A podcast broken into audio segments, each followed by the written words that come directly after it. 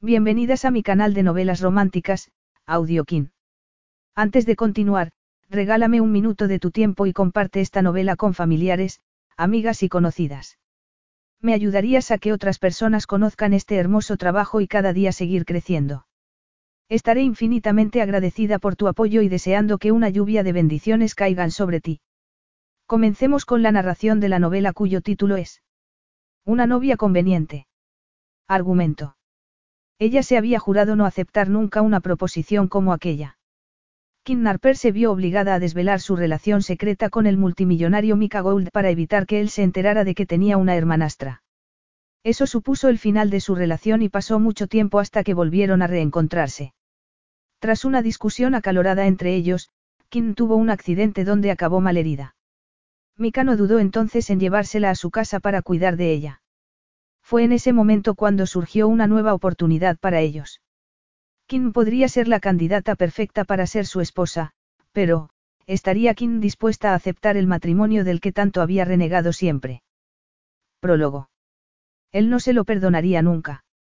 Kim Narper lo tuvo claro desde el momento en que anunció ante todos, Mika y yo hemos tenido una aventura.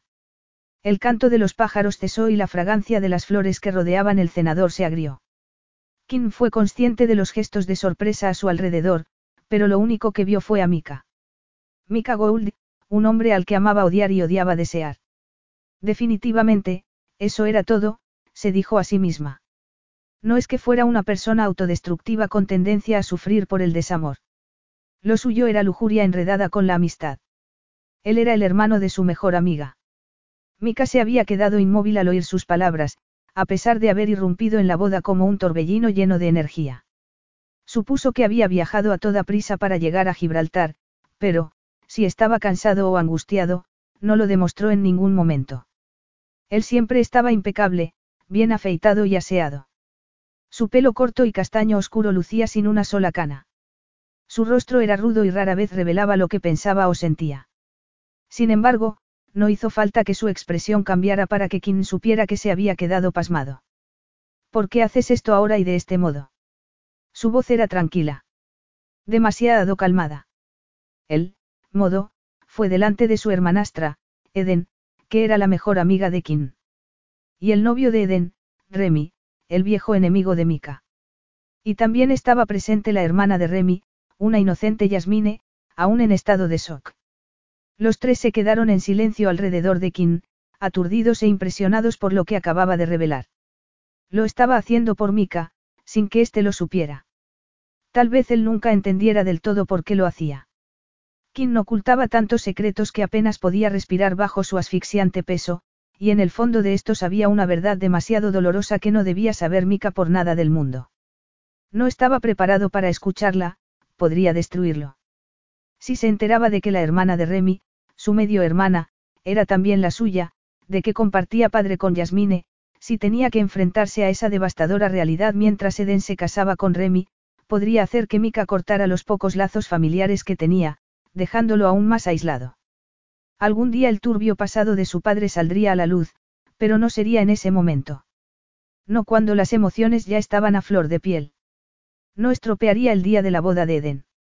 El día de su verdadera boda.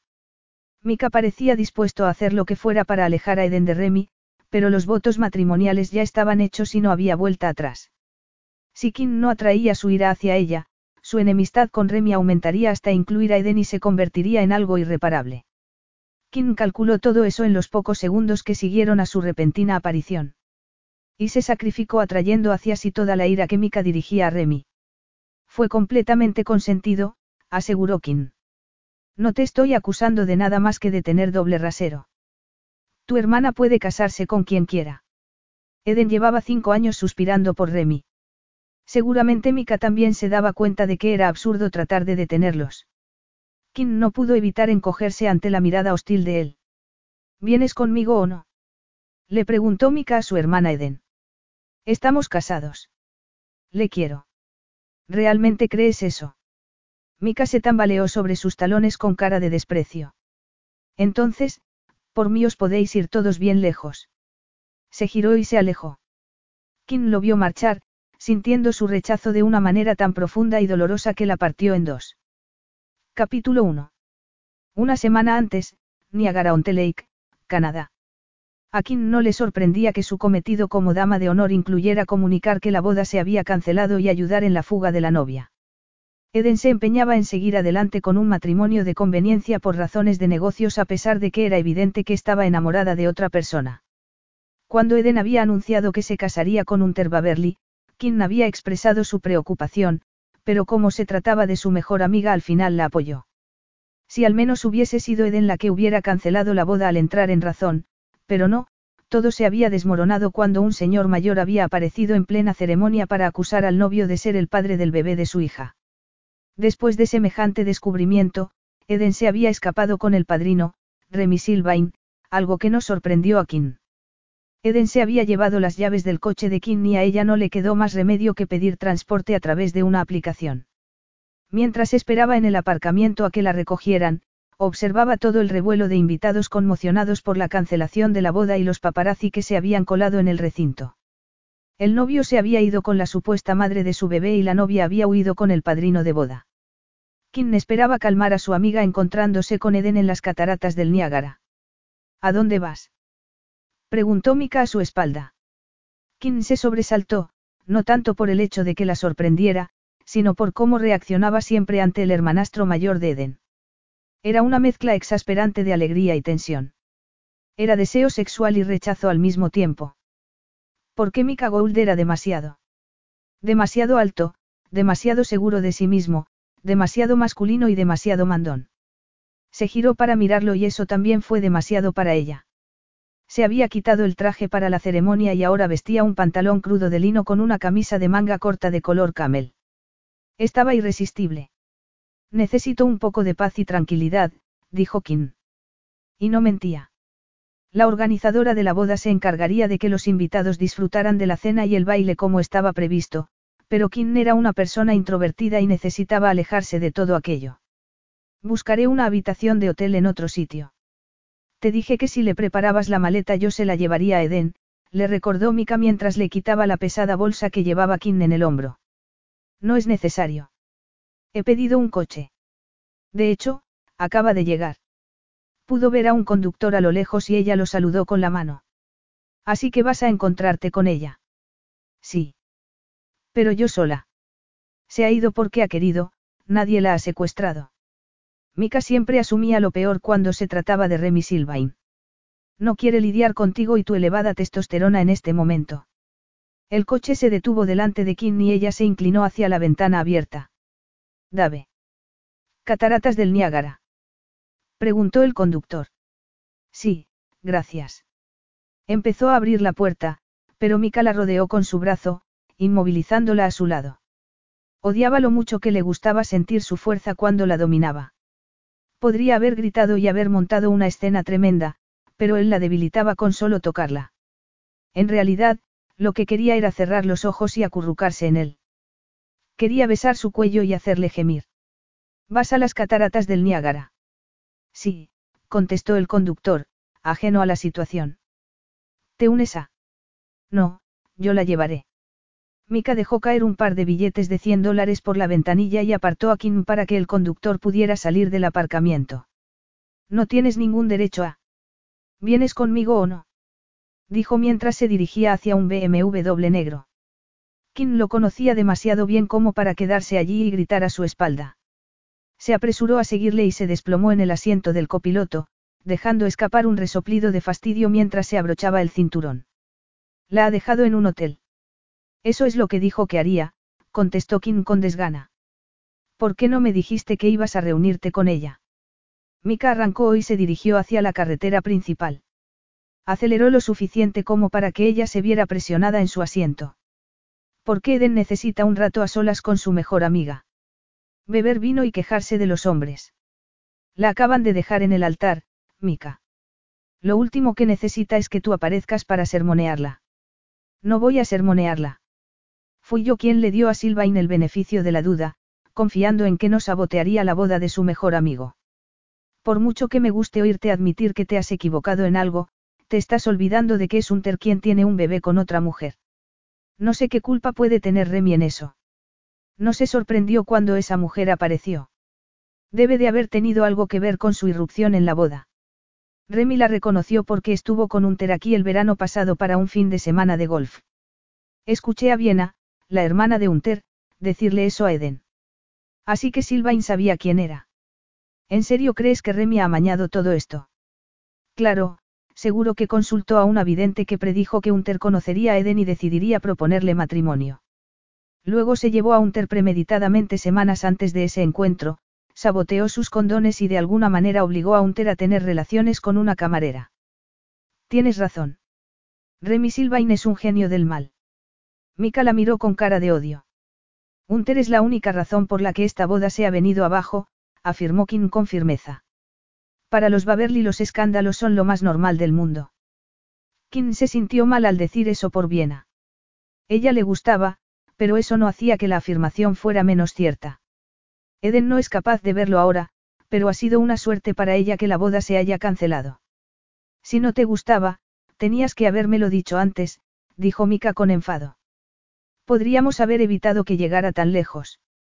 Nunca voy a hacer nada a espaldas de tu hermana. Eden era la amiga más leal que Kim había tenido. Nunca la traicionaría, ni siquiera por Mika. Además, Eden se casara con Unter le venía bien a Kim de forma muy egoísta y poco honorable, pero se lo guardó para sí misma. Unter no es una mala persona. Creo que tenía buenas intenciones con este matrimonio. Eden también, pero ella no lo amaba. Eden era una romántica y siempre había querido casarse por amor. Además, ya sabes que para mí no tiene ningún valor el matrimonio. Para ella sí, obviamente. Eden se arriesgaba a perder la cadena de tiendas de su padre, Bellamy Home and Garden, si no conseguía una inyección de dinero rápido. Sin embargo, Kim odiaba sacar el tema del matrimonio y el dinero delante de Mika. Era consciente de que las mujeres se lanzaban a por él todo el tiempo pensando en su cartera. Solo en la cena de ensayo había visto a un par que se le insinuaban. Mientras que ella se lanzaba a por él puramente por el sexo y esa complicada muestra de afecto que él le ofrecía cuando estaban entre las sábanas. Entendí los motivos de Eden para casarse, así que, una vez que ella tomó su decisión, tuve que apoyarla. Eso es lo que hacen los amigos. Y está claro que Unter es un hombre decente, ya que puso a su hijo en primer lugar en el momento en que supo que tenía uno. Le he ofrecido mi ayuda montones de veces. Pero nuestra madre se niega a que Eden tome el dinero de mi padre para el negocio de su padre. Si pudiera cambiar eso, lo haría. Pero no puedo. Sus manos agarraron el volante con tanta fuerza que los nudillos se le pusieron blancos. Liberó su frustración adelantando a un par de coches que ya iban a toda velocidad. ¿Ha estado saliendo con él todo este tiempo? Preguntó Mika. Con Remy. No, ¿Cuándo? Estuvo en su fiesta de compromiso durante un minuto. No apareció en el viñedo hasta anoche. Que yo sepa, solo han hablado dos o tres veces desde, se cortó, la garganta siempre se le hacía un nudo cuando pensaba en aquel viaje, cinco años atrás. París. Sí. Eres una cría. Esa antigua declaración de él todavía la hacía sentir tan, pequeña. Entonces, ¿por qué se fue con él hoy? No lo sé. Eden es mi amiga, no mi hija de preescolar. ¿Por qué te importa a quién besa en un club nocturno o con quién toma un ascensor? No se trata de lo que hace Eden. Me preocupa que Sylvain la utilice para atacarme. Eso es lo que me niego a tolerar. Kim tenía mucha experiencia con personas que tenían segundas intenciones. Hacía tiempo que había aprendido a detectar a los oportunistas que ayudaban a niños de acogida para llenarse los bolsillos. Su radar estaba siempre alerta para detectar las miradas sospechosas y las manos en bolsillos ajenos. A pesar de lo desconfiada que era por naturaleza, nunca había visto nada turbio en Remy. Cuando Eden lo había conocido hacía cinco años, le había sugerido casualmente que se reuniera con él en un club nocturno donde había quedado con sus amigos. Eso era algo muy normal. Cuando llegaron, Remy había intentado incluir a Kim cuando invitó a Eden a bailar, pero ella había preferido enfurruñarse porque Mika la había rechazado por considerarla una cría.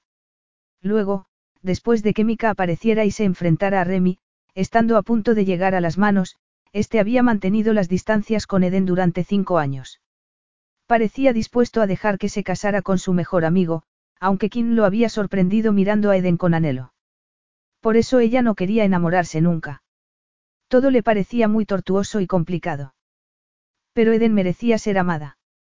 Era amable y comprensiva y le había dado a Kim oportunidades y experiencias que de otro modo no habría tenido. Haría cualquier cosa por ella, incluso intentaría que su malhumorado hermano aceptara su relación prohibida. Háblame de esa disputa tuya con Remy. Kim empezó a desprenderse de las horquillas de su peinado.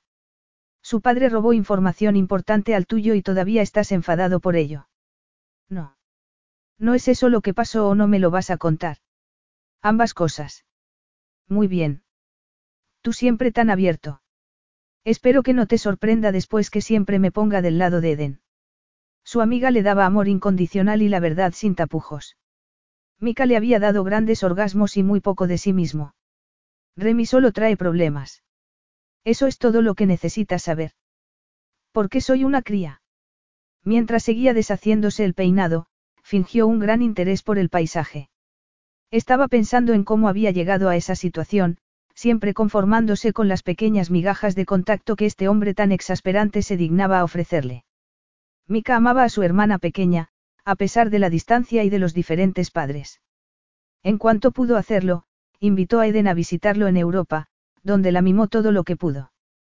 Pero como siempre estaba demasiado ocupado con el trabajo, nunca tenía tiempo suficiente para estar con ella y acompañarla.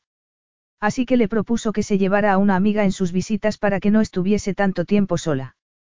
Kim había conocido a Eden cuando tenían 15 años. Ambas asistían a un programa de inmersión en francés en Montreal.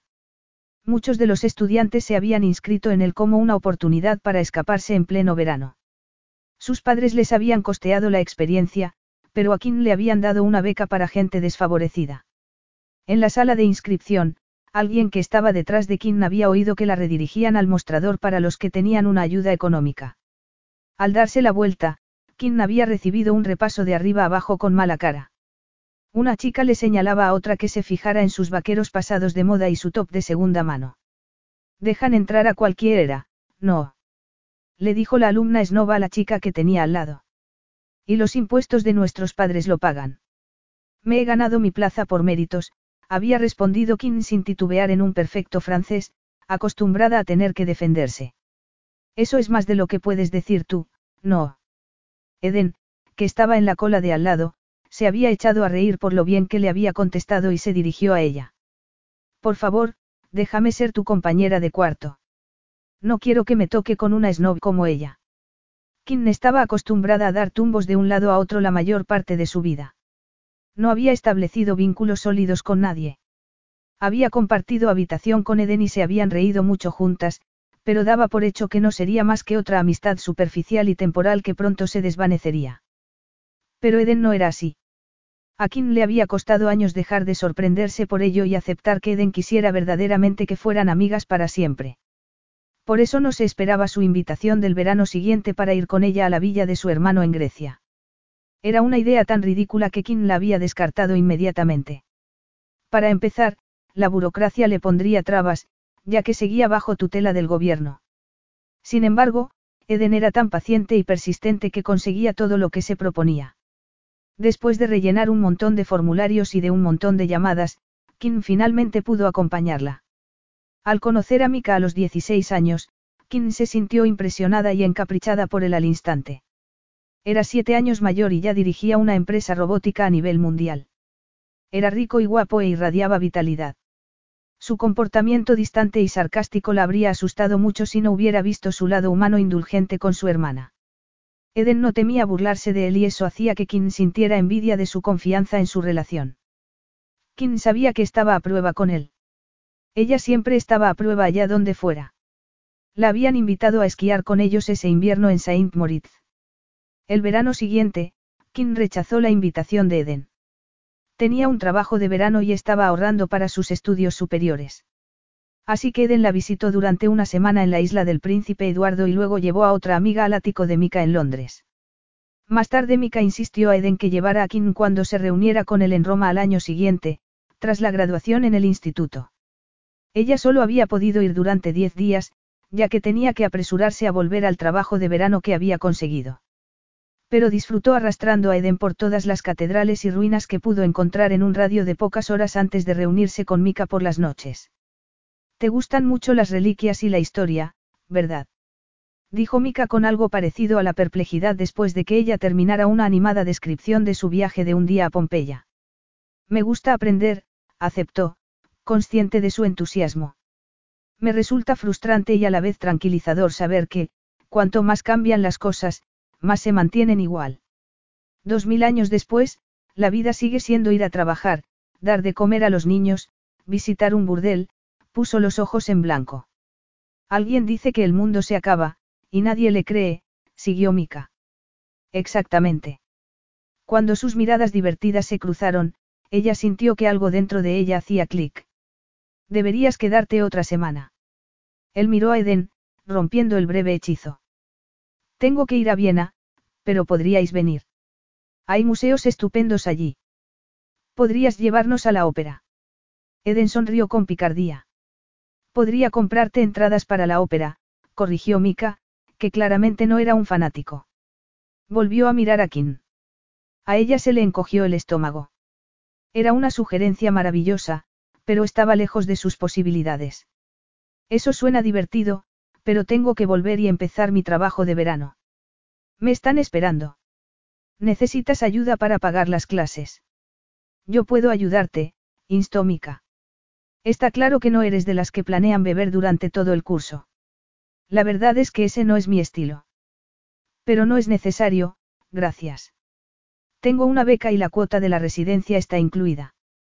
El dinero que gano en verano es para mis gastos del día a día. Dinero que incluía la comida y el plan telefónico más barato que pudiera encontrar. Además, mi familia de acogida está siendo muy buena conmigo. Ya no tienen que mantenerme, ahora que tengo 18 años, pero me han dicho que puedo quedarme en mi habitación sin pagar alquiler hasta que me vaya en septiembre. Volveré y ayudaré en su jardín y con los otros niños. Captó una mirada entre Eden y Mika, una que temió que estuviera relacionada con la lástima, pero Eden dijo alegremente. Y después de eso por fin estaremos juntas para siempre. Destrozaremos ese campus. Oh, sí. Espero que nuestras fiestas de estudio se conviertan en legendarias, dijo Kim. Podríamos vivir al límite y poner pasas en nuestras galletas. Kim había pensado que no volvería a ver a Mika, pero siempre visitaba Toronto cuando era el cumpleaños de Eden no de su madre. Habían empezado a incluirla en esas ocasiones y Mika le había preguntado personalmente si pensaba volver a París con Eden cuando terminaran su primer año de universidad. El día que llegaron a París, cinco años atrás, Mika le había dicho a Kim. Tú también has cumplido 19 años.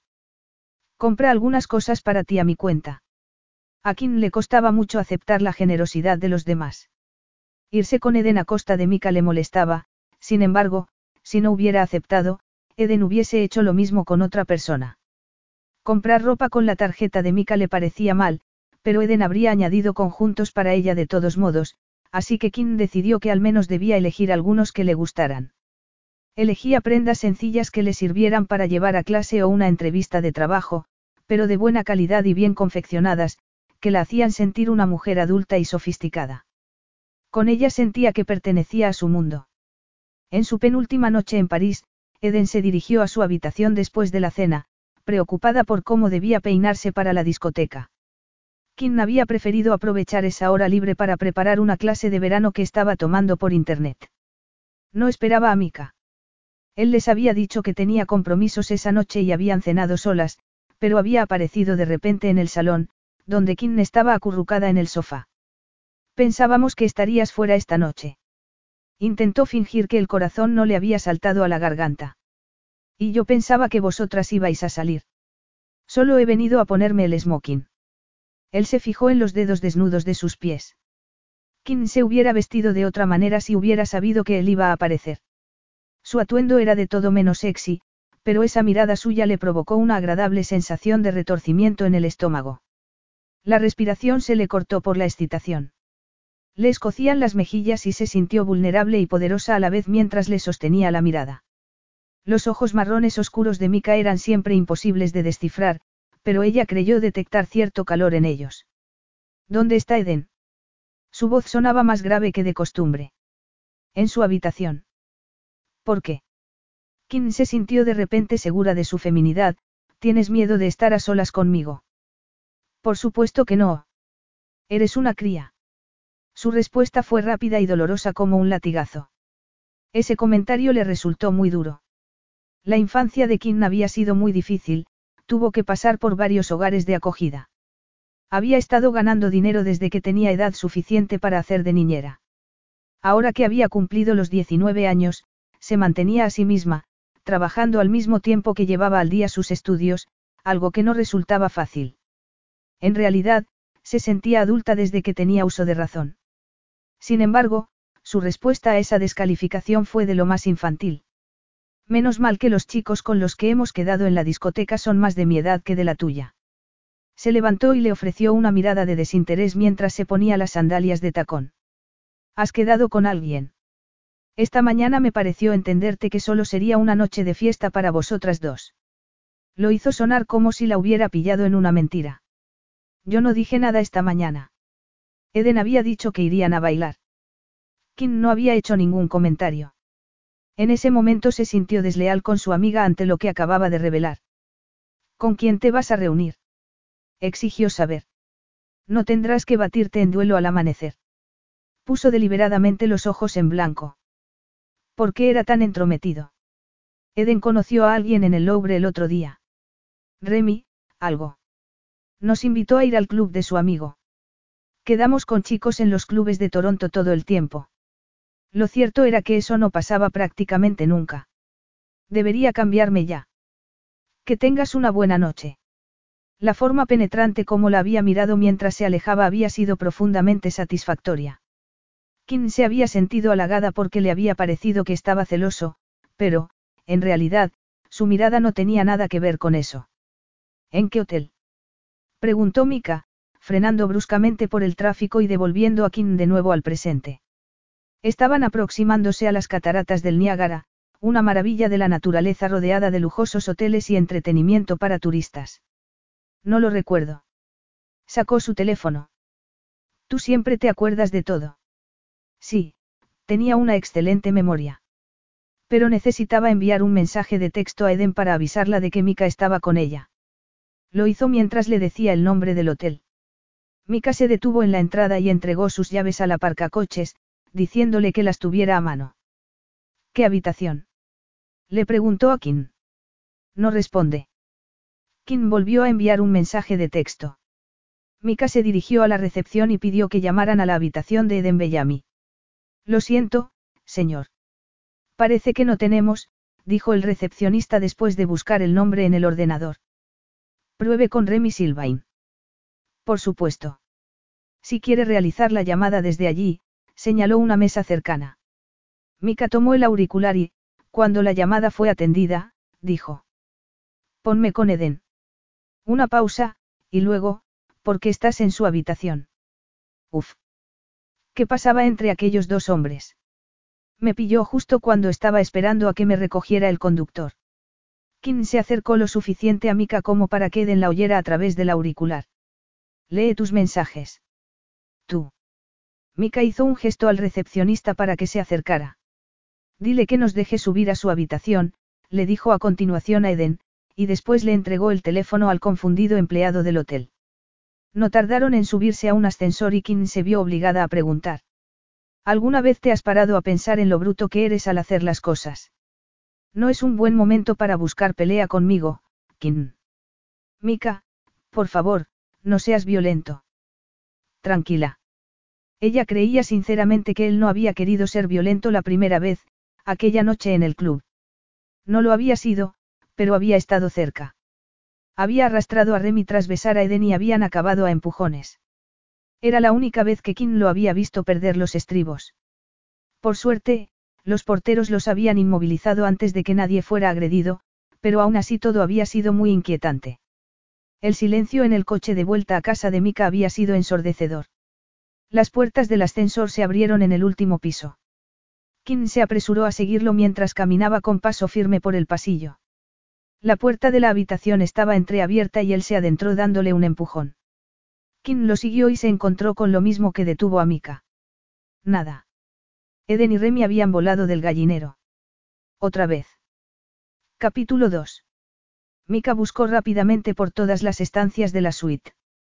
Se trataba de una habitación VIP, situada en un piso superior, con un bar, una cocina y un comedor, y también una gran bañera de hidromasaje colocada estratégicamente para tener unas vistas privilegiadas de las cataratas. Aunque en realidad lo que a él le llamó más la atención fue el hecho de que la ducha hubiera sido utilizada y el vestido de novia de Eden estuviera abandonado en la silla junto a la cama de matrimonio. Las sábanas de la cama estaban estiradas, había varias botellas abiertas y un perchero con ropa de mujer. De repente, un estruendo llegó a sus oídos, distrayéndolo de sus indagaciones. Eran las cataratas. Kim había abierto las puertas del balcón y estaba fuera fotografiándolas con su teléfono. Era propio de ella, aprovechar el momento por si no volvía a tener otra oportunidad. A lo largo de los años, él había aprendido pequeñas peculiaridades como esa de ella.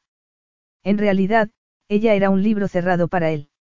O más bien, un conjunto de enciclopedias que parecían discretas a primera vista, pero que rebosaban conocimientos.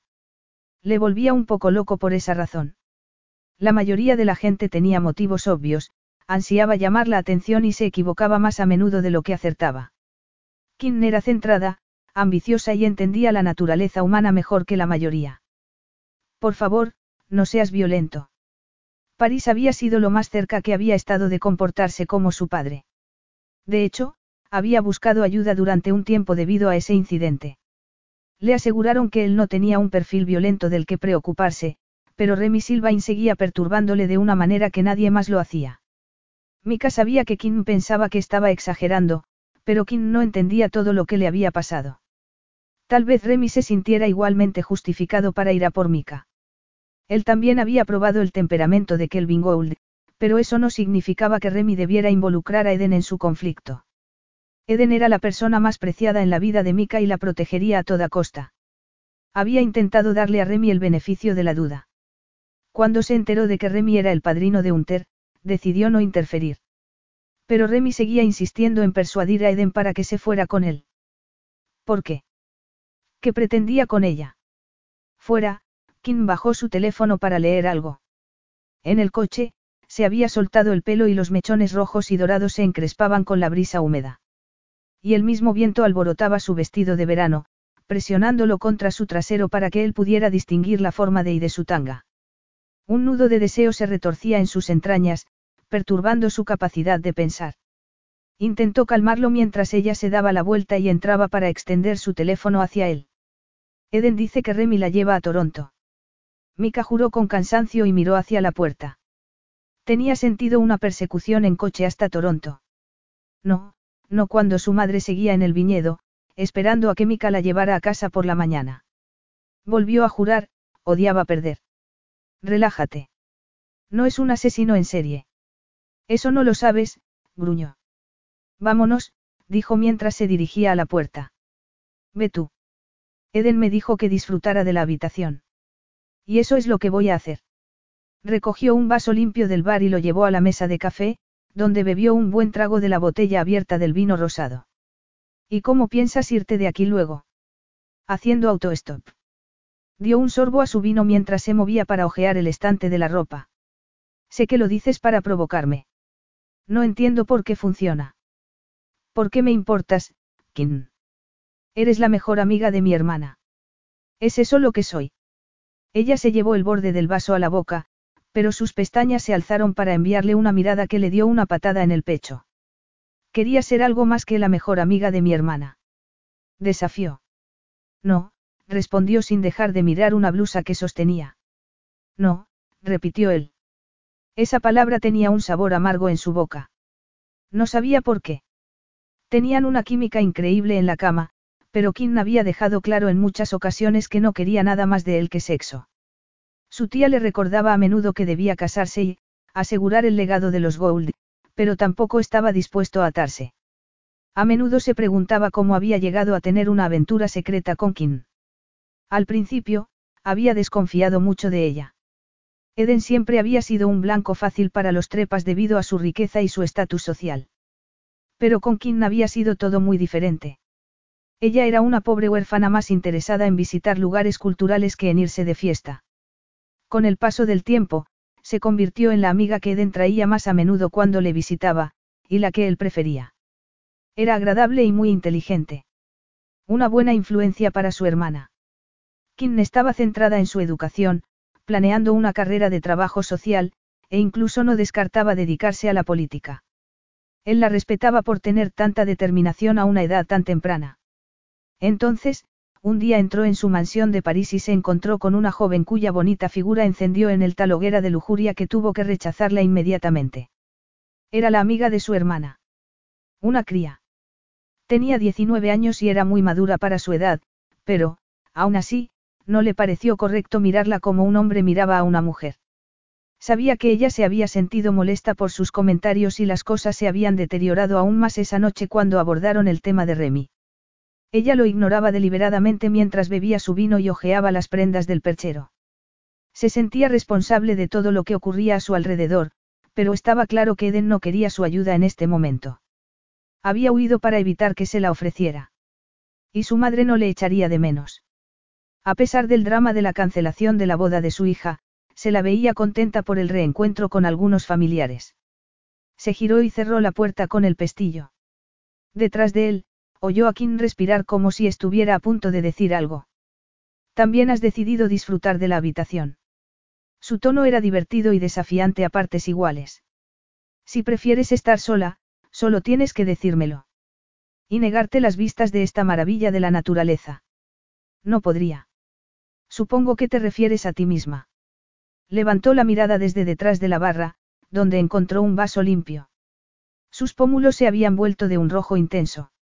¿Por qué siempre supones que mis cumplidos son una burla? Preguntó él con exasperación al ver la cara de enfado de ella. ¿Por qué no era un cumplido?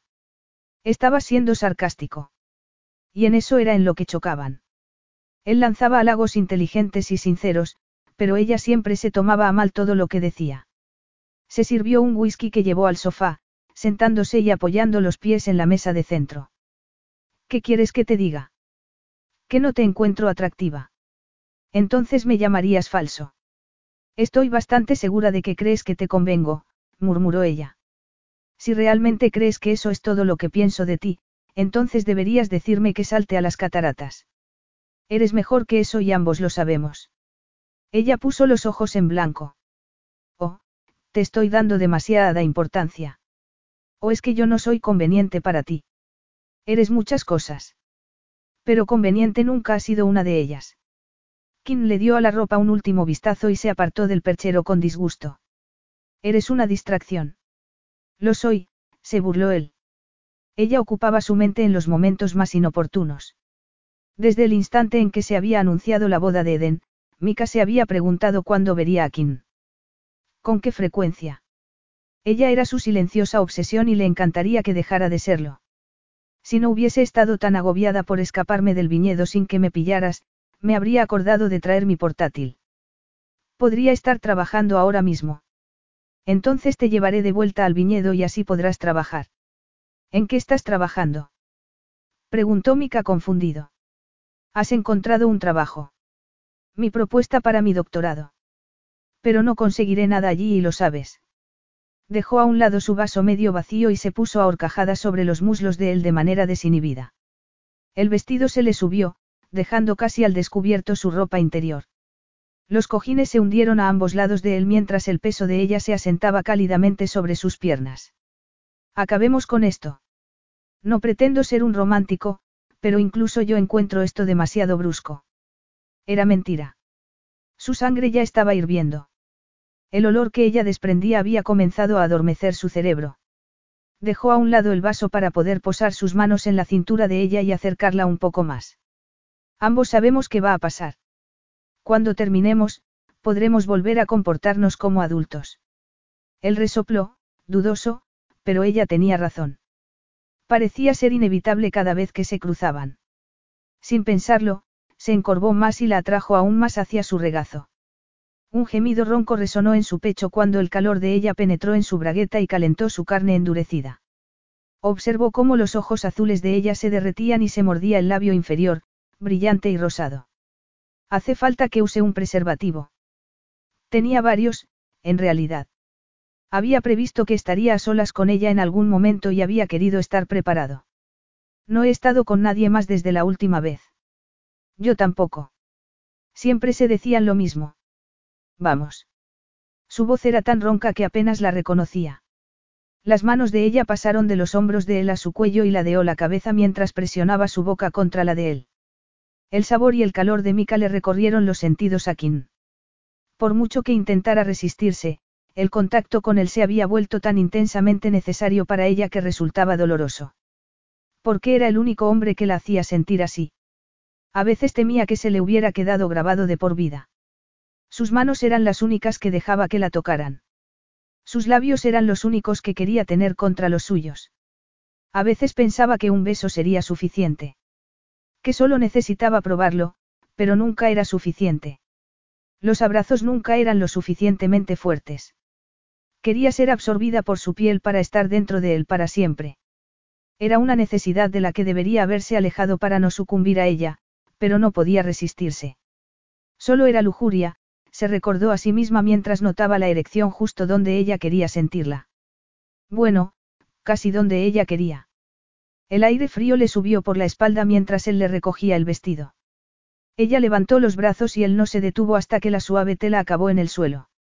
Ella misma se quitó el sujetador mientras él se encorvaba hacia atrás y se peleaba con la hebilla de su cinturón. Sus muslos separaron los de ella un centímetro más mientras él se abría la bragueta. Metió la mano en los calzoncillos, apartando la ropa para liberarse por completo. Ella adoraba cada centímetro de él. Era puro instinto animal el que sentía cuando estaba tan cerca de él. No podía dejar de tocar su piel desnuda, embriagada por su tacto. Su caliente erección palpitaba en sus manos cuando ella la apretaba. Tuvo el impulso de arrodillarse en el suelo y llevársela a la boca, pero él pasó dos dedos por debajo del cordón de su tanga. Los nudillos de él acariciaron su centro, rozando el punto más dulce, haciendo que se quedara sin aliento.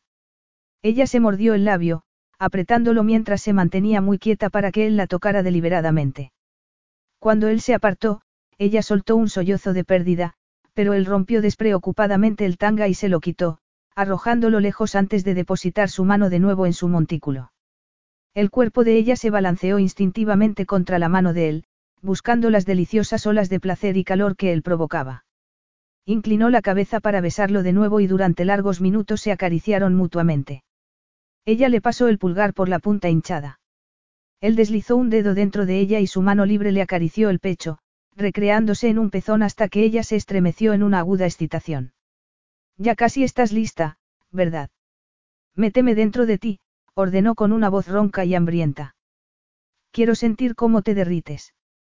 Ella también deseaba sentirlo dentro y, con un pequeño gemido de impaciencia, se levantó sobre sus rodillas para facilitar el camino.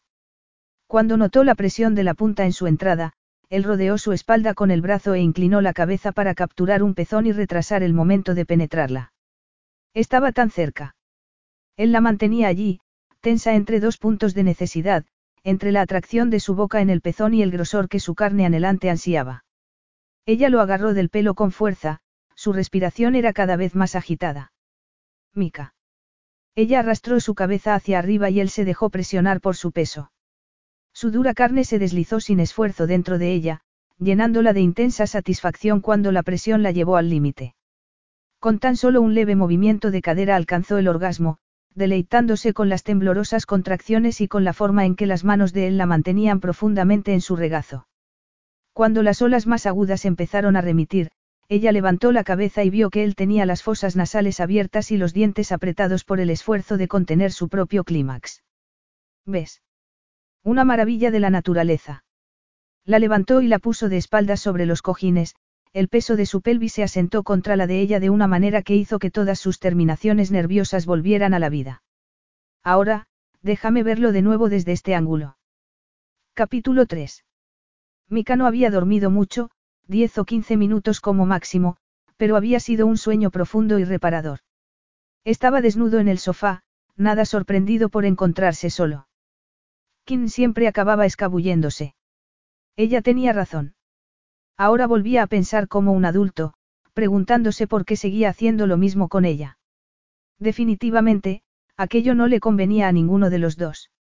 Vivían en lados opuestos del Atlántico y se cruzaban solo unas pocas veces al año.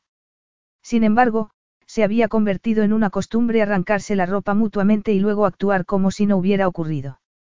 Eso era más una elección de ella que de él. No se avergonzaba de su aventura, pero estaba de acuerdo en que Eden le daría más importancia de la que tenía.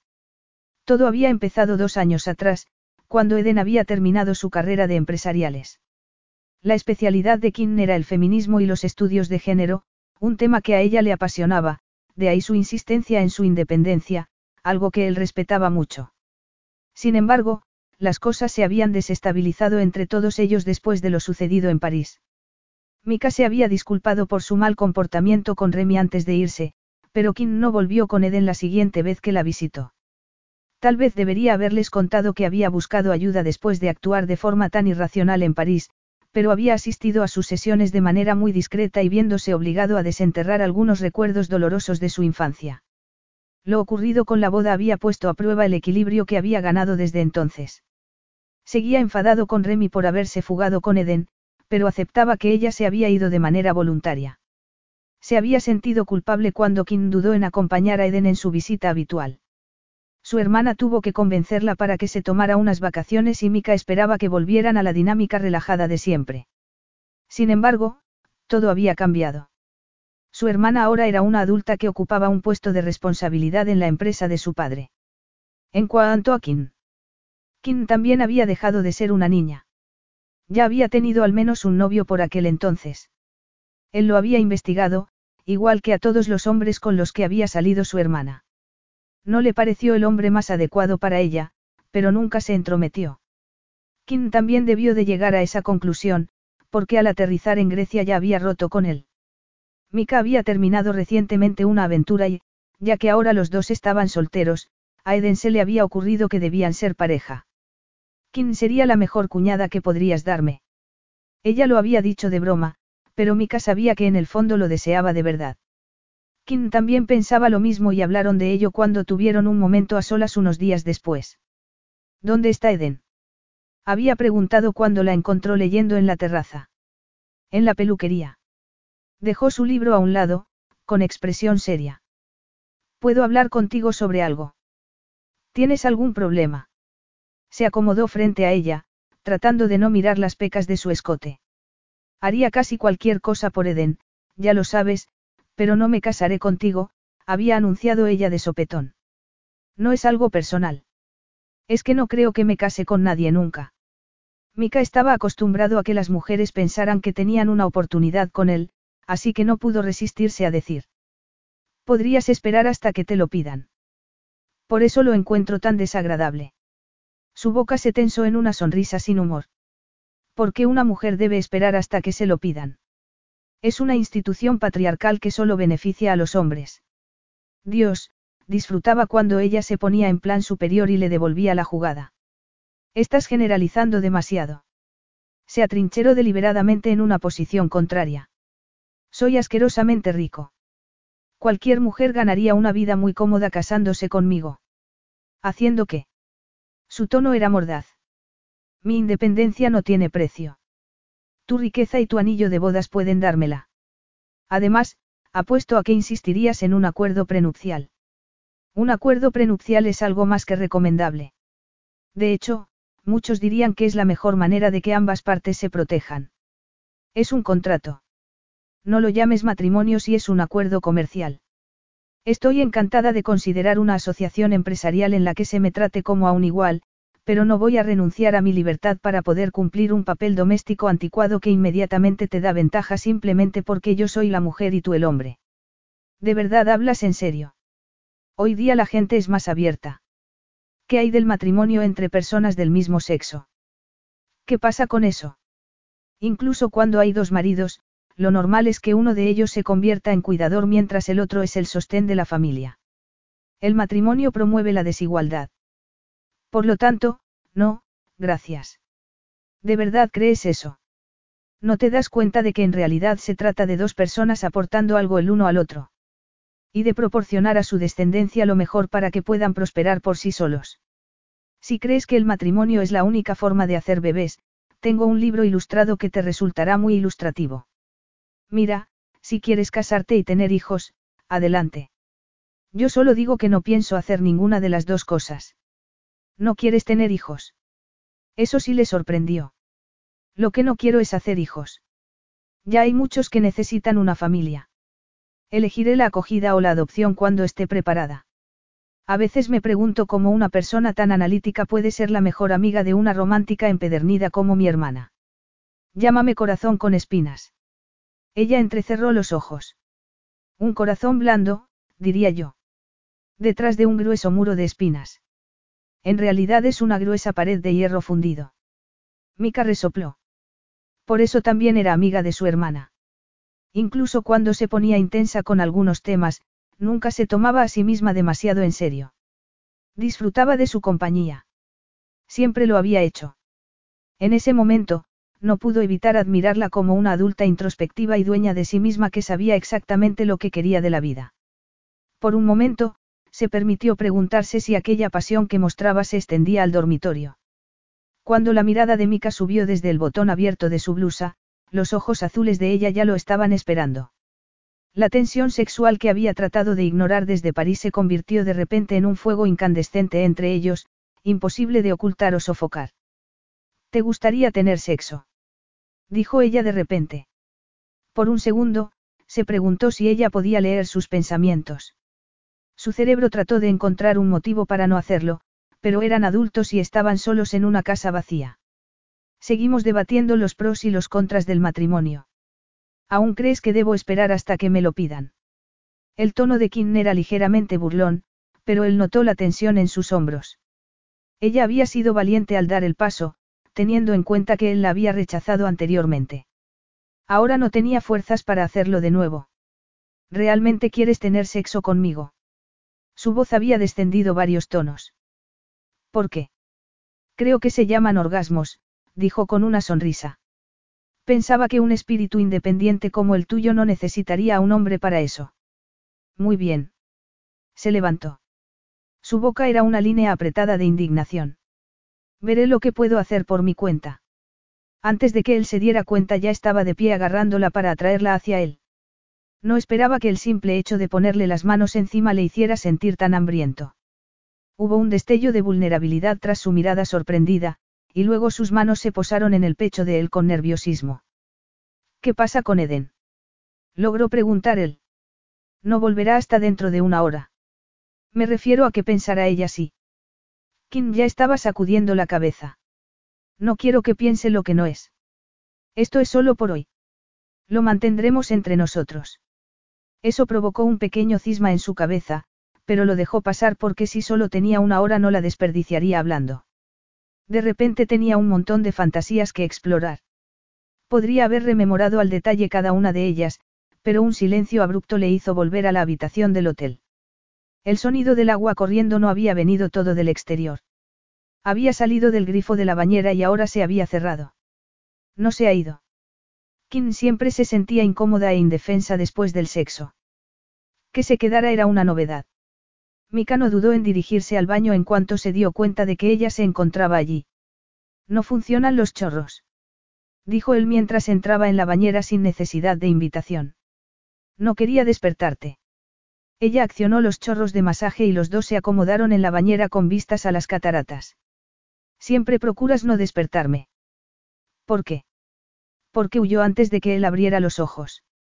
Para poder recomponerse antes de tener que enfrentarse a él de nuevo. En esta ocasión, eso habría implicado vestirse y alquilar un coche. Y la bañera había sido una gran tentación. Siempre te quedas dormido. ¿Qué se supone que debo hacer? Quedarme ahí como una buena chica, esperando a que te despiertes y te fijes en mí otra vez. Yo siempre me fijo en ti. Lo estaba haciendo ahora. Ella sintió su mirada, pero se limitó a dar un sorbo a su vino, negándose a mirarle. ¿Por qué te molesta que haya dicho eso? No me molesta, dijo Kim mientras se sumergía unos centímetros más en la bañera. Que se fijen en ti no es bueno. Significa que eres diferente. Cuando te señalan, eres vulnerable. Te conviertes en una presa, te persiguen y te destrozan. Realmente te sientes amenazada cuando digo que estás guapa.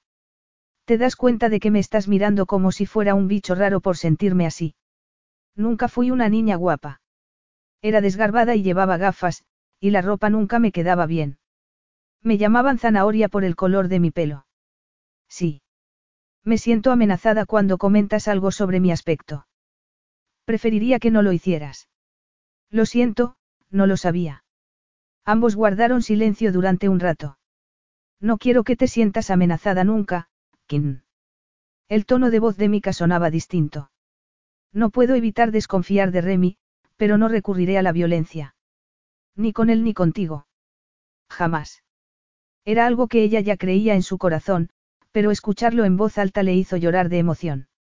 Sin embargo, no le dijo lo que sospechaba, que Eden no se limitaría a escapar de la boda con Remy.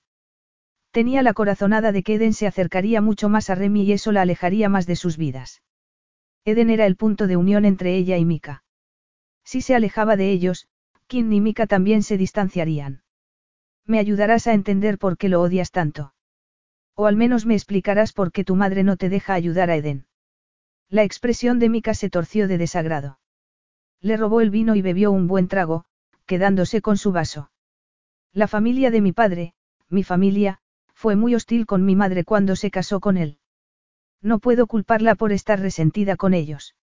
Mis abuelos ya no están, pero los recuerdo fríos y distantes. Mi tía tiene muchas amistades en las altas esferas y le dificultó mucho las cosas a mi madre. Y mi padre, sabía ser encantador cuando quería algo, pero en realidad era un lobo. ¿Con tu madre? Preguntó Kim, pensando en algo que Eden le había contado. Ella sospechaba que el padre de Mika la había maltratado. Mi madre nunca ha dicho abiertamente que la haya maltratado físicamente, pero él no era un hombre amable, especialmente después de que ella lo dejara. Le dolía pensar en el sufrimiento de Lucille. Kim le tenía mucho cariño. En cuanto a Mika. ¿Él te hizo daño alguna vez? Preguntó Kim con el corazón en un puño. ¿Recibí algún tortazo, si es eso lo que preguntas? Él no dejaba de mirar el vaso que sostenía en la mano. La mayor parte del tiempo vivía con mis abuelos, cuando no estaba en el internado, así que no lo veía mucho. En realidad solo lo vi realmente violento una vez. Contra Remy Silva y ni su padre. ¿Qué? Ella se sentó y se giró para mirarle. ¿Cuándo? Mika bebió un trago de vino antes de contestar. Tenía 12 años. Por fin había convencido a mi padre para que me dejara vivir en Canadá con mi madre, o eso creía. Empecé el colegio y me apunté al equipo de baloncesto, ya que eso era lo que hacían todos los chicos guays. Remy y yo estábamos en equipos opuestos en un torneo. Tuvimos un altercado, tonterías de críos. Pero mi padre lo atacó en represalia. El padre de Remy intervino para detenerlo. Se dijeron de todo y fueron expulsados. Mi padre me llevó directamente a Europa. Yo me quedé muy resentido con los Silvain por haberme enviado al exilio de nuevo. Eso no fue culpa de Remy, fue de tu padre. En eso te doy la razón. Pero ¿por qué Remy iba a atacar a mi hermana si no es por rencor después de tanto tiempo? Le lanzó una mirada penetrante. ¿Por qué se siente atraído por ella? Sé que es tu hermana, pero es muy atractiva, Mika. Los hombres coquetean con ella todo el tiempo. Siempre lo han hecho. Él dejó el vaso a un lado. Me has preguntado por qué mi madre no me deja ayudar con Bellamy Home and Garden. Mi padre la hirió profundamente. Se casó con ella cuando se quedó embarazada de mí, pero sus padres pensaron que lo había hecho intencionadamente para atraparlo. Tanta presión y crueldad por parte de todos ellos la hizo volver a Canadá. Él se negó a concederle la custodia y mi padre apenas dejaba que nos viéramos. Ahora mi madre y yo nos vemos de vez en cuando y tenemos una buena relación, pero no quiere que contamine la vida de Eden con el dinero de mi padre. Es complicado, murmuró Kim. Deberías decírselo a Eden. Ella cree que tu madre está siendo orgullosa, pero ahora entiendo su postura. Pero BHIG no es de ella. Ahora es de Eden. Si ella toma la decisión de aceptar mi ayuda, será su propio sentido común el que saque de apuros a la empresa. Al menos, eso es lo que he intentado que comprenda. El teléfono de Kim sonó en la estantería donde lo había dejado. Lo alcanzó y leyó el mensaje que Eden acababa de enviar. No dispares al mensajero, pero Eden no va a Toronto. Están en el helicóptero de Remy, de camino a Montreal. Desde allí se dirigirían a Martinica, pero no tuvo oportunidad de decirlo. Están volando. Cielos. El agua chapoteó cuando Mika se puso de pie para salir de la bañera. Por mucho que a Kim le hubiera gustado seguir en aquel lujoso hotel, recogió sus cosas y se fue con Mika para luego dirigirse al apartamento de Eden en Toronto. Su amiga le había ofrecido que se quedara allí durante las semanas que duraría la luna de miel con Unter. A su vuelta vendería el apartamento para mudarse a una casa con él. Kim andaba corta de dinero y, después de haber estado viviendo en el campus, sobreviviendo con su sueldo de asistente de profesor mientras completaba su máster, ahora se encontraba sin un lugar donde vivir. Agradecía mucho la ayuda de su amiga mientras decidía qué haría con su vida. Para su sorpresa, Mika apareció a la mañana siguiente en el apartamento, después de dejar a Lucille en su casa de las afueras. Eden le dijo a nuestra madre que se está tomando un tiempo para ella en el Caribe. A mí me dijo lo mismo en un mensaje de texto. Le pregunté si quería compañía, bromeó Kim, pero Mika volvió a rezumar resentimiento. Estoy seguro de que ya tiene compañía. Silvain tiene casas tanto en Haití como en Martinica. ¿Y qué pretendes hacer? Ir a buscarlos y decirles a dos adultos que no consientes que tengan sexo. Están teniendo sexo. No lo sé. No es asunto mío y tampoco tuyo. ¿Por qué no puedes entenderme? Preguntó él. Eres un hipócrita, Mika. Dejarías de tener sexo conmigo si Eden te lo dijera. La expresión de Mika se ensombreció con lo que ella interpretó como consternación. Tranquilo, no se lo voy a decir. No te preocupes. Ella hizo una pequeña pausa. Lo único que digo es que es solo sexo. Deja que pase lo que tenga que pasar para que ella pueda seguir adelante. Debería aprender a seguir sus propios consejos. Bien, pero si se pone en contacto contigo, quiero saberlo. Se dirigió hacia la puerta. ¿Qué? ¿No hay beso de despedida? Preguntó con cara de circunstancias. Él se dio la vuelta y volvió a caminar hacia ella. Sus fuertes brazos la rodearon y su boca devoró la suya, borrando sus pensamientos mientras reclamaba todo su ser. Cuando él terminó abruptamente el beso y la miró profundamente a los ojos, le dijo. Algún día, tú y yo tendremos que tomar una decisión. Se marchó mientras ella se quedaba allí, aturdida y embriagada por el beso. Capítulo 4. Cinco semanas después. Realmente no iba a perdonarla. Kim daba por hecho que su relación había terminado definitivamente después de su anuncio en Gibraltar hacía un mes. Pero lo que ella no esperaba era que él le pusiera piedras en el camino deliberadamente para realizar su doctorado. No cuando siempre la había apoyado tanto en sus estudios. Pero ahí estaba la piedra, en su correo electrónico. Ergold se ha negado a recomendarla. No le pedí que me recomendara. Gritó, haciendo que uno de los otros huéspedes del albergue la mirara. Kim sacudió la cabeza para indicar que estaba bien y volvió a fruncir el ceño ante su portátil, preguntándose por qué se había entrometido Mika. Sí, había mencionado su nombre cuando charlaba con la empleada del mostrador de ayuda, ya que había sido este quien le había sugerido visitar aquel museo de Viena. Pero fue ella quien se enteró de que tenían una colección de cartas de la esposa de un canciller a su marido en las que le imploraba que mejorara las condiciones de las mujeres y sus hijos en el siglo XIX. Lo único que había preguntado era si podía obtener copias escaneadas de los originales. Su alemán era rudimentario y, al parecer, estaban escritas en un dialecto bávaro, pero la oportunidad de estudiar una fuente primaria era demasiado emocionante para pasarla por alto. La empleada le había dicho. Déjeme consultar con el conservador y la llamaré. Lo hemos hecho antes para académicos. Sus credenciales son excelentes, así que no creo que haya ningún problema. Sus credenciales eran excelentes. Como aún no había encontrado un lugar para vivir en Canadá, y Eden la había llevado en avión a Gibraltar para su boda, Kim había decidido aprovechar la oportunidad para ampliar su investigación de la tesis. Sus modestos ahorros se vieron mermados y tuvo que trabajar aquí y allá para ir tirando. Estaba entusiasmada con su investigación y, hasta ahora, todos los historiadores de España y Francia la habían recibido con los brazos abiertos. Sin embargo, el conservador del museo se sintió obligado a consultar a Mika. Y Mika la había puesto en una especie de lista negra. ¡Qué imbécil! Kim comprobó la hora y llamó impulsivamente a Lucille. Podría haber probado con Eden, pero tenía la sensación de que Mika también seguía ignorando las llamadas de su hermana. Kim. El cálido saludo de Lucille la hizo sonreír y dar un pequeño suspiro de alivio. Al parecer, nadie le había contado a Lucille la revelación de Kim en Gibraltar. Hola, Lucille. Te he pillado en mal momento. No, en absoluto. ¿Dónde estás? En Viena. Por eso te llamo. Me preguntaba si sabrías dónde está Mika ahora mismo. Me encantaría verle en persona, si fuera posible. Me resulta muy difícil seguirle la pista, dijo Lucille. Suele estar en su yate durante el verano, pero mencionó algo sobre que su tía planeaba una cena. Ella será la anfitriona en su villa del lago Como, así que es posible que esté de camino a su villa de Bellagio, si es que no está ya allí. Déjame darte el número de su asistente.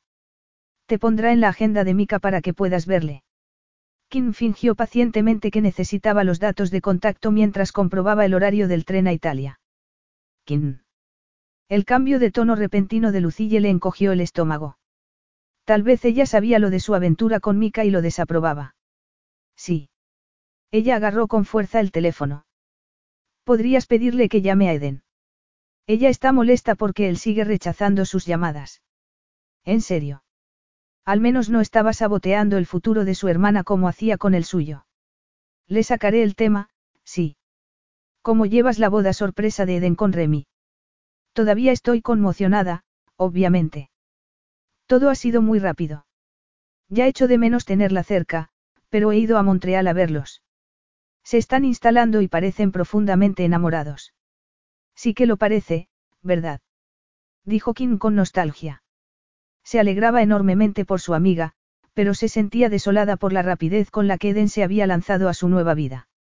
Esa sensación de abandono, dolorosamente familiar, era otra de las razones por las que Kim se había aferrado a su investigación.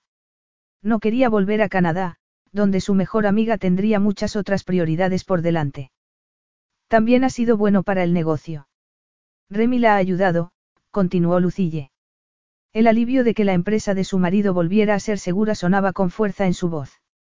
Eden está muy ocupada devolviendo las cosas a su cauce, de lo contrario, estoy segura de que ella misma estaría ahora en un avión de camino para ver a Mika. Él es tan terco a veces. Solo a veces. Preguntó Kim con dulzura. Lo conoces bien, no. Lucille se rió. Otra punzada de anhelo recorrió a Kim. Acaba de llegar mi vecina. Tengo que dejarte, cariño. Está bien, no te preocupes. Gracias de nuevo. Kim se despidió, y luego reflexionó sobre los siguientes pasos que daría. Cuando llamaron a la puerta de su salón privado, Mika silenció las noticias que estaba viendo en la televisión e indicó que pasaran. Siento molestarle, Signore. Su ama de llaves entró de manera cuidadosa. Hay una joven en el vestíbulo. Dice ser una amiga de su hermana y que tal vez usted la recuerde. Kim Narper. Pregunta si tienes cinco minutos. Puede que la recuerde. Apretó los dientes al ver la facilidad con la que ella lo había encontrado. Después de la llamada que había recibido el día anterior, Mika esperaba que ella se esforzara por ponerse en contacto, pero no había previsto que se presentara en su villa a orillas del lago en Bellagio. Tenía cinco minutos, pero pretendía destinarlos a lo que ya estaba haciendo, a tomar un whisky mientras se ponía al día de la actualidad antes de cambiarse y asistir a una cena para la que no tenía apetito. Debería mandarla a paseo. Estaba furioso por la forma en que ella lo había tratado en Gibraltar. Seguía sin entender por qué había revelado su relación con tan alegre indiferencia. Ella siempre se ponía del lado de Eden y en contra de él, ya estaba acostumbrado. Pero ella había defendido a Remy, y Mika no podía tolerar ese nivel de traición, no podía. Que espere en el estudio. Volvió a beber, antes de tomarse su tiempo para levantarse, ducharse y afeitarse. Se vistió con su traje para la cena. Cuando entró en su estudio, Kim estaba colocando un libro en la estantería. Se cuadró para enfrentarse a él y su mirada azul penetrante fue como recibir un puñetazo en el pecho. ¿Y bien? Preguntó al ver que ella no hablaba. Esperaba que ella se disculpara por lo de Gibraltar. ¿Por qué le dijiste al Museo de Viena que me ocultara esas cartas? Estaba claro que no había ido allí a disculparse. Un conocido me llamó para decir que estabas usando mi nombre para acceder a sus archivos. Le dije que te estabas extralimitando en nuestra relación y que no podía responder por ti. ¿En serio? Después de todos tus sermones sobre respetar las decisiones personales, vas y no me pides permiso antes de compartir públicamente algo que tú y yo acordamos mantener en secreto. No puedo recomendarte cuando ya no tienes mi confianza ni mi respeto. Se estremeció como si la hubiera abofeteado. Ella se puso tan blanca que parecía que necesitaba auxilio. Alarmado, dio un paso adelante, pero ella se recuperó con rapidez y se puso firme como si se preparara para una pelea física. Tienes razón. Lo hice. Sabía que me odiarías por ello, pero lo hice para proteger a tu hermana. Está claro que nunca has confiado en mí, de lo contrario, sabrías que lo hacía por un motivo de peso. Pero está bien. Hazme la vida más difícil si quieres. No me importa lo que pienses de mí. Eso es obvio. Nunca he intentado sacar provecho de mi relación contigo. Lo sabes, dijo con dignidad. Ni siquiera era una relación, y sabía que, en cuanto se acabara, serías implacable a la hora de cortar todos los lazos. No me importa cómo me trates. ¿Lo entiendes? No me importa. Quien todo lo niega, todo lo confiesa. ¿Te suena el refrán? Quería herirla y lo había conseguido. Pero se sintió mal consigo mismo inmediatamente. No sé a dónde quieres llegar. Su boca temblaba, pero su barbilla estaba levantada, sus hombros cuadrados para el conflicto. Pensaba que podríamos seguir siendo amigos una vez que nuestra aventura terminara. Me duele oír que he perdido tu confianza y tu respeto, pero sabes qué. Tú también has perdido la mía. ¿Por qué le dije la verdad al conservador de un museo? ¿Por qué tú te deshaces de la gente? Adelante, tírame a la basura. Se tocó el esternón. Lo entiendo. Nunca signifiqué nada para ti, pero Eden es tu hermana.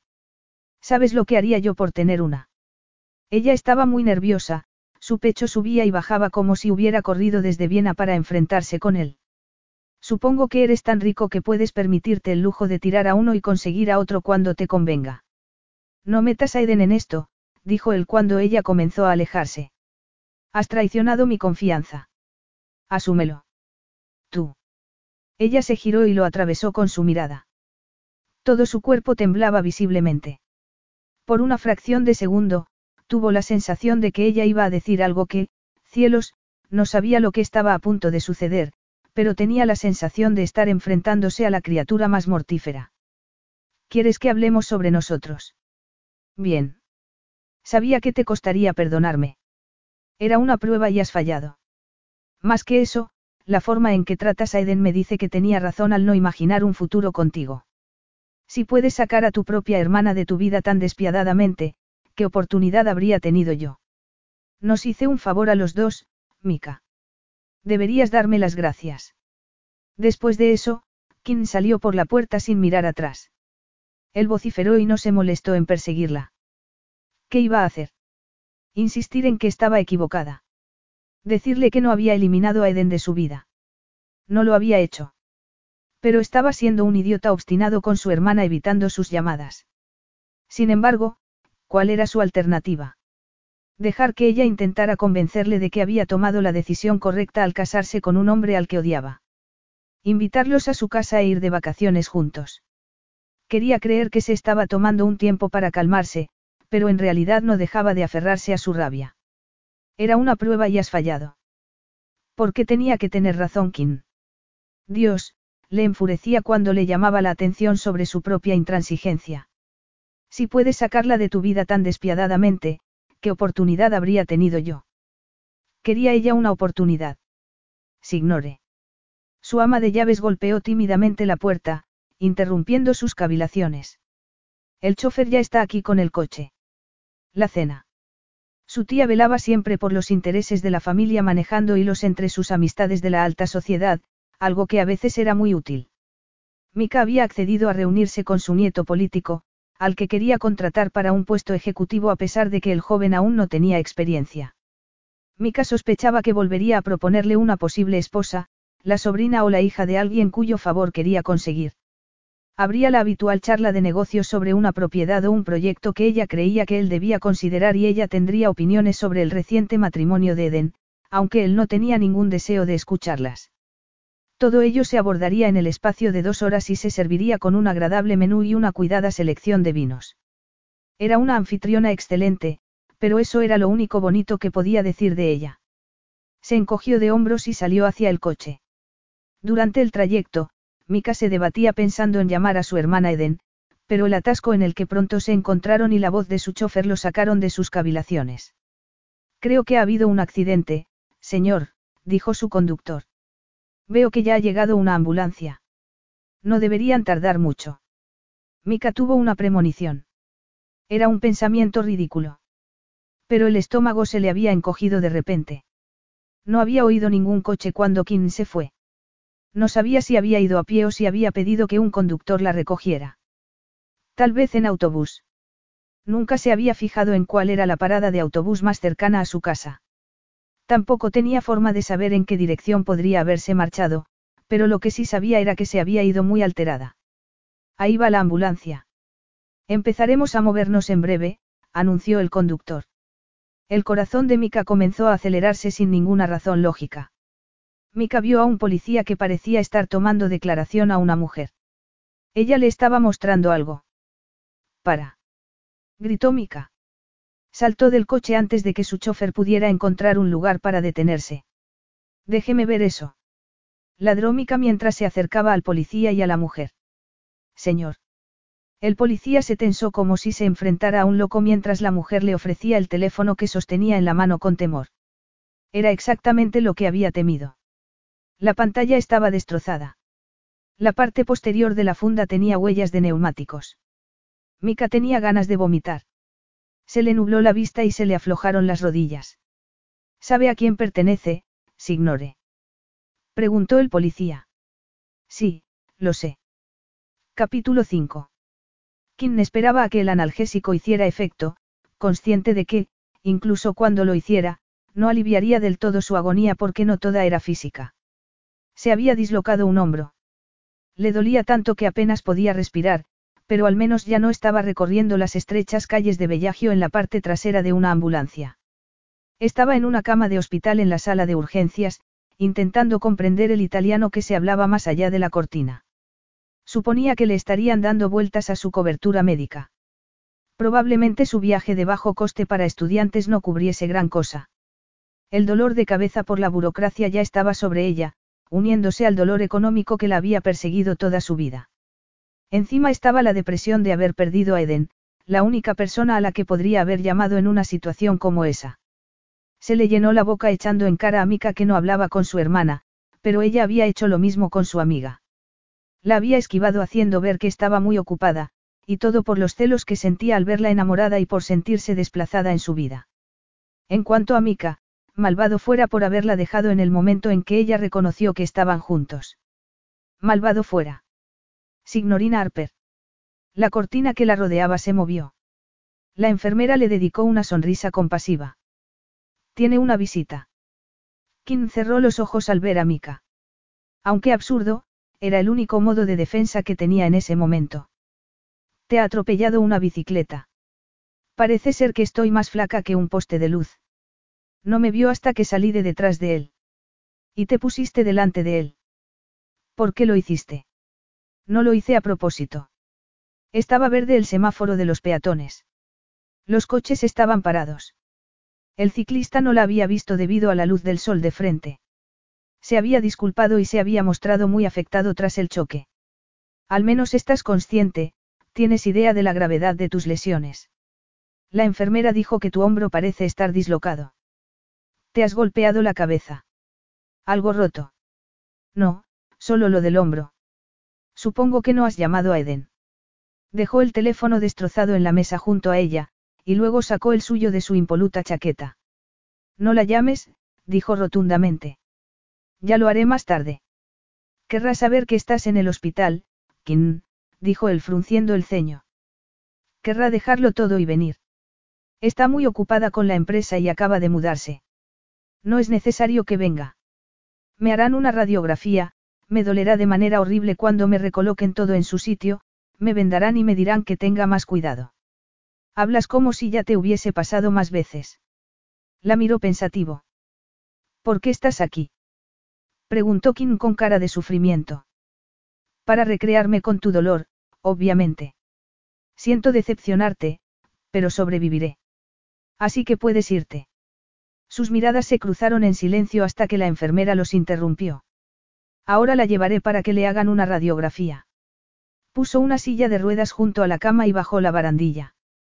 Aquello iba a ser una pesadilla, una que preferiría que Mika no presenciara, pero no tenía el aliento para decirlo. Con la ayuda de la enfermera, Kim se incorporó con mucha cautela, tratando de disimular el dolor que sentía. Mika se adelantó y le tendió la mano, pero ella le advirtió con un dedo levantado que no la tocara. Tenía los ojos llorosos y todo su cuerpo temblaba cuando se acomodó en la silla de ruedas. Esperaré aquí, dijo él con mala cara mientras la enfermera giraba su silla. No te molestes. Lo dijo muy en serio. Ella no estaba en condiciones de enfrentarse a él en esas circunstancias. Cuando por fin regresó a su cama, las sustancias ya estaban haciendo su trabajo. Tenía que admitir que se sentía aliviada de que él siguiera allí, aunque irradiara la energía de un tigre enjaulado. Estás temblando, observó Mika mientras la enfermera la ayudaba a taparse con la sábana. Tengo frío. Le traeré una manta caliente, ofreció la enfermera. Mika se quitó la chaqueta y se la puso por encima. Ahora el olor de su loción de afeitado le llenaba las fosas nasales. Cerró los ojos y su aroma automáticamente le evocó multitud de recuerdos, como el de haber perdido la virginidad con él. De repente rechazó la chaqueta de un empujón. No tienes que ponerte esto para ir a algún sitio. Ella estaba a segundos de un ataque de nervios, realmente lo estaba. Le dije a mi tía que me había surgido algo. Y le envié un mensaje a Eden diciendo que estabas aquí y que la mantendría informada. No me ha contestado aún, pero cuando lo vea querrá saber cómo estás.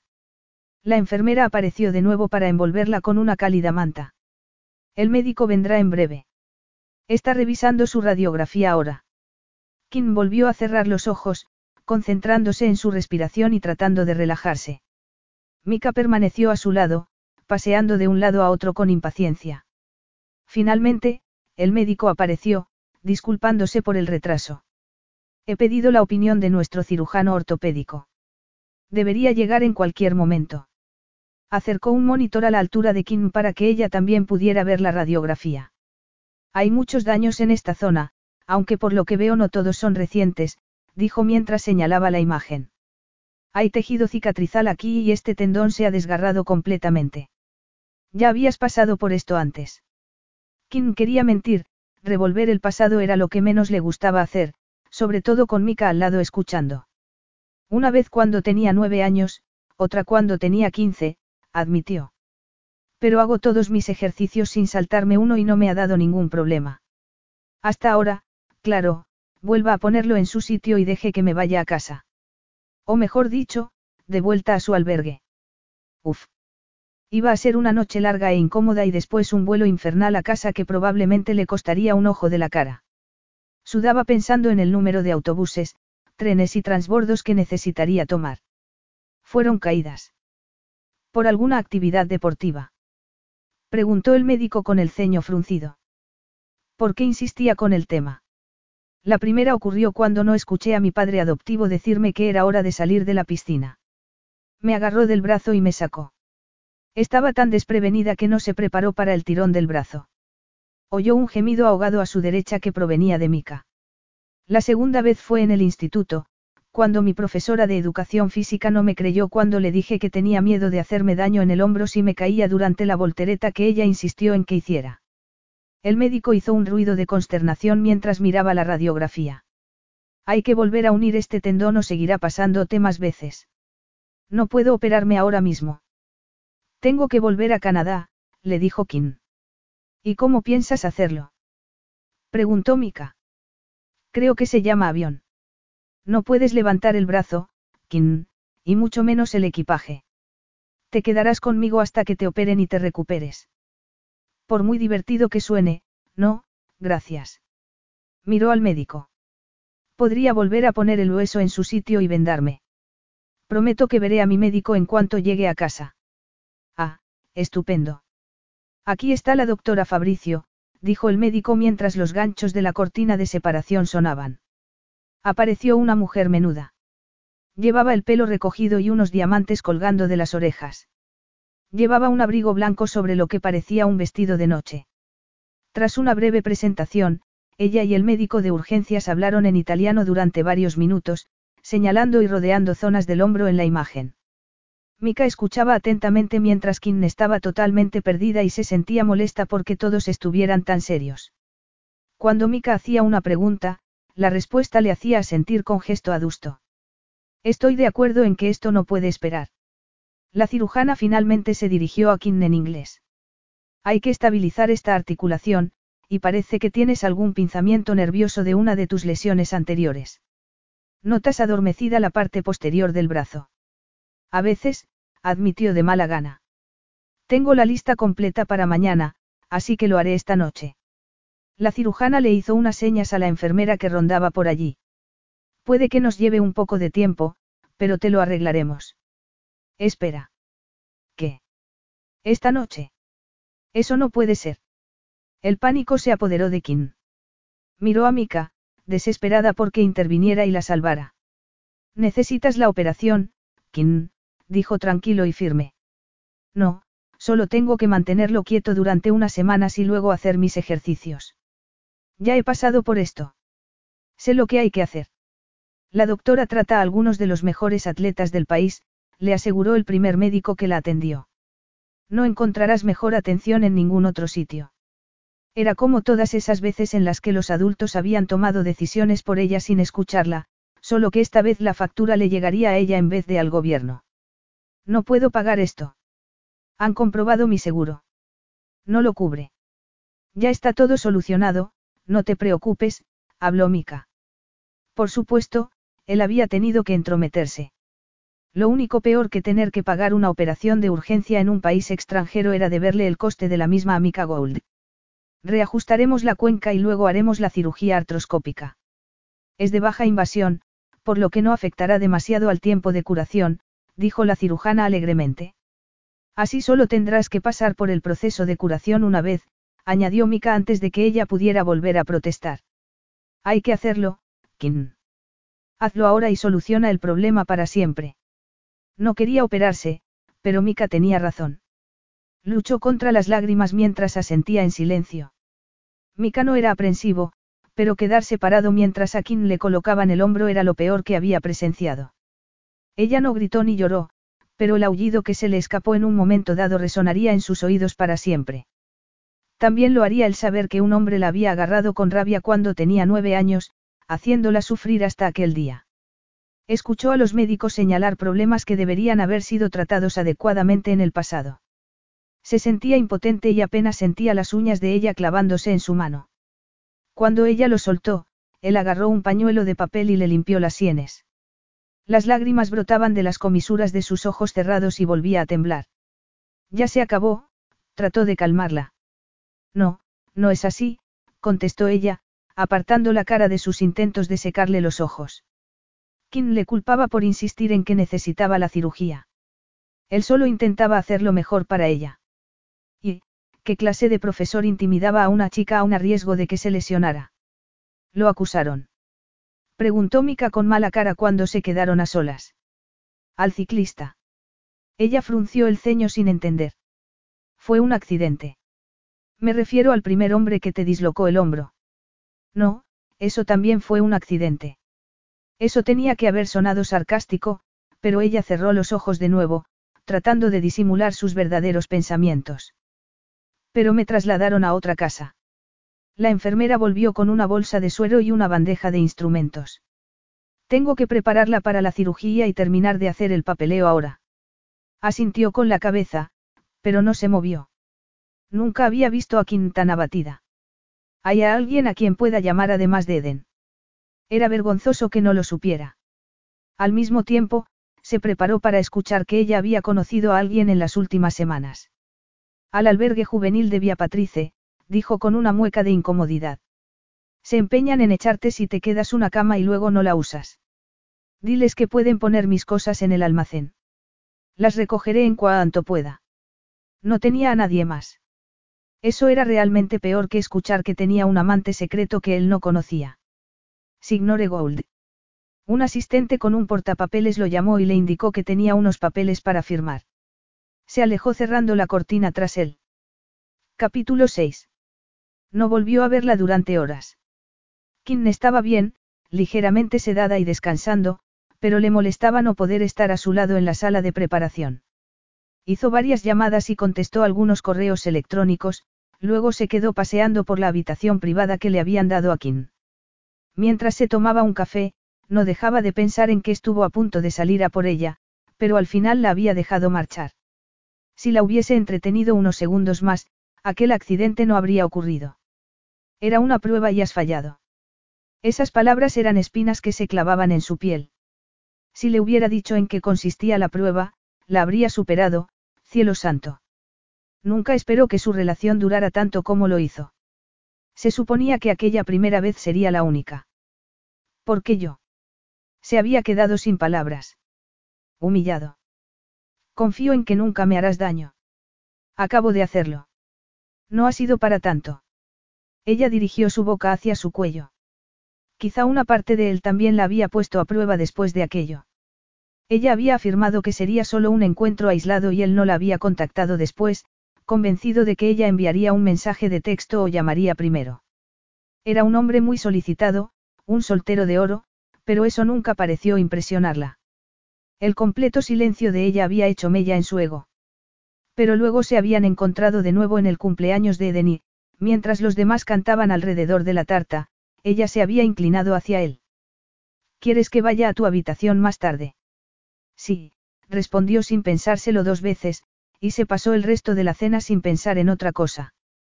La siguiente vez había sido en el cumpleaños de su madre, luego en una fiesta de Nochevieja, otra en el cumpleaños de no recordaba quién.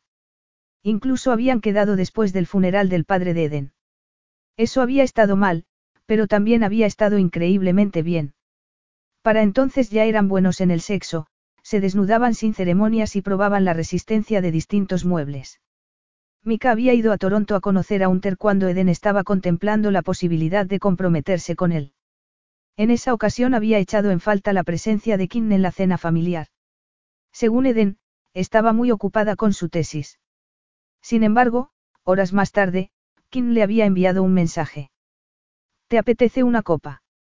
Necesito un descanso de los libros. Ella solo había estado en su habitación de hotel una hora, pero ¿qué hora? Apenas habían hablado, consumiéndose mutuamente como animales. Pero ella ya se había ido cuando él se despertó, dejándole con la sensación de que todo había sido un sueño. Él no había podido asistir a la fiesta de compromiso de Eden y sintió mucho haber perdido la oportunidad de ver a Kim de nuevo. El día de la boda, se había muerto de ganas de estar a solas con Kim. Mika se había quedado parado, viendo cómo un par de padrinos de boda e incluso un empleado de la bodega se lanzaban a por ella. Estaba tan celoso que deseaba estrangular a cada uno de esos hombres, pero en realidad ella apenas les había prestado atención. Su intuición le decía que Kim le había estado esperando. Pero no habían tenido la oportunidad de tener intimidad hasta que estuvieron en aquella habitación de hotel en las cataratas del Niágara. Había sido espectacular, como siempre, pero estaba demasiado distraído con la huida de su hermana con Remy.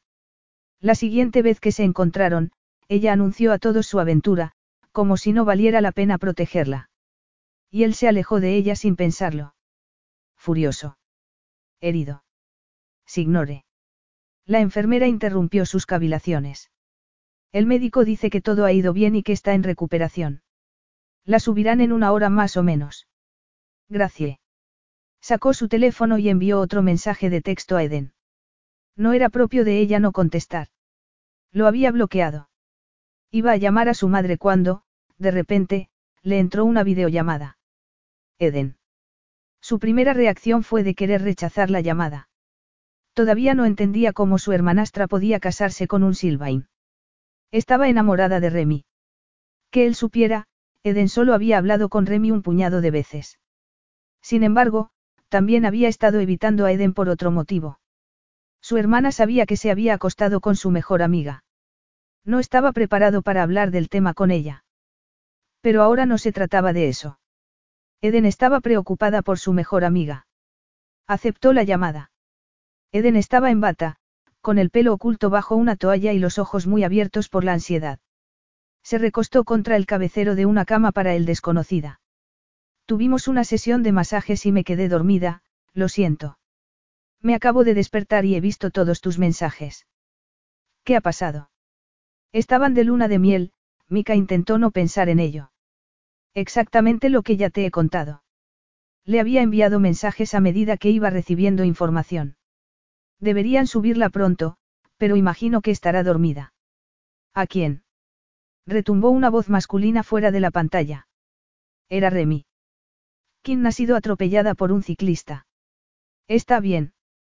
En realidad, no. Acaba de salir del quirófano, respondió Eden. Haré café. Gracias a Dios que estás con ella y no está pasando por eso sola. Eden se tocó la frente. No estamos juntos. Ella vino a verme a Italia. Tuvimos una discusión, se fue y, debería haber ido detrás de ella. Supongo que se bajó de la acera cuando el ciclista llegó a la intersección. No hay conmoción cerebral ni huesos rotos. Gracias a Dios. Aunque está bastante magullada. Había visto la sangre en su ropa, lo que le produjo escalofríos pensando en que podría haber sido mucho peor. En cuanto supe que estaba en el hospital, vine a asegurarme de que recibiera el tratamiento que necesitaba. Cuando se despierte, dile que me llame. Puedo ir si lo necesita, aunque tú podrías llevarla a un aeropuerto si Remy organiza un vuelo, no. Puede quedarse con nosotros mientras se recupera. El corazón de Mika se encendió con algo parecido a la posesividad. Remy ya tenía a su hermana. No iba a tener a Kim también. Necesitará un seguimiento. Se quedará conmigo y la llevaré para el cumpleaños de mamá. ¿Sabías que a Kim le han dislocado el hombro dos veces antes? Sí, lo sé, asintió. A Mika se le encogió el pecho. Sabía que las dos tenían sus secretos, pero siempre había pensado que serían tonterías de chicas. Se dio cuenta de que Eden sabía cosas muy personales y dolorosas sobre Kim que él desconocía totalmente. Se sintió engañado. O mejor dicho, le molestaba que Eden supiera lo mala que había sido la infancia de Kim, aunque en realidad lo que le perturbaba era el hecho de que hubiera sido mala. Bueno, habrá que esperar a ver qué dice. No le gusta que la gente tome decisiones por ella. Mika se quejó mentalmente a sí mismo por haber necesitado que Kim estuviera en el hospital para acercarse de nuevo a Eden. Escucha, sé que he estado esquivando tus llamadas, comenzó Mika. Sé que todavía estás molesto conmigo por haberme casado sin decirte, siguió Eden. Vive tu vida, interrumpió Mika. Cásate con quien quieras. Haz lo que quieras con BH No tienes que darme explicaciones. Yo seguiré estando aquí si necesitas algo. Siempre sería su hermano, pasara lo que pasara. Sí que tengo que explicarme, dijo ella de forma contundente. ¿Por qué odio que estés enfadado conmigo por haberme enamorado, aunque eso no es de lo que quiero hablarte? ¿Ha dicho Kim algo sobre por qué reveló lo de vuestra aventura aquel día en Gibraltar? No, dijo rotundamente. Tampoco es necesario que le demos vueltas a eso. Es tarde y quiero dormir un poco. Miró hacia la puerta, deseando que llegara un celador con Kim. No cuelgues. Esto es importante, insistió Eden. Mira, Kim dijo que te estaba protegiendo. La creo. De acuerdo. Ella sabía que yo estaba a punto de decir algo imperdonable. Era el día de tu boda, así que me puso en jaque. No me gustan las decisiones que has tomado, pero tú y yo estamos bien, Eden. Lo solucionaremos con el tiempo. No tiene que ser ahora. Con el imbécil de su marido escuchando cerca. Realmente dijo que estaba tratando de protegerme.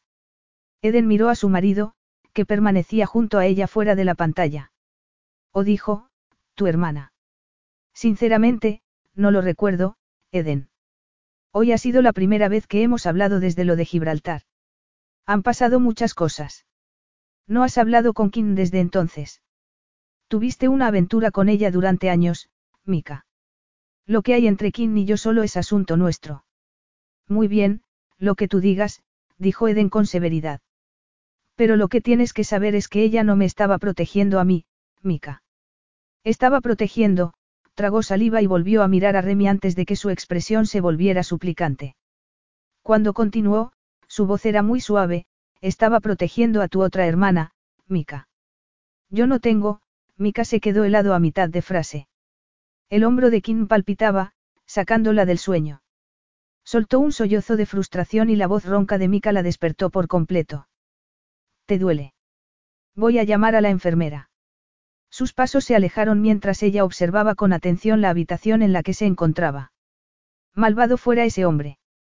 Ella no podía permitirse todo eso. Miró el cabestrillo que llevaba, no tenía nada que ver con los que había llevado en el pasado. Una enfermera apareció en la habitación. Ya se ha pasado la anestesia de la operación. Voy a ajustarle el goteo con la medicación para el dolor. Comprobó el pulso y la temperatura de Kim y le ofreció unos sorbos de agua antes de ayudarla a ir al baño. Mika ya estaba de nuevo en la habitación cuando regresó del baño. Desvió la mirada de manera instintiva, se sentía muy débil y en un estado lamentable arrastrando los pies con tanta dificultad. ¿Qué hora es? preguntó Kim mientras se acomodaba cuidadosamente en la cama. Las cuatro y media. La enfermera la envolvió con las mantas. Tienes mucho tiempo para descansar antes de que la doctora haga su ronda. Les hizo un gesto con la cabeza a modo de despedida y se fue. Has estado aquí todo el tiempo. Oh, Dios, dije alguna tontería cuando me trajeron aquí.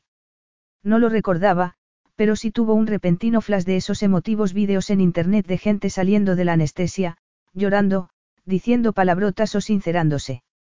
Solo te despertaste lo suficiente como para ayudar a moverte, y luego volviste a dormirte. Eden se ha sentido un poco decepcionada, esperaba poder hablar contigo. Eden. Eso era todo.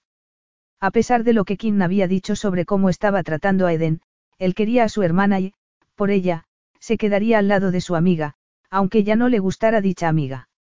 Kim no quería pensar en su discusión ni en lo que le debería después de aquello. A veces había que aceptar la ayuda de personas que te despreciaban. Ella había pasado por eso antes y lo haría de nuevo. Lo superaría. O tal vez no. Ahora que estaba lo suficientemente despierta para evaluar las cosas, sentía ganas de echarse a llorar. Estaba cansada y dolida, sin dinero y muy lejos de casa. Ya no tenía a Mika como amante, ni siquiera como amigo. Su educación, lo único que siempre se había dicho a sí misma que nadie podría quitarle, se había visto socavada, no solo por él, sino también por su propia torpeza al no mirar bien antes de bajarse de la acera. ¿Cómo se suponía que iba a continuar sus estudios ahora? Lo último que necesitaba era que él la viera sufrir un colapso emocional además del resto de lo que había presenciado ese día. Abrió la boca para decirle que se fuera a casa, pero se dio cuenta de su aspecto demacrado. ¿Has dormido algo? preguntó ella, echando una mirada a la forma en que él había inclinado un sillón para usar una de las otras sillas como reposapiés. No. ¿Por qué no? Estaba preocupado por ella. El corazón le dio un vuelco. ¿Qué? Hizo una pausa y se pasó la mano por la cara, luego se restregó el pelo con angustia. ¿Qué te dijo Yasmine en Gibraltar? ¿Qué? El corazón de Kim volvió a dar un vuelco. Su angustia no era por ella entonces. Nunca había sido por ella. Debería haberse dado cuenta de eso. No sé a qué te refieres, dijo ella haciéndose la tonta. Eden me dijo que ella es mi medio hermana, Kim. Dijo que Yasmine se enteró el día que se reunió con los tres en Gibraltar. Que Yasmine todavía estaba en Sok y que fue a tu habitación cuando Eden y Remy se habían ido a la suya. Ella te lo contó todo, no es cierto. Por eso tiraste a la basura nuestra relación, para evitar que me enterara de que era mi hermana antes de que estuviera preparado para oírlo. ¿Qué pensabas que iba a hacer con ella? Culparla. Hacerle daño. No soy como él. Vociferó y se llevó las manos a la frente, me esfuerzo mucho por no ser como él. Oh, Dios, Mika, respiró, sintiendo dolor por él al instante. También por Yasmine, y por Remy, que había guardado el secreto de la existencia de su hermana durante años. No estabas en condiciones de saberlo en ese momento. Sabes que no lo estabas. Con Remy allí presente. Pensaste que estaba estafando a Eden con su empresa al casarse con ella. No estabas preparado para saber que toda esta guerra empezó porque tu padre le hizo algo atroz a su madre. Así que, sí, tuve que distraer el tema con lo único que se me ocurrió. Admitir que tú y yo nos habíamos acostado. Y tampoco es para tanto. Soy el único hombre con el que te has acostado. ¿Y si es para tanto? Mika estaba muy alterado. Mira. No voy a traicionar la confianza de Yasmine, pero cuando habló conmigo se notaba que estaba en proceso de asimilación. Todo lo que creía saber sobre sí misma dio un giro brusco, así que tenía mucho que pensar. Sin embargo, tenía curiosidad por ti. Por eso habló conmigo. Quería mi opinión sobre el tipo de persona que eras. ¿Qué le has contado? Sus manos se metieron en los bolsillos del pantalón. Su postura parecía tensa. Nada personal. Le dije que, aunque te conozco desde hace mucho tiempo, en realidad no te conozco tan bien. ¿En serio? Se burló él. Es cierto, insistió ella incluso cuando se le secó la garganta. No es que hayamos compartido nuestros secretos precisamente. Sabías este secreto sobre mí antes que yo. ¿Por qué no me lo dijiste tú misma? El tono de su voz le encogió el corazón. ¿Cuándo? Preguntó ella sin poder evitarlo. No estabas de humor para revelaciones explosivas cuando llegaste a Gibraltar. Te he mandado tres mensajes desde entonces, preguntándote si querías hablar. Casi me lo dices hoy. ¿No es así? Preguntó desafiante. Tuve la tentación, pero estaba enfadada. Y esa noticia es demasiado importante como para usarla como arma. Sé que es doloroso para ti, Mika. ¿Y qué se supone que debo hacer ahora? Mi padre agredió a su madre. No es de extrañar que toda su familia haya ido a por mí todos estos años. ¿Y si hay más hijos por ahí? Tranquilízate. Son demasiadas emociones y necesitas dormir. No puedo. Se paseó por la habitación, restregándose el pelo de nuevo. Estoy demasiado alterado. Bueno, no podré dormir si estás todo el rato paseando por la habitación. Será mejor que vayas a casa. Mika se acercó a ella y se quedó mirándola con las manos en las caderas. ¿Qué? Pagaste por la cama y quieres compartirla. No, quiero que seas fuerte y luches, admitió sin acalorarse. Todavía estoy muy enfadado contigo por ocultarme la verdad y por lo que dijiste sin preguntarme primero. Pero necesitas dormir, así que me quedaré aquí. Hay espacio para los dos en la cama. Eres increíble. Lo sabes. Sé cómo eres, Kim. Si me voy a casa, volveré a una habitación vacía y no te veré hasta Dios sabe cuándo. Su voz sonaba muy dura, pero fue muy cuidadoso mientras se acomodaba a su lado en la cama. Kim tenía que admitir que tenerlo pegado a ella de esa manera le resultaba muy agradable. Siempre había querido dormir con él, pero siempre le había parecido que sería algo demasiado íntimo y vulnerable. Estar así con Mika era tan reconfortante que le hacía sentir que él la mantendría a salvo para siempre. Pero era una ilusión. ¿Por qué te han dejado pasar la noche aquí? Preguntó de repente. ¿Por qué lo he pedido? ¿Estás cómoda? Um. Estaba luchando por no llorar. ¿Por qué insistía en quedarse con ella? No quería pensar en que tal vez él sentía algo más que una obligación hacia una mujer con la que a veces se acostaba. No quería imaginar, esperar y creer en cosas que nunca serían ciertas. Buenas noches, dijo él. Ella cerró los ojos acompasando su respiración a la de él, y su mente pronto se sumió en el sueño. Capítulo 7. Oh. La voz de la enfermera despertó a Kim. A Mika también, a juzgar por su brusco y repentino movimiento de brazo. ¿Qué tal se encuentra? Preguntó la enfermera alegremente mientras abría de un tirón las cortinas y dejaba entrar la luz. Como si me hubiera atropellado una bicicleta, me hubiera perdido dos comidas y no pudiera ducharme. Se había sentido muy bien acurrucada en los brazos de Mika, pero él ya se estaba apartando para levantarse. El desayuno llegará en breve. Luego vendrá el médico para hablar del seguimiento y de cuándo le darán el alta. Deje que le quite la vía, luego la ayudaré en el baño, si quiere. Puedo arreglármelas, no se preocupe. Tus cosas están aquí, dijo Mika con voz grave. Dejó su bolsa del albergue sobre la cama. ¿Cómo has conseguido eso? Mi chofer lo recogió cuando fue a buscar mi maleta. Él agarró una pequeña bolsa y desapareció por el pasillo. Al menos tenía su propio cepillo de dientes y su ropa para cambiarse cuando le dieran el alta. Incluso tenía su portátil. Se sentía contenta mientras se lavaba los dientes y se cepilla el pelo. Volvió a su habitación y se encontró con un mica recién afeitado y aseado. Llevaba ropa limpia y estaba quitando las tapas de las dos bandejas que estaban encima de la mesa de comedor de la habitación. Nunca había visto una comida de hospital como esta, dijo Kim sin quitarle ojo a la fruta fresca, el muesli, la bollería y los quesos que allí había. Lo pedí anoche. Mi chofer lo trajo en cuanto le mandé un mensaje. Por supuesto que sí. Te lo agradezco. Gracias. Llenó su plato con lo más fácil de comer con una sola mano, demasiado hambrienta como para ser orgullosa en ese momento. Te pagaré por todo esto. No es necesario. Sirvió dos tazas de café y puso una a su alcance. No habrías hecho esta excursión y acabado herida si yo no hubiera interferido en tu investigación.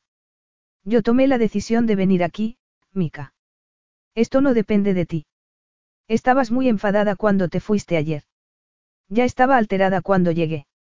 Ambos sabemos que me he portado mal contigo. Deja que me disculpe, insistió. Creí que estabas protegiendo a Eden en Gibraltar cuando contaste lo de nuestra aventura. Siempre he apreciado tu lealtad hacia ella, pero ella estaba con Remy. Él siempre ha sido un tema muy delicado para mí. Cuando hiciste eso, me sentí traicionado. Atacado. Pero eso no es excusa para interferir entre tú y el museo. Me he pasado, lo siento mucho. Yo tampoco debí contarlo sin tu consentimiento. Tienes todo el derecho a enfadarte conmigo. No volveré a hacer nada parecido, prometió con una punzada en la garganta, sin dejar de mirar la fresa que estaba a punto de comerse. Mika se preguntaba qué era exactamente lo que ella no repetiría, la aventura o contar su secreto. Hablaré con el museo y me aseguraré de que tengas pleno acceso en el futuro, dijo él tras un silencio un tanto incómodo. No será necesario. Lo de mi hombro hará que todo se retrase, así que volveré a mi propuesta original y me iré a casa. No será tan ambicioso y me pondrán una nota más baja, pero podré convivir con ello. Nunca te sentirías bien esforzándote a medias, se burló él, provocándole una extraña sensación en el pecho por lo bien que la conocía. Es cierto, pero no puedo ser estudiante para siempre. Pensé que podría seguir estudiando unos cuantos años más a tiempo completo para obtener el doctorado, pero no sería el fin del mundo si trabajara durante unos años. La desventaja es que quería tener una oportunidad de luchar por los cambios sociales. Ese es su objetivo final. Arreglar el sistema. Es una locura, ¿verdad? Ella sabía que no lo era. Pero ¿cuál es la alternativa? No molestarse en intentarlo. De repente Kim recordó que en realidad se odiaban. Ella lo había olvidado por un momento y había hablado como solía hacerlo, cuando él le preguntaba sobre la escuela y sus planes para el futuro. Cuando se sentía como si fueran iguales en algunos aspectos. Nunca en todos los sentidos, pero sí intelectualmente al menos. No soy importante, así que quiero hacer algo importante, dijo con un conmovedor autodesprecio. La cirujana entró en la habitación, interrumpiéndolos. Ahora la conversación se centraba en su recuperación, en sus citas de seguimiento y la fisioterapia que necesitaría. Haré todo eso en casa, insistió Kim. Ya puedo tomar un vuelo, ¿verdad? Preferiría hacer el seguimiento yo misma, dijo la cirujana, dirigiendo la mirada hacia Mika. Kim le puso mala cara a Mika. ¿Y dónde pretendes quedarte cuando vuelvas a Canadá? Preguntó Mika con impaciencia, como si ella estuviera siendo poco razonable. Con los recién casados. Tampoco puedes vivir sola en este estado. No puedes cocinar ni trabajar. Podrías quedarte y seguir adelante con el proyecto que habías pensado. Mi casa en Viena está a poca distancia del museo. No puedo escribir, tardaría mucho con una sola mano al teclado. Buscaba excusas. Usa alguna herramienta de dictado. El ceño fruncido de Mika le decía que dejara de poner excusas. Deja que la doctora continúe con tus cuidados. Te llevaré a casa cuando vuele a ver a mi madre por su cumpleaños. ¿Qué día le gustaría volver a verla? Preguntó ahora a la cirujana. Kim solo aceptó porque eso significaba que podía ponerse la ropa y salir de allí. Mika tuvo que llevar sus cosas, ella no podía cargar con ellas. Él se las entregó al conductor de un BMW que les estaba esperando y luego la ayudó a acomodarse en el asiento trasero. Puedes dejarme en el albergue juvenil, dijo mientras Mika se sentaba a su lado. Por favor, danos un minuto, dijo al conductor justo cuando éste acababa de ponerse al volante. El hombre murmuró algo en italiano, cerró la puerta y se alejó un poco. Tú y yo nos dijimos cosas crueles ayer. Tal vez incluso pensamos que lo decíamos en serio en ese momento. Mika giró la cabeza para mirarla fijamente. Pero nos conocemos desde hace mucho y no puedo apartarte de mi vida. Simplemente no es posible. El estómago se le revolvió, sin saber cómo interpretar aquello. Por mucho que nos enfademos, tienes mi promesa de que siempre podrás acudir a mí por cualquier motivo. Ponme en tu teléfono como contacto de emergencia, ordenó, y luego pareció recordar, tendré que desbloquear tu número. Llámame si necesitas dinero. Un sitio donde dormir. Cualquier cosa. Estaba tan conmovida que pensó que se le cerraría la garganta por completo, así que hizo lo que siempre hacía cuando las emociones la superaban. Soltar una gracia. ¿Y si necesito que me ayudes a enterrar un cuerpo? Ahora mismo me costaría mucho manejar una pala, y la verdad es que el hombre que me atropelló me ha fastidiado mucho. La miró fijamente durante unos segundos. Luego, la comisura de su boca se torció en una sonrisa. Ya está en el fondo del lago. Miró al frente y golpeó la ventanilla lateral para llamar la atención de su chofer. Me perdí la cena con mi tía y ahora tengo que reprogramarlo todo. Kim contuvo una sonrisa mientras miraba por la ventanilla de su lado. Capítulo 8. Eden volvió a enviarle un mensaje, así que Mika entró en el salón donde Kim se había sentado para recuperar el aliento. Podía parecer animada, pero seguía intoxicada y dolorida por todas partes. En el tiempo que le había llevado explicar a su ama de llaves que había que preparar una habitación, Kim se había arrellanado en una esquina de un sillón con respaldo y se había quedado profundamente dormida. Había pensado en llevarla a un dormitorio, pero tenía miedo de despertarla si la movía y le gustaba verla dormir plácidamente cada vez que entraba en la habitación. Sin embargo, ya habían pasado casi dos horas, así que le rozó la mejilla con la mano y vio cómo ella se despertaba un poco aturdida. Si sigues durmiendo ahora, Luego no dormirás esta noche. Siento discrepar. Se enderezó y dio un respingo, bostezando. El pelo le cayó en la cara y se lo apartó. Esos analgésicos podrían tumbar a un elefante. Eden está desesperada por hablar contigo. Mika le ofreció su teléfono para que pudiera llamarla. Avisaré al ama de llaves para que te prepare algo de comer. Gracias. Agarró el teléfono y llamó a su amiga mientras él se dirigía hacia la puerta. ¿Es ella, o, eres tú? Respondió Eden a la llamada. Soy yo, dijo Kim tímidamente. Yo estoy bien, no te preocupes. Soy muy dura, deberías ver cómo he dejado la bicicleta. No hagas bromas. Me has asustado. Me alegro de que Mika estuviera allí. ¿Y si hubieras estado en un hospital y yo no lo hubiera sabido? Esa pregunta había estado repitiéndose en la cabeza de Mika todo el tiempo, junto con otros mil pensamientos por la noticia de la existencia de su otra hermana. Había dormido muy mal. Eden le explicó que a la familia de Remy le preocupaba que el padre de Mika intentara reclamar a Yasmine si sabía de ella. Le habían ocultado la verdad de su ADN incluso a ella, pero Mika en lo único que pensaba era que su padre había vuelto a eludir la responsabilidad de sus actos. Y ahora le tocaba a él intentar enmendarlo. Y ahí estaba Kim, sabiendo toda esa información importante sobre él y que le había estado ocultando. ¿Por qué siempre estaba del lado de los otros y nunca del suyo? Lo había pasado mal durante la noche revolcándose en la sensación de traición que lo envolvía, en el dolor, porque, en cierto modo, esa era la forma en que entendía que debían ser las relaciones cercanas, dolorosas. De niño, había amado a su madre y a su hermana, pero no se le permitía estar con ellas. La familia que se le permitía ver era altiva y fría. Cuando Kim le había dicho que se fuera a casa le había dolido. Estaba agotado y quería lamerse las heridas, pero no podía dejarla allí.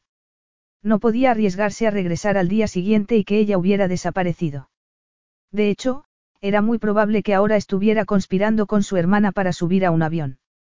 Dejó sus instrucciones al ama de llaves y se acercó a la puerta del salón a tiempo de oír a Kim decir. Mika me ha ofrecido quedarme en su casa de Viena, pero aún no me he decidido. Tal vez ella no, pero él sí. Los dos estáis. No, Kim suspiró. Por eso te lo ocultamos. No queríamos que pensaras que era algo serio. Era solo, algo que pasaba a veces. Nunca significó nada. Te conozco muy bien, señorita, la amonestó Eden. Escucha, si dejas que mi hermano te trate como si no significaras nada, entonces tengo que tener una charla con él. Deberías esperar más de él. Me está dando exactamente lo que quiero, insistió Kim. No quiero casarme y tener bebés. Eso está bien para ti, se apresuró a decir. Pero yo no quiero esas obligaciones y responsabilidades. Quiero una educación y una carrera y a veces quiero acostarme con alguien. Mika me da eso sin tratar de apoderarse de mi vida. ¿Por qué está mal? Porque mereces ser amada, Kim. ¿Me quieres? No es así. ¿O estás enfadada por? No estoy enfadada contigo por acostarte con mi hermano. Estoy enfadada con él por aprovecharse de ti. A Mika se le hizo un nudo en la garganta al oír eso. No soy tan vulnerable, refunfuñó Kim. Desde mi punto de vista, sí que lo eres, replicó Eden. Mika también lo veía ahora. Siempre se había dejado cegar por la seguridad en sí misma de Kim y sus descaradas reacciones. Era tan independiente que le había hecho creer que tenía toda su vida bajo control. Sin embargo, tenía muy pocos recursos. Tenía la salud, que se había visto comprometida con esa lesión, y su educación, que también se había visto afectada. ¿Podrías, por favor, mantenerte al margen? Suplicó Kim. Está bien. Eden no lo haría. Él ya podía oír el sermón que ella planeaba darle. Pero Remy lo dejará todo listo para que puedas tomar cualquier vuelo disponible a Montreal. Puedes quedarte con nosotros todo el tiempo que necesites. O usar mi casa en Toronto. Todavía no la he vendido. La llevaré a casa cuando vaya para el cumpleaños de mamá, dijo Mika, entrando en la habitación. La mirada de Kim se dirigió a la suya, con sorpresa y algo de timidez. Sí, lo he escuchado todo, le transmitió él con la mirada. Kim quiere hacer una investigación en Viena, afirmó Mika. No es así. El rostro de ella se torció por la indecisión. No es tu estilo dejar las cosas a medias, Kim. Termina lo que empezaste, la presionó. Su expresión fue de sobresalto. Hundió su barbilla mientras intentaba descifrar lo que él quería decir con eso. No estaba segura de si hablaba con doble sentido. Tenemos que despedirnos, Eden, dijo Mika. El almuerzo ya está listo en la terraza. Kim ya se había quedado con Mika en otras ocasiones. Sabía cómo vivía, así que no debería haberse sorprendido de la exquisita comida que le pusieron delante, tortellini hechos a mano rellenos de cangrejo bañados en salsa de azafrán. Se dio cuenta de que todo era fácil de comer con una sola mano. Había sido esa la instrucción de Mika. O su ama de llaves era tan atenta. ¿Tú no comes nada? Preguntó.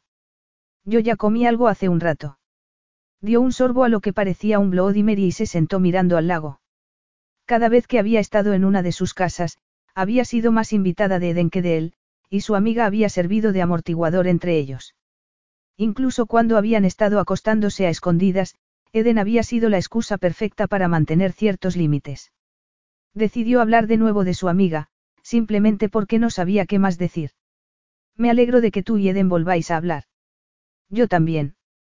Su tono era sarcástico, probablemente porque todavía estaba asimilando la noticia de Yasmine. Giró la cabeza, clavando en ella una de sus miradas más penetrantes. ¿Crees que por eso se casó con él? Por. No, borra eso de tu mente. Eden ama a Remy. Sé que parece muy precipitado y muy, Eden. Es cierto que ella ve el mundo a través de gafas de color rosa. Pero durante los cinco años que han pasado desde que lo conoció en París no ha dejado de pensar en Remy. Y a él le ha pasado lo mismo. Eso es lujuria. Tú y yo tuvimos eso y no fuimos corriendo a Gibraltar. Tuvimos. Kim miró su plato, pero se le había quitado el apetito. Solo queríamos compartir nuestros cuerpos, no nuestras vidas, señaló ella en voz baja. Lo que ellos tienen es diferente. Fue amor a primera vista. Por favor, no empieces ahora a ser como Eden. Espero más de ti. Tú no crees en el amor más que yo. No creo en el matrimonio, contradijo ella. El amor es real. ¿Cómo puedes no creer en el matrimonio? El matrimonio es real. El matrimonio es algo en lo que Eden está atrapada. El amor es una ilusión. Son feromonas. Es algo que una mujer se dice a sí misma que le ha pasado cuando se encuentra embarazada y se asusta de contárselo a sus padres. Me refiero a mi madre, le aclaró Mika. ¿Crees que tu madre no te quiere? Mi madre dijo que me quería, pero aún así tuve que irme con mi padre, así que su amor no es una fuerza todopoderosa. El amor es solo una palabra, una que se ve bonita en las tarjetas de felicitación. Tiene tanta sustancia como un trozo de cartón pintado. Vaya. Sabía que eras cínico, pero vaya. Él dio un sorbo a su bebida. Independientemente de lo que crea sobre la verdadera naturaleza de sus sentimientos, están casados. Tendrás que aceptarlo, igual que he hecho yo, dijo ella con firmeza. Los ojos de él se entrecerraron. Si creías que estaba enamorada de él todo ese tiempo, ¿por qué no pusiste fin a su intento de casarse con Unter? En primer lugar, ella era bastante inflexible acerca de casarse con Unter. Y honestamente, no vi posible lo de ella y Remy. Sabía que si se casaba con Unter, se mordió el labio, dudando, pero quería quitárselo de encima. Esto no me hace quedar muy bien, pero, reconoció cabizbaja. Sabía que si se casaba con Unter, seguiría necesitándome. Lo cual sé que es egoísta, se apresuró a añadir, pero ella es todo lo que tengo. Sin embargo, me alegro por ella. Me alegro de verdad. Ella agarró un trozo de queso y lo masticó mientras esperaba su respuesta. Sigo teniendo la sensación de que está tratando de tomar cosas que son mías, admitió, con el labio curvado en señal de autodesprecio. A veces pienso que tú y yo tenemos nuestros peores defectos en común. Somos posesivos. Cabezotas. Rotos. ¿Qué? Notó cómo se le clavaba un cuchillo en el estómago y se sentó para asimilarlo. Fuiste tú la que lo dijo primero, murmuró mientras jugueteaba con el pulgar sobre su vaso. ¿Cuándo? Cuando te llevaron a tu habitación anoche. Dijiste que no había dicho ninguna tontería. No fue una tontería. Fue acertado. Estoy muy avergonzada. Dejó el tenedor y trató de esconderse detrás de su única mano. Sé que estabas intoxicada, Kim. No me lo tomé a pecho. ¿Qué dije exactamente? Suspiró. Nada incriminatorio. Te alegraste de que siguiera allí y quisiste abrazarme, pero te molestó que tu brazo no estuviese bien para hacerlo. Pensaste que estaba roto y dijiste, ¿por qué estamos los dos tan rotos? Yo acababa de terminar mi llamada con Eden y me pregunté lo mismo. Lo que había dicho era bastante horrible, pero se obligó a preguntar. Dije algo más. ¿Por qué? ¿Qué tienes miedo de haber dicho? Nada. Agarró el tenedor y se metió otro tortellini en la boca. Eden tiene razón, murmuró, mirando hacia el agua. Deberías esperar más de mí. Deberíamos esperar más el uno del otro. ¿Cómo qué? Una sensación de pánico revoloteó en su pecho. No lo sé. Solo el tic en su mejilla sugería que aquella era una conversación más incómoda de lo que estaba dejando ver. Pero hablaba en serio cuando me fui de Toronto, sobre lo de que tenemos que tomar una decisión. Ya lo hiciste. No pudo evitar que se le quebrara la voz. Conté que estábamos teniendo una aventura y cortaste de raíz conmigo. Sin embargo, aquí estoy. No es así. Dijo Mika mientras la miraba fijamente. No lo hagas. Frunció el ceño. No quiero caer en una trampa en la que ambos sintamos una sensación de pérdida por el matrimonio de Eden con Remy y nos aferremos el uno al otro, convenciéndonos de que hay más entre nosotros de lo que existe en realidad. Nunca cambiaría mi vida por ti, Mika. Tengo planes. Además, ¿qué podrías querer de mí además de sexo? No lo sé. ¿Y tú? Lo que tuvimos estuvo bien, Mika. Es un recuerdo bonito y me alegro de que al final hayamos terminado de buena manera. De repente, una voz femenina y en italiano se oyó en la casa. Las palabras aumentaron de volumen a medida que se acercaba a las puertas abiertas de la terraza. Mika se quejó en voz baja y se levantó. Dio un paso hacia las puertas, pero una mujer ya había aparecido y atravesado los adoquines de piedra, con unos tacones de diseño que parecían carísimos. Era una mujer despampanante de sesenta y tantos años, con el pelo rubio plateado y una tez como la miel. Llevaba un vestido verde pastel con una chaqueta verde a juego con ribetes negros. Tía Zara, dijo Mika, educado, pero con frialdad. No te esperaba. Oh, vaya. Kim se levantó sonriente, aunque estaba segura de que se avecinaba algo horrible, pero que no se perdería por nada del mundo. Mika nunca, jamás, había dejado que Eden conociera a ninguno de sus parientes Gold. Kim sentía una gran curiosidad. Deberías haberlo hecho. Zara le ofreció una mejilla para que él la besara. A continuación, le echó una mirada de horror a Kim, muy probablemente desaprobando su atuendo. Veo que tienes una invitada en casa. Mika debería haberte incluido en mi invitación de anoche. Zara von Strauss. Extendió la mano de tal forma que Kim se vio obligada a acercarse a ella. Kim Narper. Estrechó la mano que le ofrecía, reconociendo ese particular aire de superioridad pasivo-agresiva. Reconociendo que era una mentira descarada que invitara a un huérfano sin dinero vestido así a sentarse a su mesa con su familia y amigos. Mika me estuvo acompañando anoche en el hospital. Qué amable. Su sonrisa fue totalmente falsa. Kim es la mejor amiga de mi hermana, dijo Mika, golpeando el corazón de Kim con esa etiqueta que la distanciaba de cualquier cosa más personal entre ellos. No podía culparle, teniendo en cuenta todo lo que habían pasado últimamente, pero le resultaba difícil mantener una mirada indiferente. Extrañamente, Zara pareció ponerse rígida en un esfuerzo por mantener su propia expresión distante mientras se volvía hacia Mika. Pensé que estabas esquivando tus responsabilidades con la familia. ¿Cuándo he hecho yo eso? Preguntó Mika. ¿Quieres sentarte y acompañarnos? Pediré café.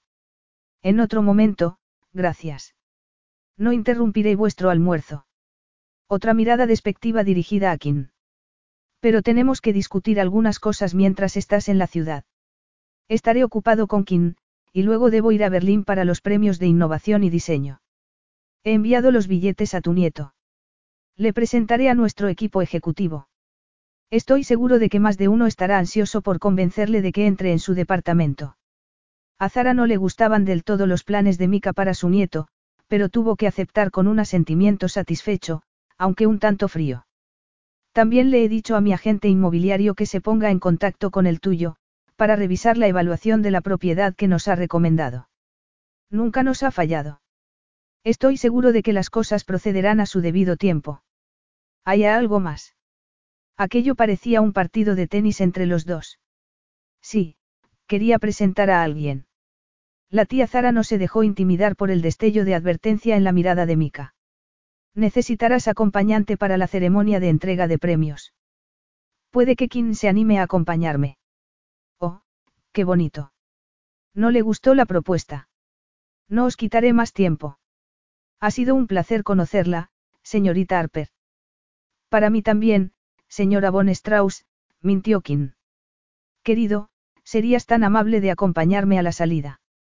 Por supuesto, dijo Mika, siempre caballeroso.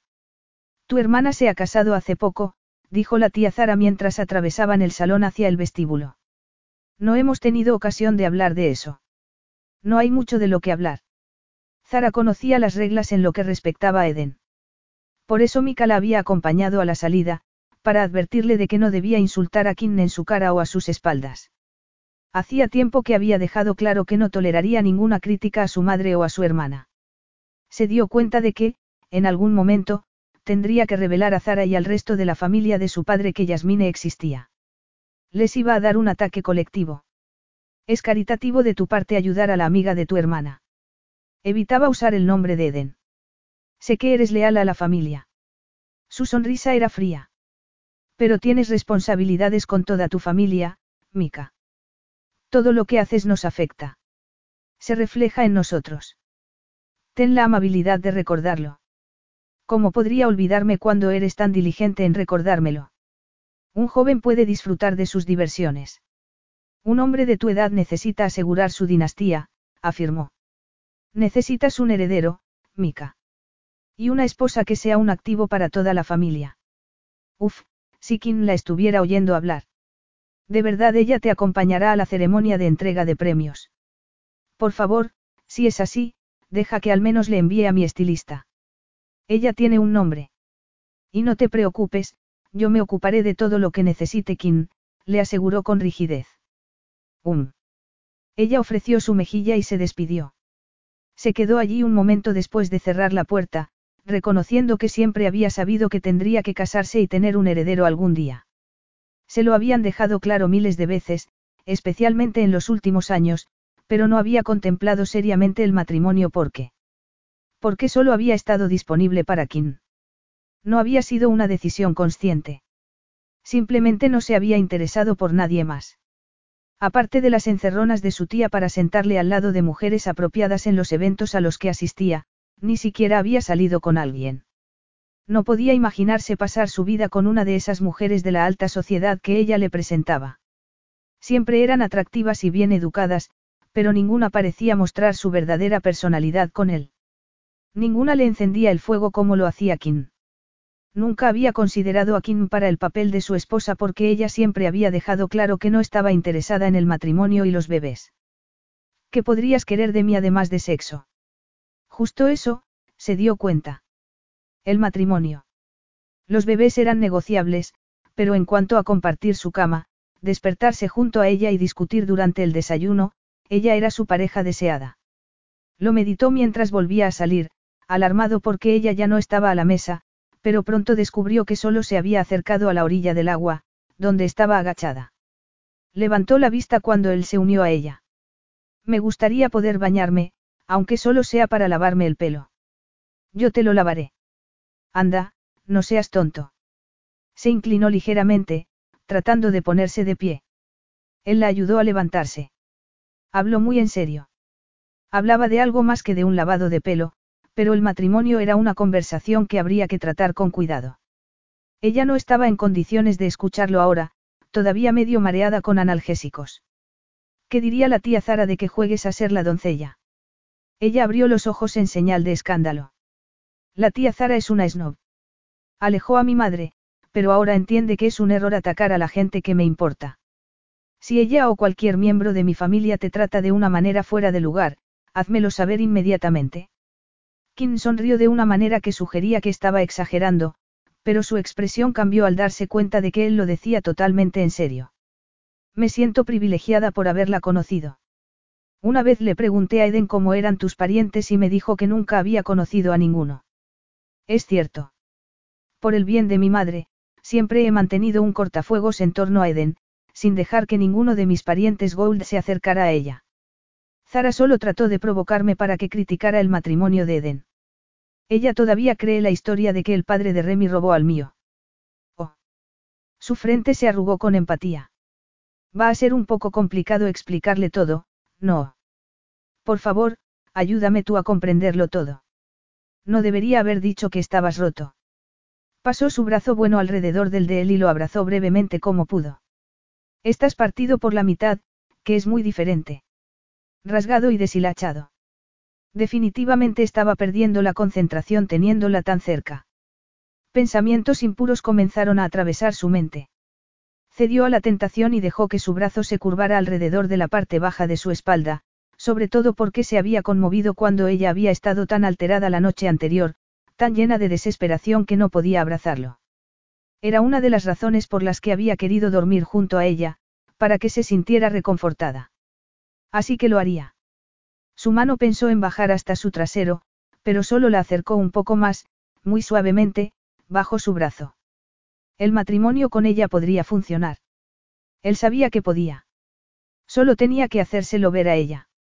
Ella lo miró, recelosa de ese afecto casual. No sabía qué significaba. Quería darse una patada a sí mismo por haber mantenido su relación en secreto. Por estar con ella solo en los momentos de pasión. Esto es bueno, ¿sabes? Esta herida tuya. Señaló con la cabeza su cabestrillo. Oh, sí. Es genial.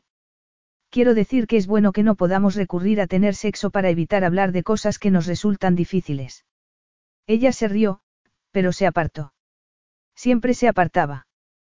¿Quiere sexo? Ella miraba al agua evitando cruzarse con sus ojos. Contigo. Siempre. Pensaba que era algo obvio. De repente lo invadió la incertidumbre. Todo lo que había estado pensando en los últimos minutos se derrumbó en su mente. Tal vez había estropeado lo que ella había sentido hacia él al dejarla de aquella manera en Gibraltar. ¿Y tú? Preguntó con cierto temor. Sí, yo también, dijo Kim tras un largo suspiro. Eres tan buena para mi ego, murmuró él, pero ella se mostró lo más fría que pudo para que no se lo tomara demasiado en serio.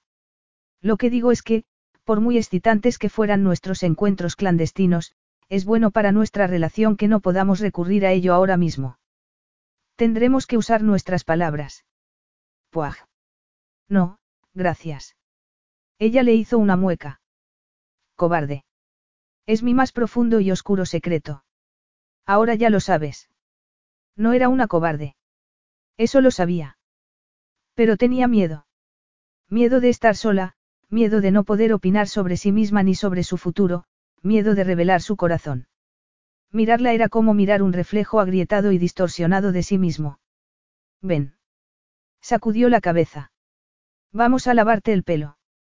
Será divertido. Y un trabajo de equipo. Tal vez no podían hacer el amor, pero sí podía tocarla. Dices que lavarse el pelo es algo que haces con tus ejecutivos en los retiros. Antes de la pelea de almohadas, sí. Vamos. Les llevó más tiempo averiguar la manera de hacerlo que lavarle el pelo, pero finalmente Kim se encontró apoyada en un banco acolchado empujado contra el borde de una bañera con patas. Las toallas enrolladas la ayudaban a tener una postura más cómoda con la cabeza colgando hacia atrás en la bañera. Mika estaba sin camisa, inclinado sobre ella, con el pecho desnudo a centímetros de su cara. Está demasiado caliente. Utilizó la alcachofa de la ducha para mojar su cabello. No, está bien. Cerró los ojos, podía oler el aftershave que emanaban de su mandíbula y notó el calor de su piel irradiando hacia ella. Mika se tomó su tiempo. Humedeció y cubrió su pelo con un champú con aroma a lima y brisa marina. Le pasó el champú por el pelo mojado en pequeños toques y luego empezó a frotarlo suavemente antes de amontonarlo todo mientras hacía espuma lentamente. Oh, murmuró ella cuando él empezó a dar un masaje con las yemas de los dedos contra su cuero cabelludo. ¿Te ha dolido? ¿Te golpeaste la cabeza ayer? No, está muy bien, murmuró. ¿Dónde has aprendido a hacer eso? Es lo que me hacen a mí cuando me cortan el pelo. Tu barbero te hace eso. He empezado a ver a una mujer en Berlín. Abrió los ojos de golpe. Hace así, Mika clavaba sus dedos en la base del cráneo de Kim mientras ella miraba fijamente la nuez de su cuello. Al liberar la tensión, gimió. Oh, Dios mío. Y dejó que sus ojos se cerraran de nuevo. Esto es mejor que el sexo. Estás haciendo los mismos sonidos. No lo estropees. Empezaste tú. Ella mantuvo los ojos cerrados, pero sonrió. Cuando Mika empezó a enjuagar el champú, le preguntó en voz baja. ¿En cuántas casas estuviste? ¿Por qué quieres saberlo? No sé, comenzó a extender un acondicionador en el cabello. He estado pensando en lo enfadado que estaba con Remy. Le eché la culpa cuando pensé que por fin iba a vivir con mi madre y mi hermana para acabar de nuevo en el internado, pero la realidad es que no odiaba el internado. Al menos no vivía con mi padre ni con mis abuelos. Estaba en el mismo barco que el resto de los chicos. Eran los mismos año tras año, así que sabía con lo que iba a encontrarme. Imagino que es más difícil entrar en casa de alguien y ser la única persona nueva, tener que averiguar cuáles son las reglas y la dinámica. Me pregunto cuántas veces te hicieron pasar por eso. No es tan difícil una vez que te acostumbras. Pórtate bien, haz tus tareas, termina tus deberes. Siempre era lo mismo. Mantenía los ojos cerrados para ocultar que en realidad aquella época había sido un tormento para ella. Entonces, no vas a decírmelo. 11. Si alguien la hubiera querido de verdad, habría tenido un hogar durante más de un año y 214 días, que era su récord de estancia más larga. ¿Desde qué edad? Desde los cuatro años. Sus dedos se detuvieron un momento, y luego volvieron a empezar. Al menos mi madre vivió conmigo hasta los seis años. Todavía la veía un par de veces al año y hablaba con ella a menudo. ¿Qué pasó con tus padres? Un accidente de barco. Mi abuela me estaba cuidando cuando ocurrió. Se apresuró a dar explicaciones antes de que Mika pudiera decir nada, ella no podía criarme. Era muy mayor. La veía a veces, al principio. Luego murió. No tenías más familia. Nadie que me quisiera. Lo siento, Kim. Eso es muy duro, dijo Mika tras vociferar en voz baja. Era lo que había. A veces mi deseo de cumpleaños era quedarme en la casa en la que estaba, otras era irme. Con el tiempo, me di cuenta de que no importaba lo que yo quisiera. Las cosas pasaban igual. Por eso estaba tan obsesionada con tener voz y voto en su vida. Por eso quería arreglar un sistema que seguía empujando a los niños como si fueran objetos y no personas. Mika no dijo nada mientras le enjuagaba el pelo hasta dejarlo limpio. Le quitó las gotas de agua de las mejillas y la frente, y le envolvió el pelo en una toalla antes de ayudarla a sentarse. Quédate ahí, dijo él cuando ella empezó a levantarse. Yo te peinaré. No tienes que hacerlo. Se sentía muy débil y temblorosa a pesar de estar solo tumbada sin hacer nada. Quiero hacerlo. ¿Realmente tienes fantasías sobre estar en una fiesta de pijamas de chicas? No. Todos los hombres heterosexuales las tienen, te lo aseguro, dijo él, acomodándose detrás de ella en el banco, con las rodillas separadas apoyadas en sus caderas. Mika comenzó a desenredarle el cabello con un peine. ¿Sabes en qué sigo pensando? Preguntó él sin dejar de pasarle el peine. Sigo pensando en eso que me dijiste ayer, que era tan rico que podía permitirme tirar a la basura una hermana y conseguir otra. Sus miradas se cruzaron en el reflejo del espejo. ¿Hasta qué punto me odias por tener dos cuando tú no tienes ninguna? Yo no te odio. Solo estoy celosa. No tienes por qué estarlo. Le apretó el hombro bueno y apoyó la frente en la parte posterior de su pelo húmedo, como si se escondiera de su propio reflejo. De su conciencia. Todavía no sé qué pensar de ella. Solo pienso en ti. Deseo que tengas aunque sea una hermana, y sé que debería alegrarme de esta noticia, pero no, no es así y me siento avergonzado. Oh, Mika. Se te permite tener sentimientos. Y no tienen que ser todos ordenados y bonitos. ¿Estás segura? Creía que lo nuestro se basaba en dejar a un lado las cosas desagradables. No siempre es así. Um. Hizo una mueca y la miró intensamente.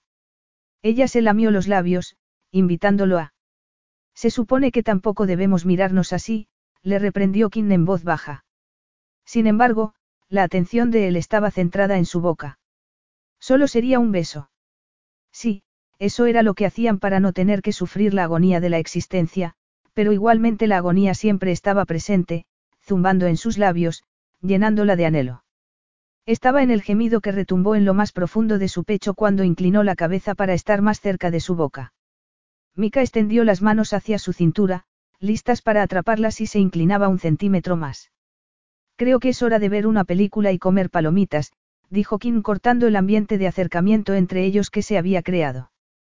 Mika se quedó callado un segundo por el cambio repentino, pero luego respondió con buena cara. ¿Qué quieres ver? Algo en donde los adolescentes vencen al sistema bailando. Uf, menos mal que te quedarás dormida en diez minutos. Fueron veinte, pero Mika vio la película hasta el final igualmente porque ella estaba apoyada contra él y no quería despertarla. Capítulo 9. Los días siguientes pasaron de forma borrosa, probablemente porque Kim dormía la siesta más a menudo que un recién nacido. Y cuando no estaba durmiendo, discutía con Mika y siempre perdía. Toma, este teléfono es para ti, dijo Mika, entregándole un modelo de última generación todavía en su caja, tú y Ede nos mandáis demasiados mensajes de texto como para que yo haga de intermediario. Fue un error aceptarlo porque pronto empezaron a lloverle más cosas sin ella pedir nada. Tu portátil es demasiado viejo para el último software de dictado, dijo cuando un joven apareció con uno nuevo y quiso configurarlo para ella. También había unos auriculares y una pequeña y adorable grabadora de dictado de la que Kim se enamoró en secreto, sobre todo después de que el técnico le mostrara lo fácil que era introducir sus notas en ella. Hasta ahí podría aceptar, pero Mika comenzó a comprarle ropa también. Necesitas cosas que sean sencillas y cómodas, dijo él, cuando había contratado a un estilista que traía una selección de piezas originales de Milán. No estás en condiciones de rebuscar y probarte ropa en las boutiques. Cuando te sientas mejor podrás comprarte tus propias cosas. Deja que Antoinette te ayude por ahora. Kim se cansaba muy rápido, y su mejor ropa había sido enviada a la incineradora del hospital. Aparte del pijama, tenía un par de vaqueros desgastados que no podía abrochar y una camiseta que ya había sido lavada demasiadas veces. En realidad necesitaba aquella ropa nueva y cómoda, así que acabó cediendo. Pero entonces llegó la enfermera privada. Me estás tomando el pelo. No necesito una enfermera en casa. Se dirigió a Mika, dejando a la mujer de mediana edad con cara de no entender nada. Lo siento, no es por usted, añadió por encima del hombro. La mujer parecía simpática y debía de estar pensando que Kim era una desagradecida. No me dijo que había contratado a alguien, explicó, y luego se volvió hacia Mika, ¿por qué le has pedido que venga? Dijiste que estabas cansada de los baños de esponja. Estaré encantado de ayudarte a bañarte, si eso es lo que prefieres. No se molestó en contestar a su comentario porque sabía que no tenía elección. Agradeció a la mujer su paciencia cuando la ayudó a entrar y salir de la bañera. Cuando la doctora Fabricio le dijo que la recuperación iba bien, Kim se sintió mucho mejor. Su hombro estaba sensible y aún debía permanecer inmóvil, pero sus moretones y raspones ya estaban desapareciendo.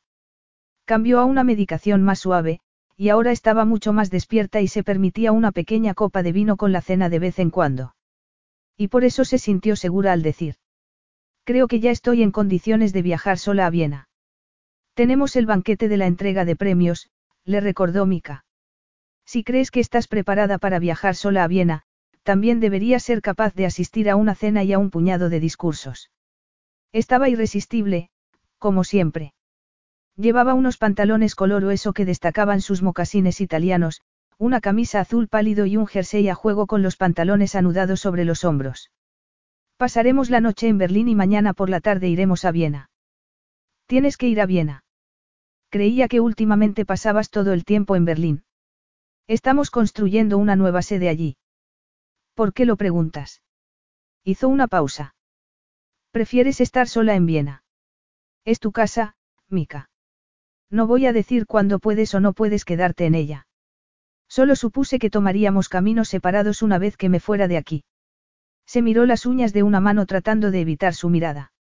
Se acercó a la parte delantera de su escritorio y apoyó las caderas en ella con los brazos cruzados mientras la miraba. Y yo supuse que pasaríamos las próximas semanas viendo a dónde nos lleva esta relación. A Kim le saltaron las alarmas. No tenemos ninguna relación. No podemos. Tú vives aquí, y yo vivo a siete mil kilómetros hacia allá. Miró por encima de su hombro sin saber si estaba al oeste o no. Lo diré de otra manera. Y dijo él con solemnidad, me gustaría pasar las próximas semanas llegando a un mutuo acuerdo de lo que es esta relación. Por ejemplo, esto ha sido como en los viejos tiempos, cuando pasabas el verano en mi casa. ¿Te gustaría que siguiera siendo así? ¿Te refieres a que siga aprovechándome de ti? Claro. Si eso es lo que te hace feliz. No seas así, Kim, dijo de forma brusca. Te doy lo que me siento cómodo dando. No lo haría si no quisiera. No hay ninguna obligación por tu parte, ninguna trampa, y no te juzgo por aceptar. No es una taza de café, Mika. Estas cosas son caras. Incluso la bolsa del portátil que le había regalado, que le había dicho que era de segunda mano, era una pieza vintage de Chanel. Era de tela vaquera acolchada con costuras doradas y tenía varios bolsillos en su interior. A quien le gustaba demasiado como para rechazarlo. Son solo cosas. Mika quiso quitarle importancia. ¿Y te sientes cómodo dándome solo eso? Ella pensó que acababa de rematarle con ese comentario. Cuando su mirada chocó con la de él percibió cómo sus ojos se entrecerraron. Junto con mi tiempo, sí, que te aseguro que nunca pierdo. ¿Estás dispuesta a darme el tuyo? El corazón le daba saltos en el pecho a Kim. Quería pasar más tiempo con él. Temía que llegara el momento de despedirse y que no pudiera mantener la compostura delante de él. ¿Por qué te molesta que te regale cosas? Ella seguía sin contestar a sus preguntas. Todavía me acuerdo de toda esa ropa que devolviste aquella vez, ya sabes. ¿Por qué lo hiciste? ¿Por qué te dije que eras demasiado joven para una aventura conmigo? No, porque, él había estado furioso por el altercado en el club nocturno con Remy. Ella había pensado que la culpaba por ello. Pero sí, también había estado furiosa porque la había llamado cría. Sin embargo, sus razones fueron aún más profundas que eso. ¿Por qué no tienes que cuidar de mí? Era realmente difícil decirlo, dado que él había estado cuidando muy bien de ella durante esa última semana. En realidad, ella no sabía cómo se las habría arreglado si él no lo hubiera hecho, pero... No eres el primero que quiere rescatarme de mi triste historia, ¿sabes? Por eso no la voy contando por ahí. No quiero acostumbrarme a esto, Mika. Se daba cuenta del nivel de riqueza y privilegios que poseía. Lo atractivo que era para alguien como ella. Toda mi infancia fue un desfile de cosas que echaba de menos en cuanto tenía que dejarlas atrás porque me cambiaban de lugar. No puedo permitirme querer cosas ni preocuparme por ellas. Lo mismo ocurría con las personas. Todo desaparece con el tiempo. Nada es permanente. Nadie lo era. Ni Eden ni él. Es mejor cuando termino las cosas con mis propias condiciones. Se habría cruzado de brazos si uno de ellos no estuviera atrapado en un cabestrillo acolchado. Utilizó el sano para presionar el dolor de estómago. Entonces, úsala solo mientras estés aquí. Si no quieres llevártelas cuando te vayas, no lo hagas. Se giró para cerrar la cremallera de su bolsa del portátil, haciéndole ver que se sentiría profundamente insultado si le devolvía todo. Tal vez incluso dolido. Cuando se volvió de nuevo, su expresión era anodina. Pero me gustaría que vinieras a Berlín y a la entrega de premios. Lo harás. Kim estaba muy nerviosa como para que le salieran las palabras. Se limitó a sentir con la cabeza. Porque aún no estaba preparada para decir adiós. Kim se había alojado en la villa griega de Mika, en su castillo de Suiza, en su mansión de París y, recientemente, en su villa junto al lago de Bellagio. También había volado en su jet privado, aunque el que ocupaban ahora era nuevo. Más pequeño, más rápido y más verde, había dicho Mika. Seguía siendo muy llamativo en cuanto a la decoración. Tenía un sofá en curva metido en un rincón ocultando la cocina. También había una mesa de comedor entre dos cómodas sillas que tenía el dibujo de un tablero de ajedrez incrustado en su superficie. El arte abstracto y los suaves cojines añadían toques de color y la tripulación era tan amable como siempre. Todo eso debería haberla preparado para su apartamento en Berlín, pero era demasiado moderno y bonito como para que se guardara para sí sus exclamaciones de asombro. La planta principal era abierta, con una gran chimenea central, paredes con grandes ventanales y una impresionante escalera de caracol. Todo el mobiliario era elegante, contemporáneo y acogedor. Fuera, en la terraza, había una piscina infinita que resplandecía de azul mientras el día se desvanecía y el horizonte de Berlín se volvía malva. Tengo algunas citas que atender. Pídele a Olga lo que necesites. Ya le había presentado al ama de llaves. Tu estilista estará aquí en dos horas para ayudarte a prepararte. Mi estilista. Creía que la entrega de premios era para ingenieros y programadores informáticos. Es algo tan formal. Solo tengo lo que me has comprado hasta ahora, no sé si tendré ropa adecuada. El terror la invadía. Había pensado que la falda plisada con una chaqueta ligera sería suficiente para el evento. En los últimos años ha ganado mucho protagonismo, dijo encogiéndose de hombros. Los organizadores empezaron a reconocer las tecnologías de los vídeos musicales y el cine junto con la arquitectura y los automatismos, de modo que despierta mucho interés en la prensa. Habrá un puñado de celebridades presentando y aceptando premios, así que habrá una alfombra roja. Y tengo que caminar por ella. Con esto. Hizo un gesto hacia el cabestrillo. Tu estilista traerá una selección de vestidos. Ella conoce tus gustos y tu situación. Estoy seguro de que encontrarás algo que encaje. Tengo que irme. Te veré en un par de horas. Le dio un beso flojo en los labios y desapareció. Entonces aprovechó para enviar un mensaje de socorro a Eden, que la llamó, pero no consiguió aliviar la sensación de presión que tenía. Me parece maravilloso que tengáis una cita. No es una cita. Gritó Kim. ¿Por qué dices eso? Has estado hablando con él de mí. Entrecerró los ojos en señal de sospecha. No, el otro día nos mandamos un mensaje por el cumpleaños de mamá, pero por lo demás solo me he mandado mensajes contigo. Entonces, ¿qué crees que es esta noche si no es una cita? Un favor que le hago al acompañarlo a un evento de su trabajo, dijo Kim un poco enfadada, pero su estilista llegó, así que tuvieron que cambiar de tema. Al final Eden acabó ayudándolas a elegir un vestido. Cuando llegó el momento de peinar y maquillar a Kim, se despidieron. Kim y Eden tenían gustos muy diferentes a la hora de vestir. Por suerte, la estilista conocía bien sus preferencias.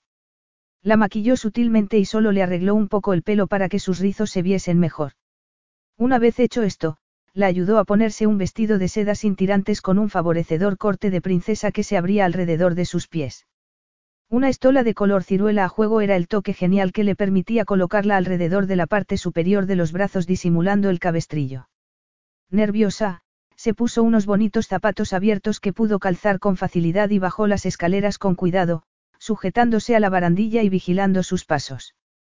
Cuando por fin levantó la vista, se dio cuenta de que Mika había estado de pie abajo todo el tiempo, viendo cómo ella descendía las escaleras.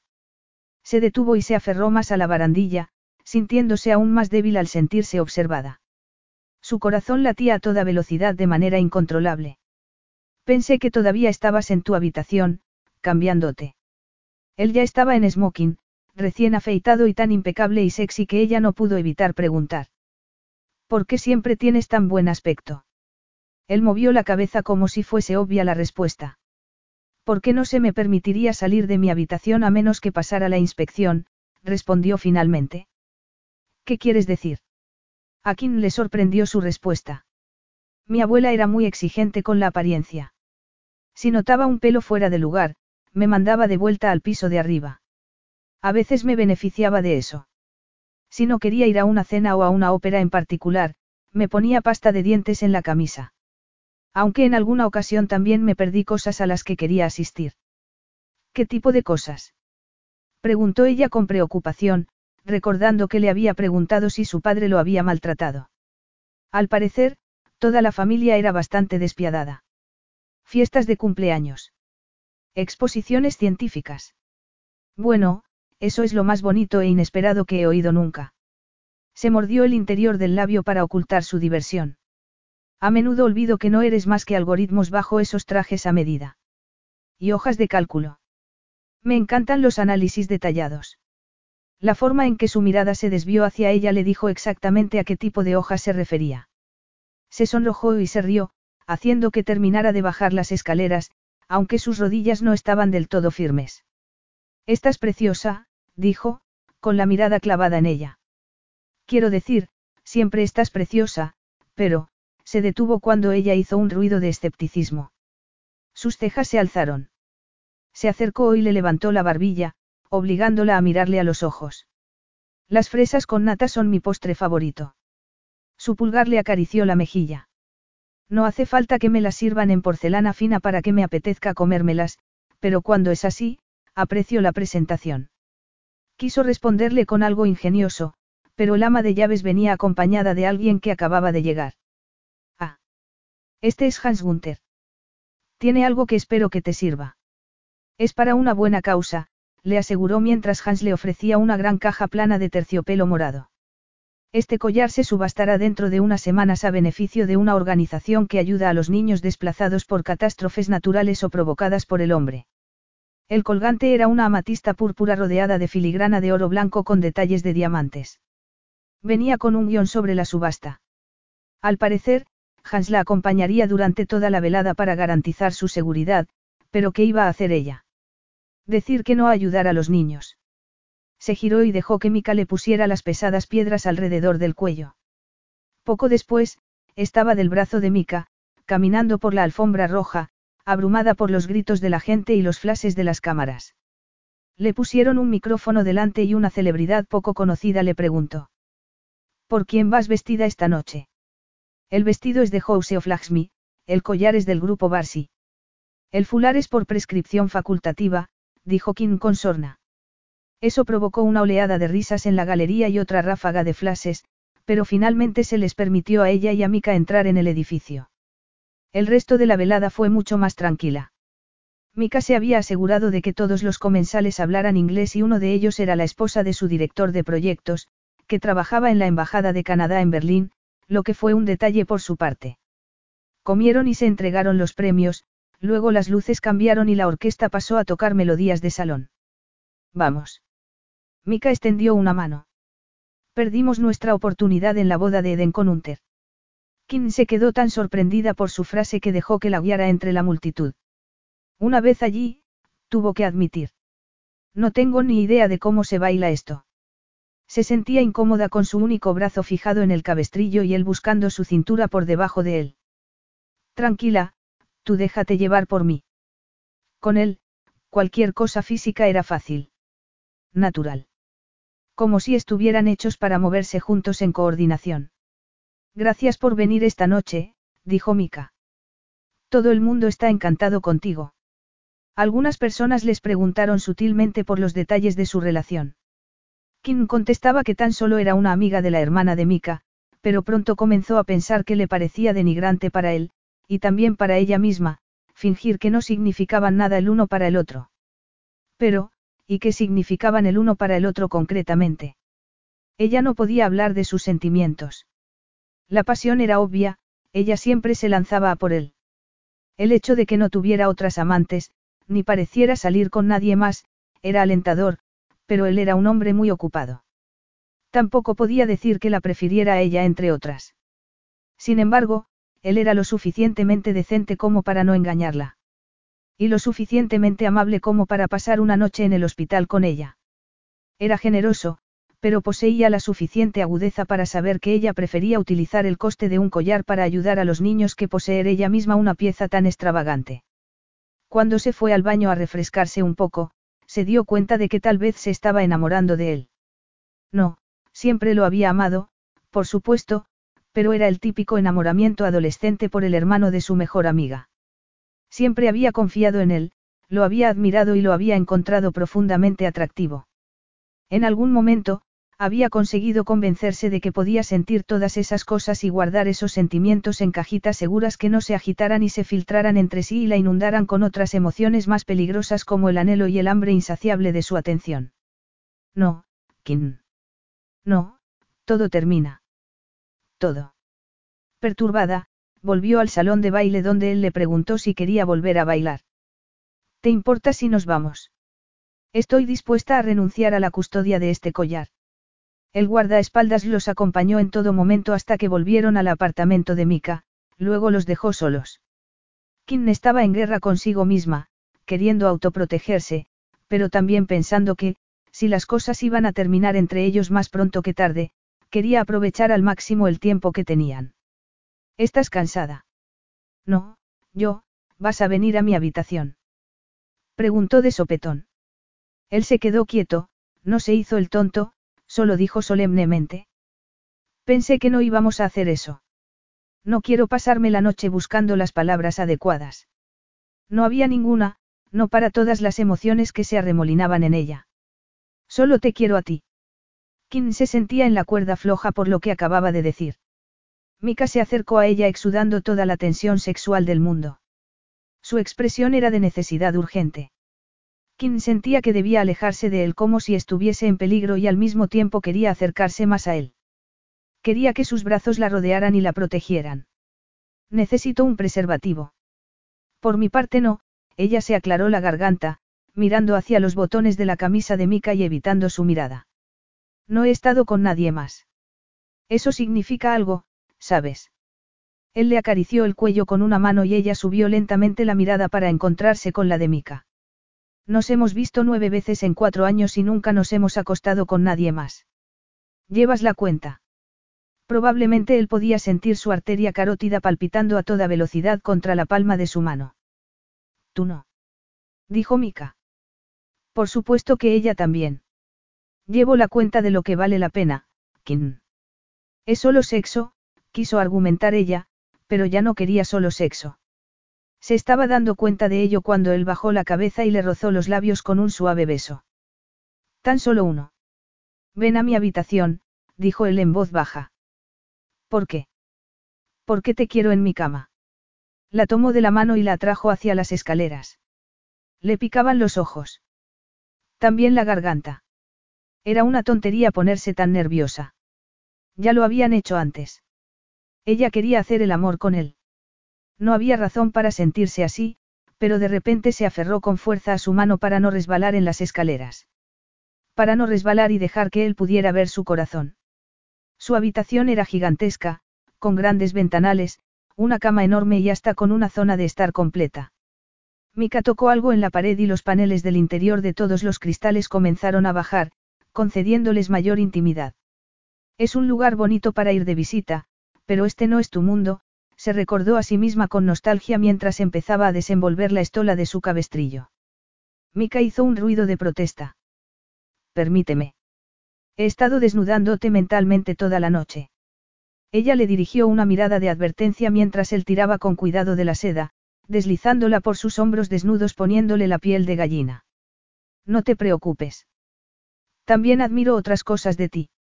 Lanzó el trozo de tela hacia una silla y se colocó detrás de ella. Como por ejemplo.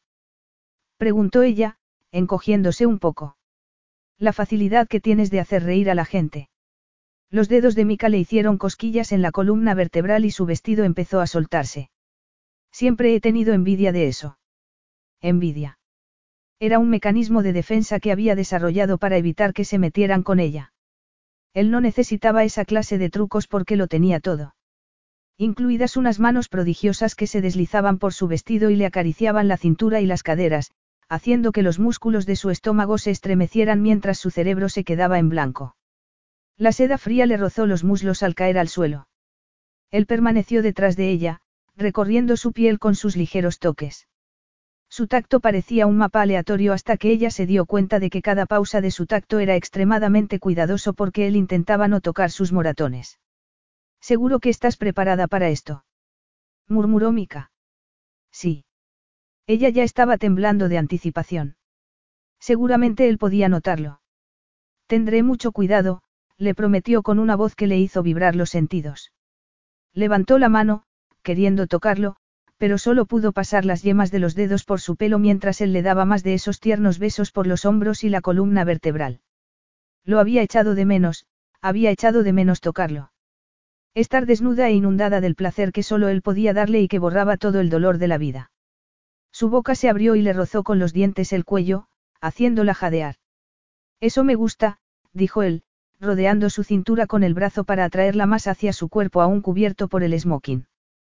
Ten cuidado con el vestido, dijo ella, consciente de que estaba amontonado alrededor de sus zapatos, pero él, en respuesta, puso una de sus manos en la parte delantera de las braguitas de Kim.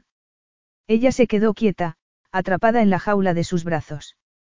Atrapada entre la pared de su cuerpo vestido y la descarada caricia de la yema de su dedo separando sus labios bajo la pequeña tela. Mientras él exploraba, ella se estremecía y giraba la cabeza, buscando su boca. La provocó con un beso en la mejilla y otro en la comisura de los labios. Dime lo que quieres, dijo con esa voz malvada y ronca que a quien tanto le gustaba. Avísame cuando estés cerca. Lo estoy, gimió ella, levantando las caderas para que la tocara, y luego se balanceó hacia atrás para rechazar la erección que se clavaba en su trasero a través de los pantalones. Más fuerte. No pares, suplicó. Su brazo alrededor de ella se movió. Evitó su cabestrillo y deslizó su mano para acariciar su pecho. Mientras el pulgar le presionaba el pezón a través del sujetador, la otra mano seguía rodeándola y torturándola delicadamente hasta que ella perdió la capacidad de respirar. Unos deliciosos escalofríos la inundaron, debilitando sus rodillas. Estaba mareada y aún se estaba recuperando cuando él le soltó el sujetador dejándolo caer, para luego guiarla hasta la cama, donde la sentó y le quitó los zapatos. Permaneció allí de rodillas mientras la besaba durante un largo rato, hasta que ella se aferró con su brazo bueno a sus hombros y casi se bajó de la cama y se metió en su regazo. Estaba ansiosa por estar cerca de él. Él le acarició la correa del cabestrillo en la parte superior del pecho y le dirigió una mirada de lujuria y diversión. Me gusta esta situación de servidumbre que te obliga a quedarte quieta mientras yo hago lo que quiero contigo. Te excita. Mucho, tomó un par de almohadas y las apiló a su espalda, instándola a reclinarse sobre ellas mientras él se quedaba en el suelo y le pasaba la mano libre por el vientre y los muslos, y luego por el pecho. Le agarró uno y se inclinó para darle un lametazo lascivo en el pezón. Voy a besar cada centímetro de ti y tú te vas a quedar ahí tumbada aguantando todo lo que yo te haga. Por alguna razón, eso la asustó mucho. No es que se sintiera realmente indefensa. Sabía que él se detendría si ella se lo pedía, pero la forma en que él tomó su mano y puso sus labios en el interior de su muñeca, y luego siguió besando su codo, la hizo temblar. Era demasiado tierno. Demasiado dulce. La hacía sentir especial y querida. Y ella no lo era. Pero ella quería serlo. Quería ese derroche de cuidados y atención. Mika, Kim intentó acariciar su erección y provocarle la misma lujuria ciega que la atenazaba a ella. Quiero sentirte dentro de mí. Yo también quiero eso. Le dio un mordisco en la cadera. Me muero de ganas de sentirte agarrada a mí. Pero, es que eres tan bonita. La mano de él se posó en su pecho y se alzó para besarle el pezón de nuevo. Kim sintió una punzada entre sus piernas. Intentó juntar los muslos, pero él se interpuso. Le envió una mirada cómplice y bajó un poco más, acercando su boca a la mano de ella, que estaba suelta y sobresalía del cabestrillo. La lengua de él se clavó en sus dedos, justo debajo de los nudillos, y otra oleada de calor la recorrió. Está siendo, ella no podía pensar en palabras. Minucioso. Siguió besando su tembloroso abdomen, frotando la cara como si quisiera dejar su olor en su piel. Mika la inclinó más hacia las almohadas que tenía detrás mientras le separaba las piernas para poder besar el interior de uno de sus muslos. Nunca se había sentido tan suya. Tan deseada. Su entrepierna palpitaba de anhelo, pero él le acarició la pantorrilla antes de besar y acariciar la otra pierna, volviéndola loca de deseo. Solo cuando le temblaron las piernas y ya creía que moriría si él no la penetraba, la dejó tendida sobre las almohadas mientras él se levantaba para despojarse de su propia ropa a toda prisa, dejando al descubierto su musculoso pecho cubierto de vello y su erección. Podría. Mataría por eso, de verdad, pero necesito estar dentro de ti, Kim. Se deslizó sobre la cama y acercó una almohada, invitándola a hacer la cucharita frente a él para que su hombro herido pudiera reposar sobre la almohada, elevado y protegido. Quiero tocarte, sollozó ella. Pobre de ti, contestó Mika en su oído sin ningún tipo de piedad. Puedo tocarte como quiera. Deslizó una de sus manos por la cadera de ella y por el muslo, ajustando la pierna mientras se acomodaba mejor a su espalda. Luego guió su punta entre los muslos de ella, buscando su núcleo adolorido. Así es como quiero que me abraces. Creo hoy voy a morir de gusto. Sí. La voz de Kim palpitaba igual que el resto de su cuerpo. Hazlo. Se le escapó un gruñido y se movió ligeramente, haciendo palanca para presionar dentro de ella. Intentó mantenerse quieta para él, pero temblaba de excitación. Levantándose sobre el codo detrás de ella, empujó sus caderas contra su trasero. Ella se arqueó, tratando de acoger más de su gruesa y caliente presencia dentro de ella. Lo quería rápido y fuerte, pero esa posición le dejaba todo el poder a él. Suavemente, susurró contra su mejilla. Sabes que te esperaré.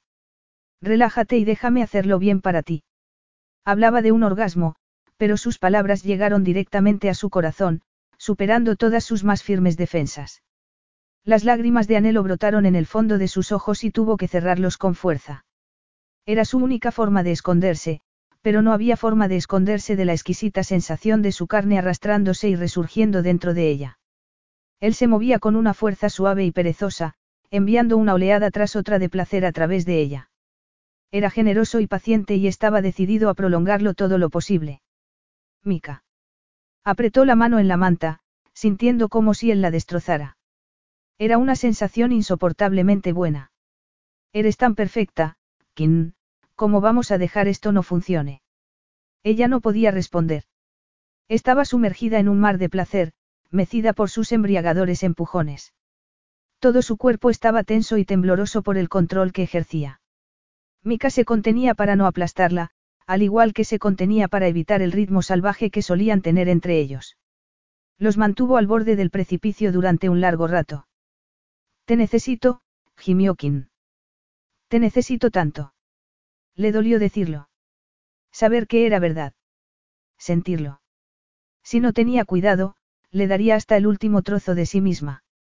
Te tengo, murmuró, y su tacto se desplazó hasta donde ella apretaba su carne resbaladiza contra él. La acarició y, de repente, el clímax que había estado volando y dando vueltas fuera de su alcance se precipitó como un ave rapaz, abalanzándose y arrancando un grito agudo de sus labios.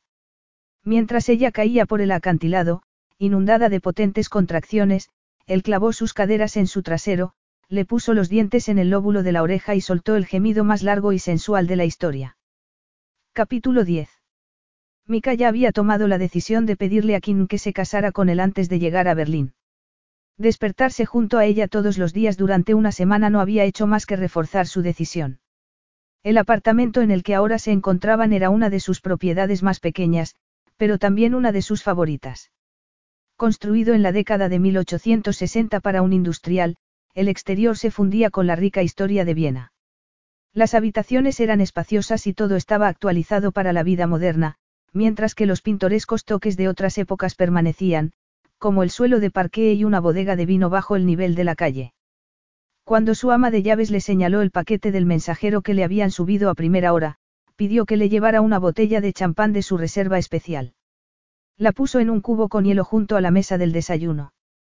Podría haber esperado hasta la cena, pero esa semana Kim había estado tan ocupada en la investigación que se había quedado trabajando hasta tarde varios días.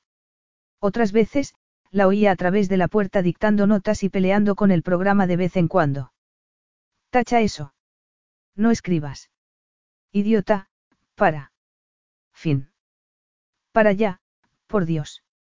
Sin embargo, después de una noche larga, habían acordado comenzar el día con más calma. Él estaba bebiendo su café, leyendo titulares en su tablet, cuando ella bajó las escaleras. Se las había arreglado para anudar un pañuelo alrededor de los tirabuzones sueltos de su pelo y se había vestido con unos pantalones de pata ancha y una de las blusas sin mangas que parecían resultarle tan cómodas de poner y quitar. ¿Tienes hambre? Le preguntó Mika con doble sentido. No seas petulante. Ella seguía bostezando y parpadeando, pero le dedicó una sonrisa de suficiencia. Se sentía mucho mejor, y la noche anterior había sido una muestra de sus anteriores encuentros carnales. No te quejes. Por una vez, he dejado que durmieras. Ven aquí. Arrugó la nariz ante él, pero pasó por alto su propia silla para ir a darle un beso que sabía a pasta de dientes. Resistió el impulso de tirar de ella hacia su regazo. Especialmente cuando su mirada se encontró con su escote a poca distancia. Aquellas pecas esparcidas por la parte superior de sus pechos no dejaban de hipnotizarle. ¿A dónde vamos hoy? Preguntó mientras se dirigía a su silla. Creía que habíamos decidido pasear por el parque. Él se quedó quieto a propósito en su asiento sin ofrecerle ayuda como era su costumbre. Esperó a que ella se diera cuenta de lo que había en su plato. Tal vez podríamos visitar él, de repente se quedó callada mirando la caja de terciopelo verde. Estaba abierta, mostrando un juego de tres anillos. Las dos alianzas eran casi idénticas. Una de ellas era una banda de oro más ancha, pero ambas tenían una franja de diamantes montados a ras en la parte superior. El anillo de compromiso era similar, pero tenía un corte en el que flotaba un gran diamante de talla cuadrada, también a ras del resto del engaste para que no se enganchara fácilmente. Eran preciosos y se había quedado sin palabras e hipnotizada al verlos. No se lo había esperado para nada. Antes de que hagas algún chiste, se había puesto pálida. Mika se puso un poco nervioso y por un momento dudó de la reacción que ella pudiera tener. Igualmente, siguió adelante, te propongo que nos casemos. Kim cerró la caja con un chasquido y la dejó a un lado, con la mano temblando. ¿Me sirves un café, por favor? Vaya. Realmente se sintió como si le hubieran dado una patada en la cara. Le llenó la taza como le había pedido. Ella asintió con la cabeza al ama de llaves cuando se asomó. Segundos después, llegaron fuentes llenas de un picadillo de jamón y patatas, huevos con salsa de mostaza y unas tortitas espolvoreadas con azúcar glas y fruta fresca. ¿Esa es tu respuesta? Preguntó cuando el ama de llaves se hubo retirado. Ya sabes mi respuesta, Mika. No creo en el matrimonio. El matrimonio no es como Santa Claus. No es algo inventado por la iglesia. Dijo ella con crudeza. Es un compromiso, no una vulneración de los derechos humanos.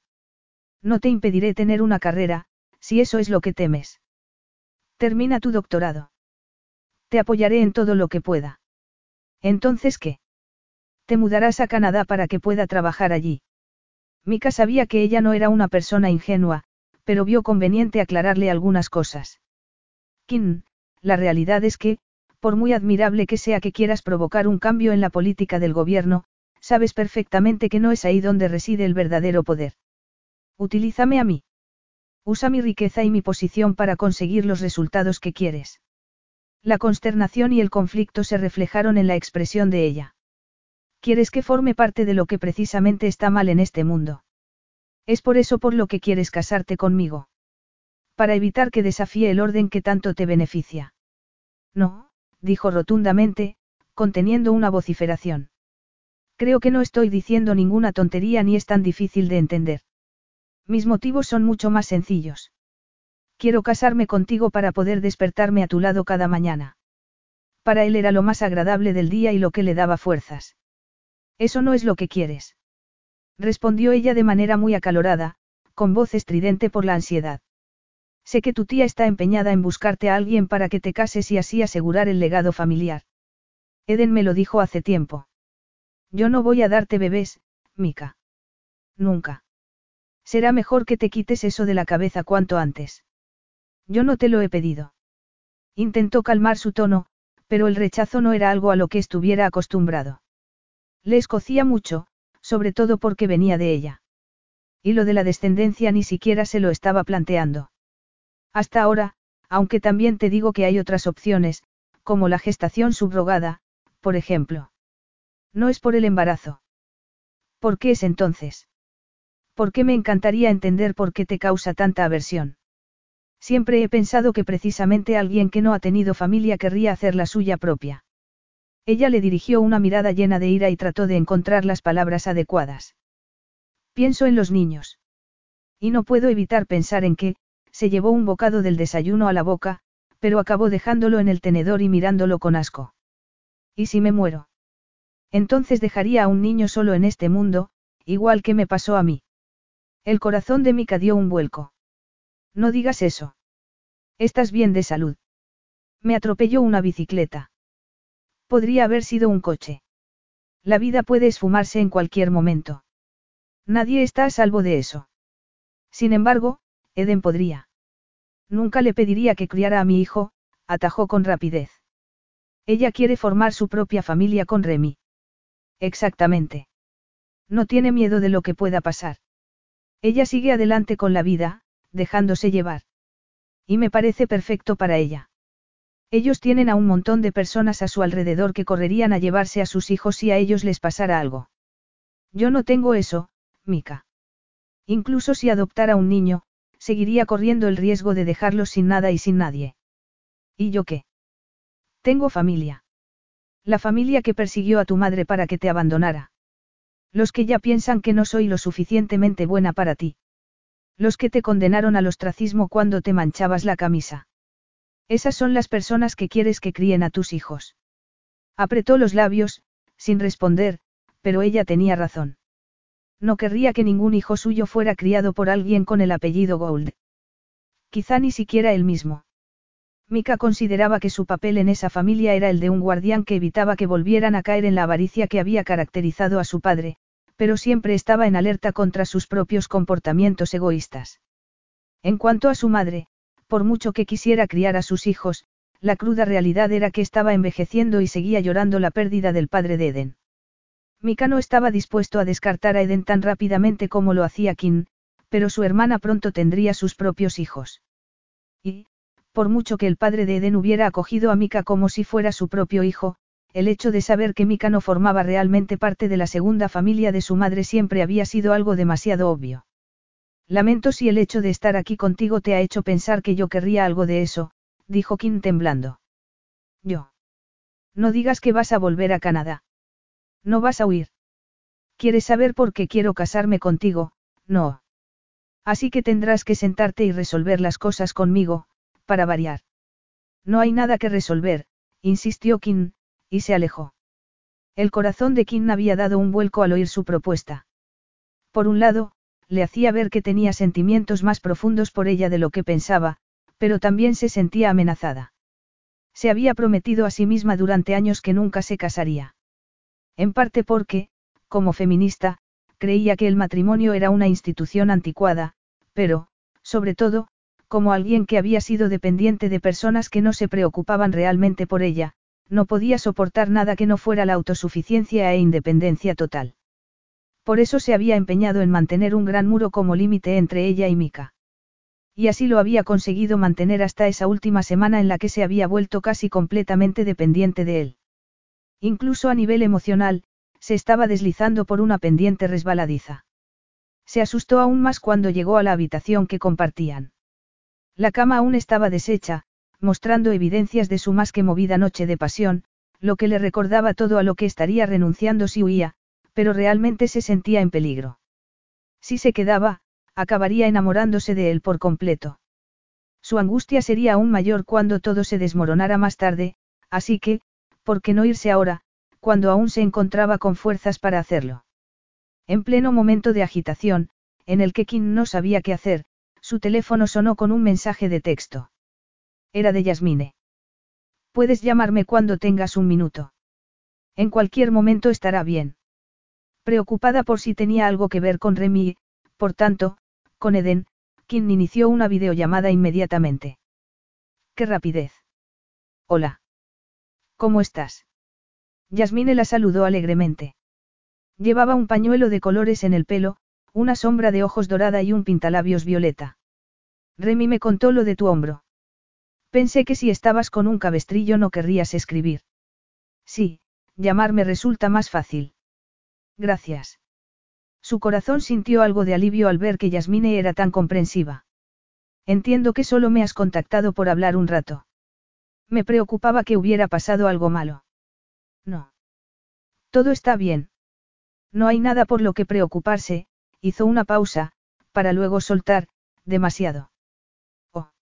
¿Necesitas algo? No, tranquila, insistió ella. En realidad, es que vi tu foto en la alfombra roja de Berlín y supongo que me sorprendió que siguieras. Su mirada pareció buscar la de Kim a través de la pantalla. Con Mika. No estamos juntos. Su propia voz sonó tan alta que pensó que debería romper la pantalla de su teléfono. Solo me he quedado con él una temporada. Justo ahora estaba pensando en mirar los vuelos a Canadá para hoy. Se dio cuenta de que Mika había llegado a la puerta del dormitorio. Ella tragó saliva al encontrarse con su sombría expresión. He oído mi nombre. Es Eden. No, es Yasmine. Parecía que Mika iba a decir algo, pero finalmente cerró la puerta con cara descompuesta. Y muy probablemente había salido disparado por las escaleras para salir del apartamento, el edificio e incluso el país. Oh, Dios. Es malo que estemos hablando. Espero no haber estropeado nada entre vosotros, gimió Yasmine. Tranquila, no lo has hecho. Te lo prometo.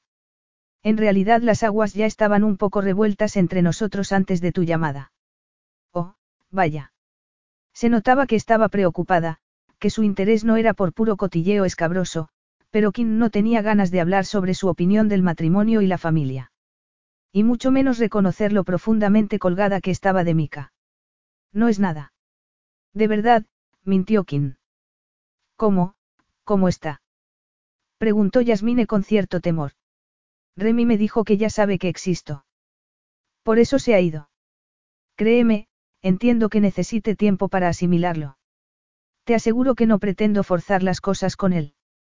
Aunque debo reconocer que tengo ganas de tener ya un acercamiento, reconoció sintiéndose un poco culpable. Es comprensible que sientas curiosidad, dijo Kim con voz débil. La tengo, pero, exhaló un suspiro, también me pone muy nerviosa. Eden me comentó que pretendía presentarnos cuando él venga a Canadá para el cumpleaños de su madre. No sé si es buena idea, no quiero ponerlo en un aprieto. Y con Remy por allí rondando, pendiente de todo lo que digamos. Eso sería demasiado tenso para los dos. La verdad es que te he llamado para que le digas que no me parece mal si todavía no está preparado para reunirse conmigo. Se lo diré, prometió Kim. Pero si quiere reunirse conmigo, yo estaría encantada, se apresuró a decir, con el ceño arrugado por la angustia. La verdad es que no sé si debería decirte esto, pero cuando me di cuenta de que seguías en Europa, lo primero que pensé fue en preguntarte si querrías tomar un café conmigo alguna vez. Estaré en París durante unas semanas. Y ahora siento que te estoy atosigando. Lo siento. No te disculpes. Quiero ayudarte en todo lo que pueda. Kim se recostó en el borde de la cama. No es que esté en mi mejor momento con Mika, pero te aseguro que le diré lo que me has contado. Y me encantaría tomar un café contigo. Con o sin Mika. Gracias. Me encantaría. Me pondré en contacto contigo cuando haya resuelto algunas cosas. Gracias. Iba a mirar los vuelos. Mika no sabía con quién estaba más enfadado, si con quién no consigo mismo. Debería haber discutido con ella la idea del matrimonio y no haberle plantado delante los anillos directamente. Sabía que a Kim no le gustaba que la gente tomara decisiones por ella. Había pensado que sería una sorpresa romántica, pero ahora quería tirarse de los pelos. Y ella estaba ahí arriba hablando con Yasmine. De él. Él nunca le diría de quién podía ser amiga, pero aquello era una verdadera bofetada en la cara. No es que pudiera evitar la realidad de su hermanastra secreta para siempre. Era un asunto que había archivado para más tarde porque le resultaba demasiado difícil de afrontar. El padre de Mika había sido un mafioso experto en construir su fortuna a base de explotar a sus trabajadores mediante tácticas de intimidación. Había castigado a Lucille utilizando a Mika como arma. Pero había perdido la memoria debido a la demencia precoz justo cuando Mika estaba tomando plena conciencia del verdadero carácter de su padre. Con solo 19 años y sin haber terminado la escuela, los aliados de su padre habían pensado que podían convertir a Mika en su marioneta, y le presionaron para que se pusiera en el lugar de su padre. Mika no había querido asumir una herencia tan manchada, pero aceptar era la única manera de limpiarla. En el momento en que tomó el control, había comenzado lo que ahora se denominaba la Gran Purga. Despidió a todo aquel susceptible de ser un problema y puso a gente como su tía sobre aviso. Había dejado claro que podían seguirle en la nueva forma de hacer las cosas con ética y transparencia o emprender su propio camino. Una vez que todos comprendieron que ejercía el poder en lugar de dejarse seducir por él, comenzaron a ponerse de su lado. Muy probablemente, él también hubiese caído en la tentación de la corrupción si no hubiera tenido la influencia de su madre y de su hermana. Lucille se negaba a viajar a Europa, pero Eden lo visitaba con asiduidad y se había convertido en un gran apoyo para él. Se reencontraban en las vacaciones escolares y su alegre energía le recordaba que había algo bueno en el mundo. Y que dependía de gente como él asegurarse de que personas como ella no se volvieran cínicas y sin ilusión. Luego estaba Kim. Ella le había influenciado. Por supuesto. Algunos de los amigos de Eden habían sido oportunistas con los que estaba demasiado familiarizado. Él los había investigado y la había disuadido de seguir con esas amistades, pero Kim había sido tan sólida desde el punto de vista ético que casi le molestaba. Lo ponía sobre aviso cada vez que se deslizaba hacia actitudes patriarcales. Claro que sí. Ella le había empujado a ser mejor. Para que fuera mejor. Poco a poco, Mika había evolucionado hasta convertirse en un hombre todavía hastiado y precavido, pero honesto y justo. Incluso se atrevía a decir sobre sí mismo que era honorable. Pensaba que con sus buenas acciones había compensado todo el daño que su padre había dejado a su paso. Entonces supo de la existencia de Yasmine.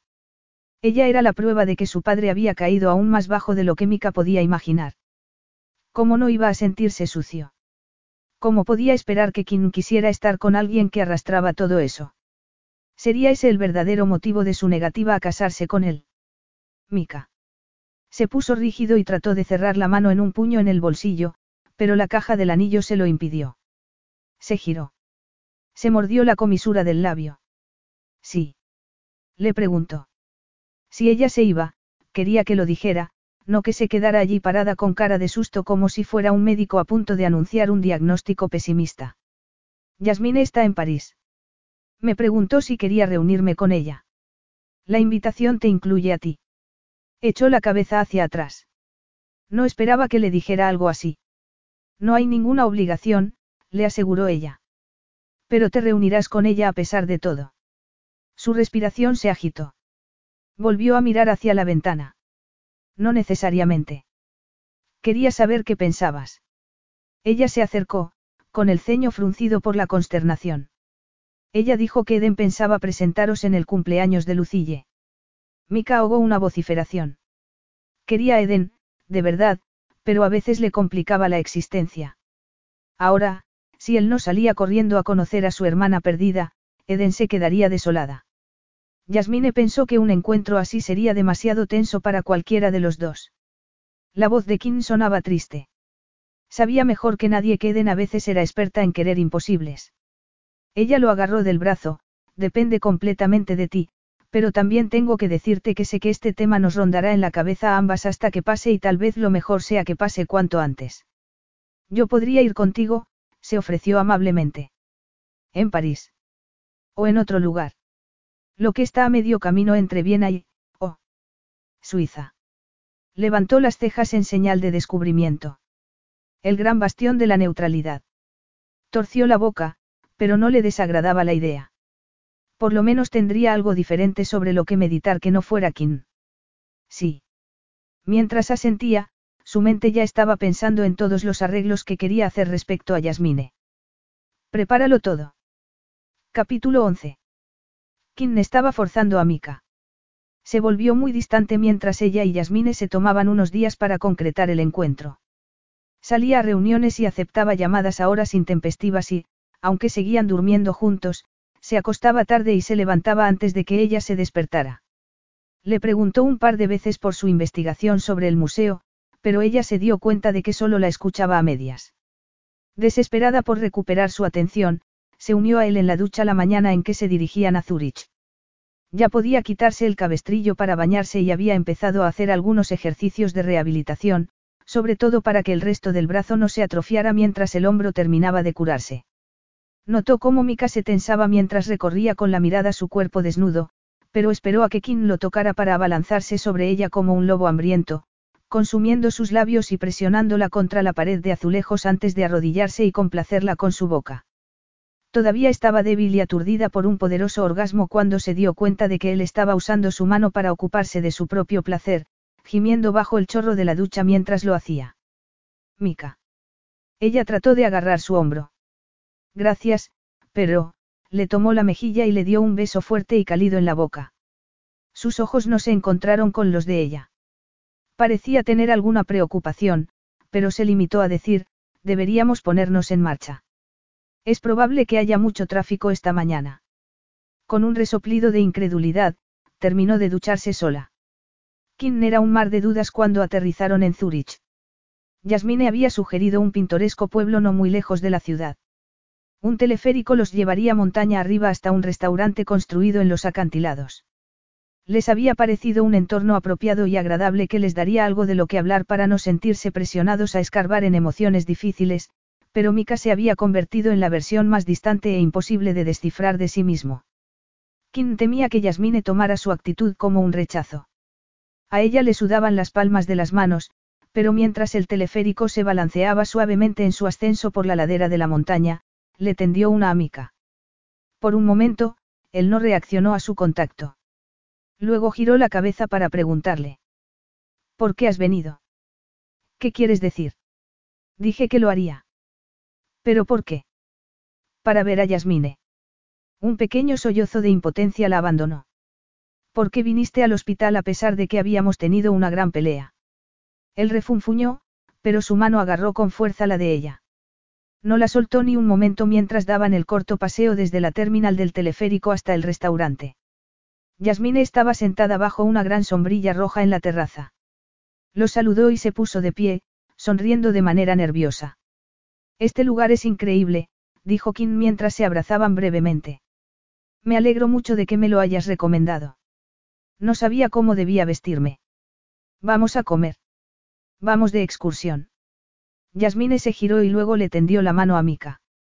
Estaba visiblemente temblorosa. Sus ojos marrones oscuros estaban cautelosos, pero de expectación. Hola. Soy Yasmine. Kim contuvo la respiración. Mika. Tomó su mano y la estrechó con suavidad. Su voz no era del todo firme y parte de su frialdad inicial se derritió de repente. Es un placer conocerte. En ese momento, Kim supo que estaba enamorada de él. Completa y totalmente enamorada, de los pies a la cabeza. Mika no podría haber acudido al encuentro sin haber tenido a Kim a su lado. Hizo reír a Yasmine y mantuvo la conversación. De vez en cuando, Yasmine le hacía una pregunta directa, casi siempre cosas inocuas sobre viajes o sobre si su empresa hacía esto o aquello. Después de comer, decidieron hacer una ruta de senderismo. Yasmine y Mika coincidían en querer hacer la misma ruta. En cambio, Kim prefería bajar al lago. Entonces tenemos que volver a subir, dijeron Mika y Yasmine al mismo tiempo. Iré hasta ese mirador y haré una foto. Vosotros dos iré delante. Yo os alcanzaré. Ya veo cuáles son tus intenciones. Eres muy sutil, dijo Mika mientras Kim avanzaba ya por el camino. Resistió el impulso de gritarle que tuviese cuidado. Era mayorcita para cuidarse sola, pero no quería que le pasara algo y que tuviese que volver a ingresar en el hospital. Me gusta mucho, dijo Yasmine mientras empezaban a pasear por el sendero. No conozco a nadie a quien no le guste. Excepto ella misma, se dio cuenta Mika de repente. No es que Kim se odiara a sí misma. No era tan retorcida, pero sabía que no era consciente de lo especial que era. Gracias por venir, dijo Yasmine con un destello de seriedad en su mirada. Sé que debe de haber sido una noticia difícil de escuchar. Que mi padre era un monstruo. Eso no era una novedad para mí, aunque sí hasta dónde había llegado su alcance. Se detuvo en la barandilla de un mirador que le permitía ver a Kim más abajo, fotografiando los afilados picos del otro lado del valle. Lo siento, Yasmine. Siento mucho lo que le hizo pasar a tu madre. A toda tu familia. Y también por cómo me he comportado en el pasado, creyendo la versión de mi padre. No había nadie que te dijera lo contrario. Mis padres me ocultaron la verdad incluso a mí. Su sonrisa se borró. Para ser justos, mi padre sí traicionó al tuyo. Como venganza por lo que le había hecho a su esposa. Mika no le culpaba por ello, especialmente cuando Kelvin Gould había hecho todo lo posible por castigarlos. Sus padres habían tenido que mudarse a Canadá para alejarse de los intentos de su padre de destruirlos económicamente. Quiero que sepas que he pasado los últimos días pidiendo a mis equipos legales y contables una valoración de todo lo que he heredado de mi padre. Oh, Dios mío. Mika, no. No es por eso por lo que quería conocerte. Estaba horrorizada. No le sorprendió que se mostrara reacia, pero la ignoró. Sé que no arreglará las cosas, pero es importante para mí intentarlo. Puede que tus padres se hayan ido, pero tu familia merece una compensación por lo que mi padre les hizo pasar. Habrían tenido una vida diferente si mi padre no les hubiera hecho imposible quedarse en París. Y hay ciertas cosas que son legítimamente suyas. Un puesto en la junta directiva. Podemos encontrar la manera de nombrar a alguien que vote tu parte si no quieres identificarte con el resto de mi familia. Entiendo completamente si prefieres no hacerlo. En algún momento tendré que decirles que mi padre tenía otra hija más. Querrán una prueba de paternidad, pero antes de todo eso tú y yo habremos negociado un acuerdo. Mika, por favor. Sus ojos se quedaron perplejos. Todas mis necesidades están cubiertas. No necesito nada de ti. No es de mi parte, Yasmine. Es lo que él debería haber hecho. No dejes que se salga con la suya con lo que hizo. No dejes que el resto de su familia siga beneficiándose y que los actos de mi padre sigan sin ninguna consecuencia. Ella frunció el ceño consternada, asimilando. Kim finalmente los alcanzó. Se agarraba el pecho, resoplando. Esa subida casi me mata. Mika parecía estar relajado y a la vez nervioso cuando regresaron a Viena a última hora del día siguiente. Para entonces, habían enviado un selfie de grupo a Eden, que no tardó en responder. Me hace muy feliz. La pondré de fondo de pantalla. En privado, Eden había enviado un mensaje a Kim. ¿Cuándo me vas a contar qué pasa entre tú y Mika? ¿Por qué estoy aquí y no en mi yate? Preguntó Mika mientras empezaban a tomar una copa de vino en la terraza. No dejes que yo te retenga. Ahora que el encuentro con Yasmine había quedado atrás, la discusión que habían tenido por la mañana sobre los anillos parecía volver a inundar la habitación. Tienes que saber algo. Mika la miró por encima del borde de su copa mientras daba un buen trago. ¿Qué? Ella se quedó parada a medio camino de sentarse en el sofá. He tomado una decisión. Mika rellenó su copa. Yo tampoco quiero tener hijos. Esa es una decisión muy importante, especialmente para un hombre en tu posición. Y no hay ningún peligro para ti, al menos físico. A no ser que te preocupe que algo de tu padre se reproduzca en tu hijo. Tú y Yasmine sois personas amables e íntegras. Creo que su comportamiento fue más de crianza que de naturaleza. No tengas miedo en ese sentido. No estoy sugiriendo eso. Yasmine puede tener todos los hijos que quiera y que hereden una parte de la empresa. Eso es justo y correcto. Pero le dije que no debía dejar que mi familia se beneficiara del hecho de que mi padre nunca sufrió las consecuencias de sus actos. Lo dije en serio. Si mi tía desea tanto que la línea de sangre de su hermano continúe, puede preguntarle a Yasmine, muy amablemente, si está dispuesta a hacerlo, pero no voy a traer hijos al mundo con el único propósito de asegurar que su ADN mantenga la posesión de todo lo que él adquirió. Eso está mal. Podrías tener hijos porque los quieres, señaló. Ahora te sientes así, pero no sabes cómo te sentirás en el futuro. Discúlpame, Kim, dijo con gran ironía. Pero estás tratando de decir que no soy capaz de conocer mi propia mente y tomar mis propias decisiones. Se mordió el labio, escarmentada, pero divertida. Sabes que odio que te defiendas usando mis propias palabras. Por eso lo hago. Tomó otro generoso trago de su copa. No es tan impulsivo como parece. La presión de mi tía siempre me ha molestado, probablemente porque siempre me ha inculcado una visión muy arcaica sobre tener descendencia. Mi propio padre no quería ser padre. Dejó embarazada a mi madre accidentalmente y se casó con ella porque su madre dijo que podría estar gestando a su heredero potencial. Si hubiera sido una niña, habría habido un divorcio tranquilo y ella se habría criado en Canadá con mucho menos equipaje que llevar y ninguna de las responsabilidades que yo asumo. Pero como yo era su heredero, mi padre utilizó ese hecho para apartar a mi madre de mi vida. No la consideró lo suficientemente buena para prepararme para esta vida. Puedes imaginar qué clase de sociópata sería si no la hubiera tenido a ella y a Eden. Así que no, me niego a tener hijos sabiendo que tendrían que soportar el peso de estas mismas expectativas. Ella le observó dar unos pasos, sin saber qué decir. Dicho esto, hizo una pausa y la miró directamente. Si quisieras acoger o adoptar, estaría abierto a ello. Creo que serías una madre increíble. Pero no sé qué clase de padre sería yo. Mejor que el mío, espero. Frunció el ceño y se quedó pensativo. A quien se le derritió el corazón.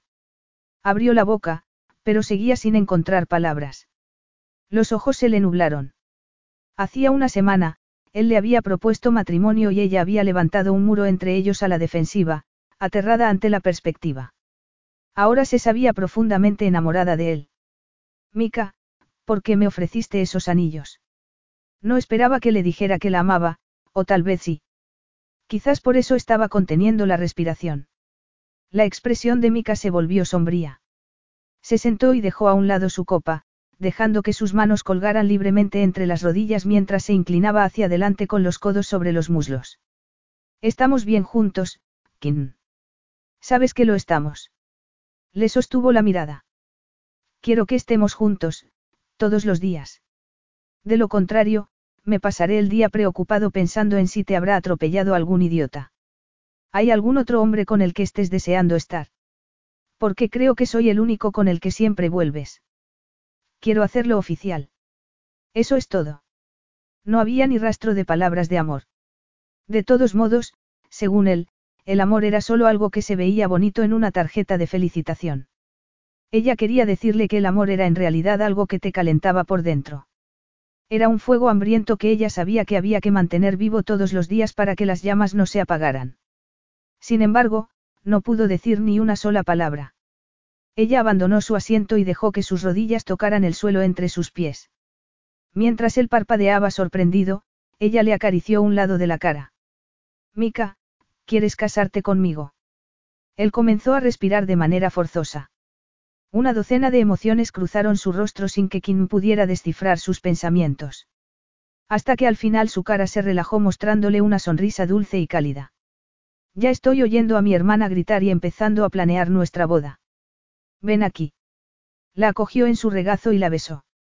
Pasaron dos semanas en su yate, donde Kim hizo sus ejercicios de rehabilitación y nadó con precaución de no hacerse daño para desentumecerse. Cuando se desviaron por Bellagio de camino al cumpleaños de Lucille en Canadá, la doctora Fabricio le comunicó a Kim que ya estaba totalmente recuperada. Mika respiró aliviado, pero luego tuvo que soportar la cena de su madre. Comenzó con los efusivos abrazos de una Eden entusiasmada por su compromiso. Yasmine también había sido invitada y esperaba en el porche con Remy y su madre. Lucille se mostró igual de emocionada y llorosa con todos los asistentes. Yasmine sonrió ampliamente y se repartieron muchos abrazos. Remy fue mucho más cauteloso. Asintió en dirección a Mika y saludó a Kim con lo que parecía una calidez genuina. Todos entraron en la casa, donde las mujeres no tardaron en hablar de despedidas de soltera, fiestas de compromiso y planes de boda. Solo es una boda, insistió Kim. Explicó que había decidido dejar en suspenso su doctorado. Hay una oportunidad interesante en la Embajada de Canadá en Berlín a la que me he presentado. Aunque no la consiga, sé que tengo muchas opciones interesantes a mi alcance, prefiero trabajar unos años y luego volver a hacer el doctorado. Antes de que empiecen a llegar los bebés, dijo Lucille con alegría. Mika intervino antes de que Kim tuviera que responder a eso. Mamá, ¿considerarías venir a Alemania para la boda? Sé que te estoy pidiendo mucho, teniendo en cuenta quién estará allí. Se refería a su familia. Pero las obras de reforma del hotel en Wildenfels están casi terminadas. Podríamos reservarlo antes de la inauguración oficial en octubre. El proyecto estaba adelantado y él y Kim tenían previsto pasar las próximas semanas en Berlín, por lo que el requisito de residencia para la boda sería fácil de cumplir. Y sería una buena opción, ya que debo invitar a algunos socios. Aunque tampoco será una boda multitudinaria, intervino Kim. Aquí están los amigos de la novia. Dibujó un círculo para señalar a los allí presentes. Y todos sois parientes de Mika. Eso no es cierto, se burló Eden, y empezó a enumerar amigos comunes del colegio a los que había que invitar sí o sí. Kim había planteado la idea de hacerlo a escondidas, pero como los matrimonios alemanes solían celebrarse en ceremonias civiles privadas en un registro civil, y la pompa era en realidad la recepción, había accedido al deseo de Mika de algo más grande. No quería que corriera el rumor de que se trataba de una boda de conveniencia. Una bonita celebración sería lo más adecuado, especialmente con la parte de la familia de su padre. Iría a cualquier parte para acompañaros en vuestra boda, aseguró Lucille. ¿Qué fecha estáis pensando?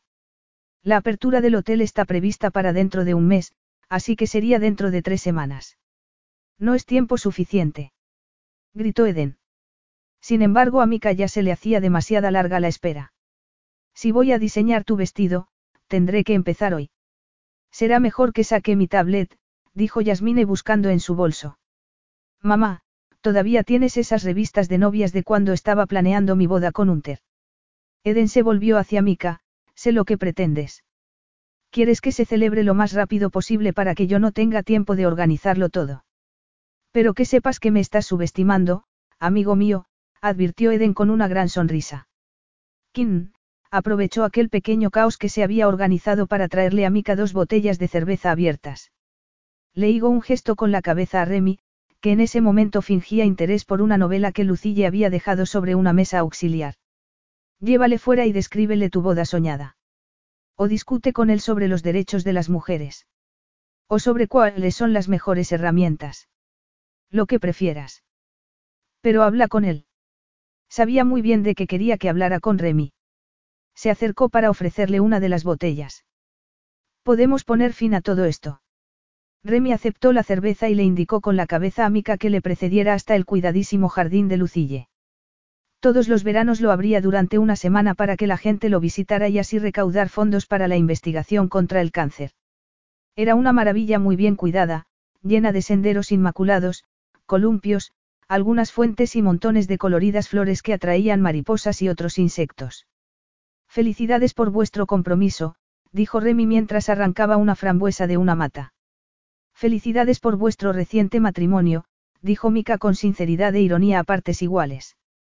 Por un momento solo se escuchó un coro de grillos más allá de la valla. Fue una buena oferta la que le hiciste a Yasmine, pero ella no necesita nada, así que, el tono de Remy tenía a Mika totalmente confundido. Esperaré a que me lo diga ella misma. Como me han dicho muchas veces, las mujeres pueden tomar sus propias decisiones, así que... Ambos dieron un largo trago a su cerveza. Eden tiene la presión arterial baja, dijo Mika para informarle. Si se deshidrata, se desmaya. En un día como hoy, pon delante de ella algunas galletas saladas o nueces. Estoy al tanto de eso, dijo Remy con tono seco. Se desmayó en la playa y me dio un susto de muerte. No volverá a ocurrir. Levantó la barbilla hacia la casa. Si Yasmine te regala alguna de sus prendas, póntela. Hiere sus sentimientos si no lo haces. De todos modos, ella siempre acierta en cuanto a la ropa. Y tú podrías permitirte el lujo de modernizarte un poco. Remy dirigió una mirada de reojo hacia la corbata de Mika. Era la cena de cumpleaños de su madre. Se había vestido adecuadamente. Aunque Remy se veía cómodo y a la vez elegante con su camisa de lino y un pantalón a rayas. Una carcajada femenina llegó desde el interior de la casa. Ambos miraron en esa dirección. Nunca te metas entre Eden y dijo Mika con seriedad. Remy resopló. Pobre del tonto al que se le ocurra intentarlo. Buena respuesta. Chocaron sus botellas y se terminaron la cerveza en un silencio de camaradería. Capítulo 12. Como cualquier novia, Kim se enfrascó tanto en la planificación de su boda, en prescindir de los vestigios de su vida en Canadá y en conseguir un trabajo, que pasó por alto el hecho de que estaba cambiando su vida por completo. Por un hombre. Un hombre que no la amaba. Un hombre que era muy muy diferente a ella. Comenzó a ser consciente de la realidad cuando llegaron al hotel de Wildenfels. Había sido construido como un palacio prusiano y había albergado a la realeza del siglo XVIII. Una parte, la torre que daba al patio, se construyó en el siglo XII. Durante la época soviética, los edificios y el terreno se destinaron a la agricultura colectiva. Más tarde, se renovó para convertirlo en apartamentos, pero como no estaban en muy buen estado la tía de Mika decidió comprar todo para reconstruirlo.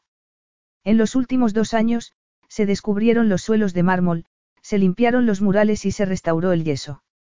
Se modernizó por completo y se decoró con lámparas de cristal, muebles de estilo rococó y suntuosa ropa de cama. Todo el personal estaba expectante por la llegada del propietario y ansioso por complacerlo. Aparte de un puñado de compromisos sociales íntimos, Kim apenas había salido con Mika. Se quedaban mucho en casa, hacían mucho el amor y, de alguna manera, se le había olvidado que él era un hombre muy conocido, rico y poderoso. Cuando estaban los dos solos a la mesa del desayuno, se sentía como si fueran iguales. Pero no eran iguales. Ni que fuera nuestra casa, dijo él cuando ella hizo un comentario sobre la opulencia que los rodeaba. Es un hotel de lujo. Se supone que debe impresionar. Pero tú eres el dueño. Y es una propiedad de muchas. ¿De cuántas? Cientos. Él se encogió de hombros ante la incomodidad que notaba en ella y le hizo saber que quería reunirse con el equipo directivo para asegurarse de que no habría contratiempos en su gran día. A Kim le tocó cambiarse de ropa para recibir a los invitados a medida que iban llegando. Eso fue otro golpe mental para ella. Gran parte de su ajuar había sido diseñado por Yasmine, pero la lista de cosas imprescindibles había crecido debido a las recomendaciones de Eden. Aquello se había salido de madre. ¿Para qué necesitaba tanta ropa? Tenía un vestido de té para la recepción de bienvenida, un vestidito negro para el cóctel posterior y un vestido para la cena familiar que celebrarían esa noche en un comedor privado. Tenía un picardías para la noche y un salto de cama para el desayuno. Además, tenía un pijama de seda para la hora de prepararse y un conjunto de despedida para el final de la noche. Para la boda, tenía dos vestidos diferentes. Uno era un sencillo vestido de crepé de satén con botones de organza en la espalda que llevaría para la ceremonia civil. El otro era un vestido de cortena más elaborado con un escote corazón cubierto de encaje que llevaría cuando entraran en la recepción. Y todo eso aparte de las dos maletas que tenían preparadas para su luna de miel. Kim se había sentido contenta con cada uno de los conjuntos elegidos porque todos eran de su estilo. Eran sencillos y bonitos, ninguno especialmente ostentoso. Pero ahora que lo veía todo se sentía mal y le parecía una exageración y un derroche. Creía que aquello era demasiado para ella. Muy lejano a su posición real en la vida. Una caída desde semejante altura sería catastrófica para ella. ¿Y quién le garantizaba que eso no fuera a suceder en algún momento? La puerta se abrió y Mika la sorprendió abrazando el vestido de cuentas que sostenía entre sus manos. Me temo que no volveremos a tener un minuto a solas hasta nuestra luna de miel. Aseguró la cerradura y se acercó a ella como un animal salvaje que la estuviera acechando. ¿Te gustaría disfrutar de una hora más de pecado antes de hacer esto legal? Estaba tan agobiada por sus pensamientos que sus dedos se volvieron inertes cuando él tiró del vestido para liberarlo de su agarre. Su boca cubrió la suya y ella se aferró a él. Sus lenguas se rozaron y sus gemidos de placer se entremezclaron. Él gimió de satisfacción y le puso una mano bajo el trasero, invitándola a que saltara sobre él. Ella lo hizo, abrazándolo con las piernas mientras él la llevaba a la cama. Fue como en los viejos tiempos, casi frenético. Como si el tiempo fuera limitado. Como si cada vez fuera la última vez. En esa ocasión, Kinsey se sintió como si realmente esa fuera su última vez juntos. Él levantó la cabeza para mirarla, con la respiración agitada y las mejillas sonrojadas por la lujuria. ¿Qué te pasa? Nada. Quiero esto. Te quiero a ti. Prácticamente le arrancó los botones tratando de abrir su camisa. Él mismo se la quitó de un tirón reventando los botones sin importarle mientras bajaba la mano y la liberaba de los pantalones. Rasgó el delicado encaje de su ropa interior en lugar de deslizar la seda por sus muslos. Y la acarició con su mano caliente y posesiva. Se besaban de nuevo, enredando sus lenguas el uno al otro mientras ella se apresuraba en abrirle la bragueta para agarrar con la mano lo que tanto deseaba. Sabía que estaba yendo demasiado deprisa, pero necesitaba sentirlo dentro.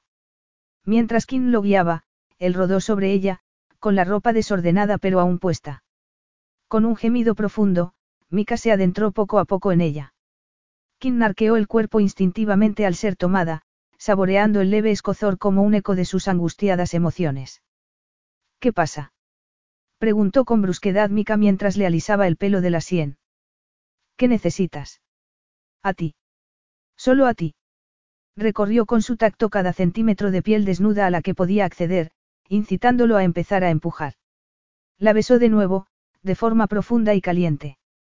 Sus caderas iniciaron un ritmo lento y potente que la hizo gemir. Jugamos un poco como en los viejos tiempos. A ver cuántas veces te hago llegar al cielo antes de que yo pierda el control. Por aquel entonces, hacer el amor había sido un juego. Habían sido jugadores en igualdad de condiciones en una sensual lucha de poder, burlándose mutuamente con sensuales caricias y provocadores lametones. Ese día él tenía la sartén por el mango. Ella había renunciado a su antigua vida por él. Estaba a punto de tomar su apellido y él tenía su corazón. Al reconocerse a sí misma que estaba enamorada de él, pensó en fingir para ocultarlo, pero no pudo, lo amaba demasiado. Se aferró a él y recibió sus embestidas, dejando que sus gritos de placer se liberaran con abandono. Cuando Mika se puso de espaldas al colchón, ella lo cabalgó de manera desatada, agarrando las manos de él en sus pechos y tocándose allí donde se unían. Kim perdió la cuenta de cuántas veces se había corrido. Cuando los dos se encontraban desnudos y totalmente descontrolados en plena pasión, Kim dejó que la verdad brotara de sus labios. Te quiero. Gritó liberándose. Y se unió a él por última vez. Cuando Mika se despertó y se dio cuenta de que estaba solo, se sintió muy molesto. No le gustaba que se repitiera la vieja costumbre de desaparecer después de sus encuentros. Ella se escabullía de manera silenciosa mientras él roncaba relajado tras el orgasmo. Sin embargo, aquella vez había sido diferente. Kim le había dicho que lo amaba. El corazón le dio un vuelco al recordar el desenfreno con el que habían hecho el amor. Cuando regresó a su suite, pensó que tendrían un revolcón rápido y divertido, no un encuentro tan tórrido y desinhibido que lo había dejado con el corazón agitado. Quizás lo había dicho solo porque estaban totalmente idos en su momento de pasión. ¿O es que ella esperaba que él dijera lo mismo ahora que había aceptado casarse con él? Se le apretó el pecho al pensarlo. Valoraba demasiado la honestidad como para mentir, pero esa palabra era tan efímera, el amor no los mantendría juntos por arte de magia. El compromiso sí lo haría. Ella le importaba. Ella tenía que saberlo. No era suficiente. Kim salió del cuarto de baño en albornoz y envuelta por la agradable fragancia del gel de baño que había usado, pero su pelo estaba seco al quitarse la toalla de la cabeza. Cuando sus miradas se encontraron, Kim se detuvo bruscamente, haciéndole ver que se había dado prisa. Ella había intentado irse antes de que él se despertara. Sin mediar palabra, se dirigió al espejo del tocador y agarró el cepillo para el pelo, haciendo una mueca de dolor cuando empezó a pasárselo por el cabello. Su hombro aún no estaba en condiciones para esa tarea, pero siguió cepillándose como si estar entretenida con el peinado fuese una especie de terapia para ella. Sobre lo que dijiste, comenzó Mica de mala gana. Olvídalo. No significa nada. A él le sentó como una patada en el pecho que dijera eso. Entonces, ¿por qué lo dijiste? Rectifico, lo dije en serio, pero sé que no significó nada para ti, así que olvídalo, contestó Kim acaloradamente mientras se giraba para mirarlo. Ella le mantuvo la mirada unos segundos, contemplando su expresión desafiante. Vio las sombras de la duda y el dolor latiendo detrás de sus ojos. Sé que te preocupas por mí, Kim. Nos preocupamos el uno por el otro. Así es como debe ser. Kim estaba tensa, las palabras de Mika dolían como golpes. Ella apartó la mirada y se puso una máscara sobre el rostro que él no había visto en mucho tiempo. El corazón de Mika comenzó a desquebrajarse, avecinando una gran fractura. ¿Por qué es tan importante esa dichosa palabra? No cambia nada. ¿Crees que si cualquier otro hombre te dice que te quiere te va a aportar más que yo? Va a ser más fiel que yo. Cuidará mejor de ti cuando estés enferma. Somos una buena pareja, Kim. En absoluto. Su voz sonó muy cortante. Mira lo que nos rodea. Nada en esta habitación es mío. Mientras ella miraba a su alrededor, como alguien que se despierta de un sueño y no comprende del todo la realidad, él se dio cuenta de que estaban en un terreno muy inestable. Te equivocas, lo que ves es un golpe de timón en tu vida. Se bajó de la cama y se puso los calzoncillos. Estas últimas semanas contigo han sido de las más felices de mi vida. No solo por el sexo, aunque realmente era algo que disfrutaba mucho. Me gusta tenerte en mi vida, Kim. Me gusta verte prosperar. Ella abrió los ojos de par en par, horrorizada. Lo que te gusta es cuidar de mí. Sí, lo hago y me gusta mucho hacerlo, reconoció abiertamente. Porque quiero que tengas todo lo que necesites, pensar en lo contrario me revuelve por dentro. No era que ella dependiera completamente de él. Acababa de conseguir ese trabajo en Berlín y él se había sentido muy orgullo de que lo hubiese conseguido.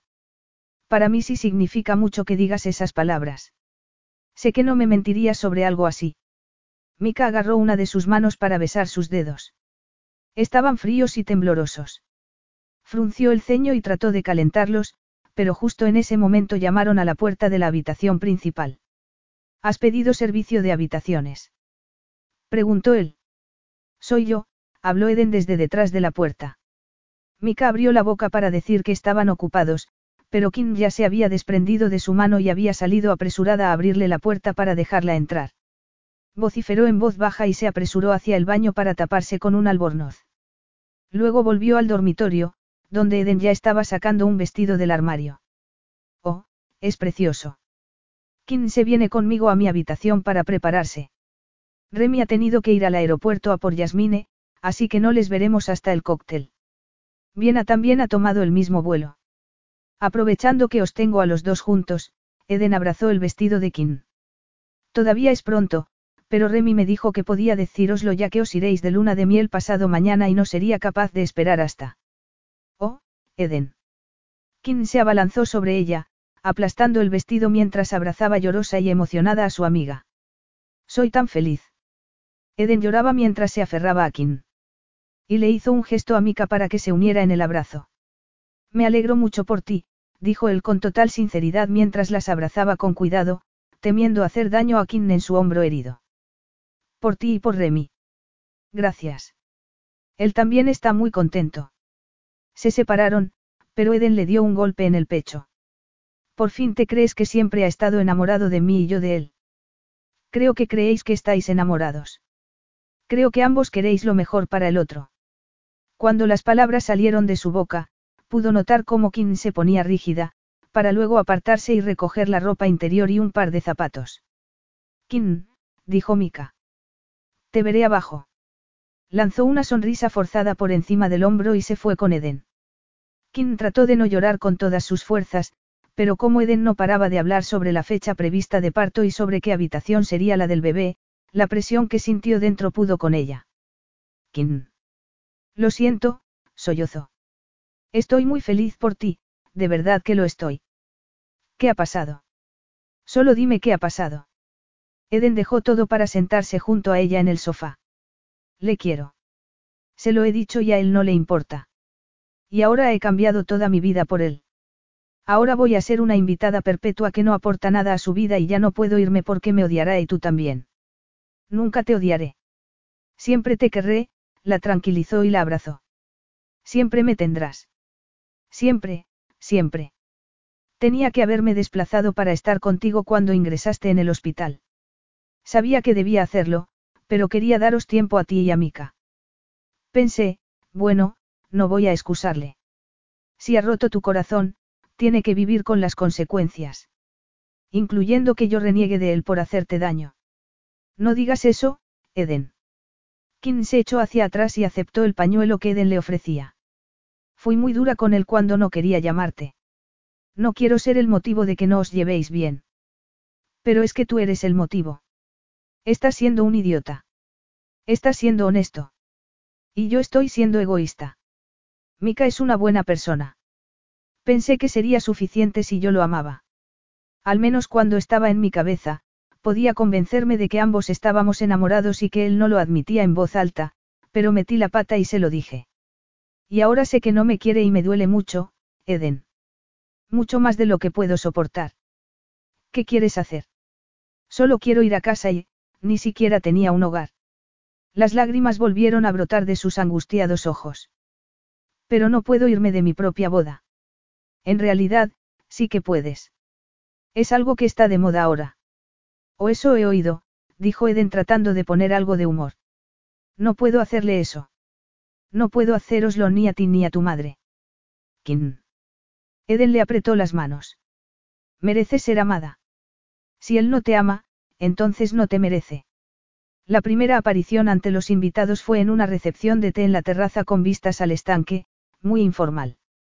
El verano estaba acabando, así que la temperatura era agradable, con un ambiente fresco y un cielo azul intenso.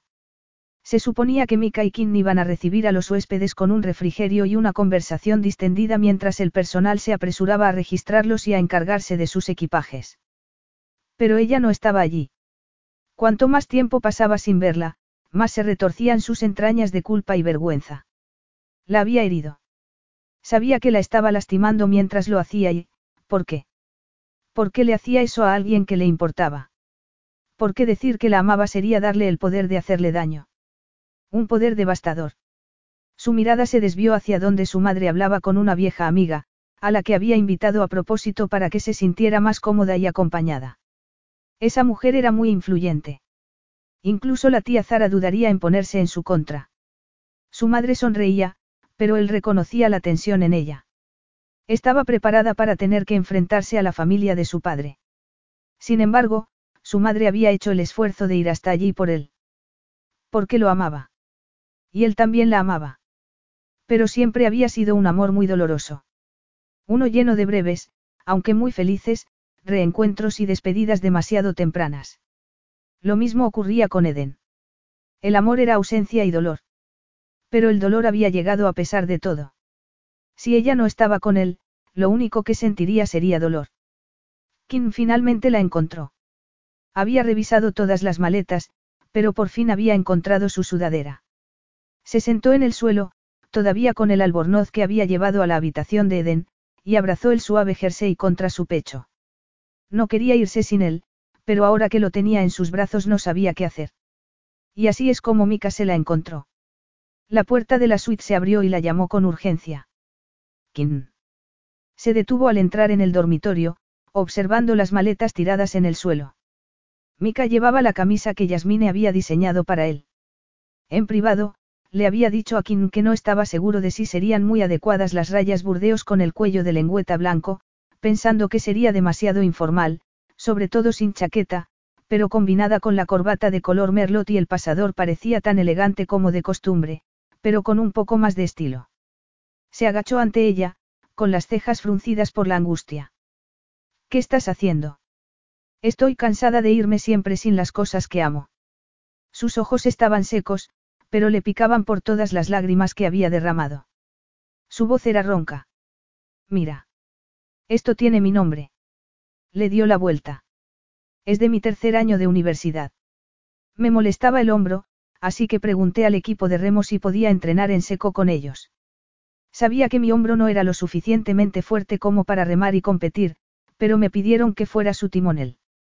Ganamos una regata y luego cada uno se fue por su lado, pero yo tenía esto para demostrar que por ese pequeño periodo de tiempo formé parte de algo. Me querían. Incluso me necesitaban. Siempre te quieren, Kim. Todo el mundo lo hace. Se movió para sentarse, con una rodilla doblada y la otra ladeada. Te quiero. Siempre te he querido. No estoy hablando de sexo. Estoy hablando de ti. Te deseo. Te necesito. ¿Lo entiendes? Hizo una bola con la sudadera en su regazo, con el estómago revuelto por el disgusto. Mika, creo que acepté casarme contigo porque quería formar parte de tu familia. Quería ser la cuñada de Eden y la nuera de Lucille. Ya formas parte de nuestra familia. No entiendo cómo no sabes lo importante que eres para nosotros. Para mí. Kim, escúchame. Él se acercó para poder agarrarle la mano. Fue entonces cuando se dio cuenta de que su anillo de compromiso había desaparecido. Si no quieres casarte conmigo, Kim, está bien. No pasa nada. Podemos superar eso, pero no me dejes, Kim. Por favor, una mueca de agonía apareció en su rostro. No puedo seguir despidiéndome de la gente que quiero. Ella jadeó y trató de retirar su mano, pero él la sujetó.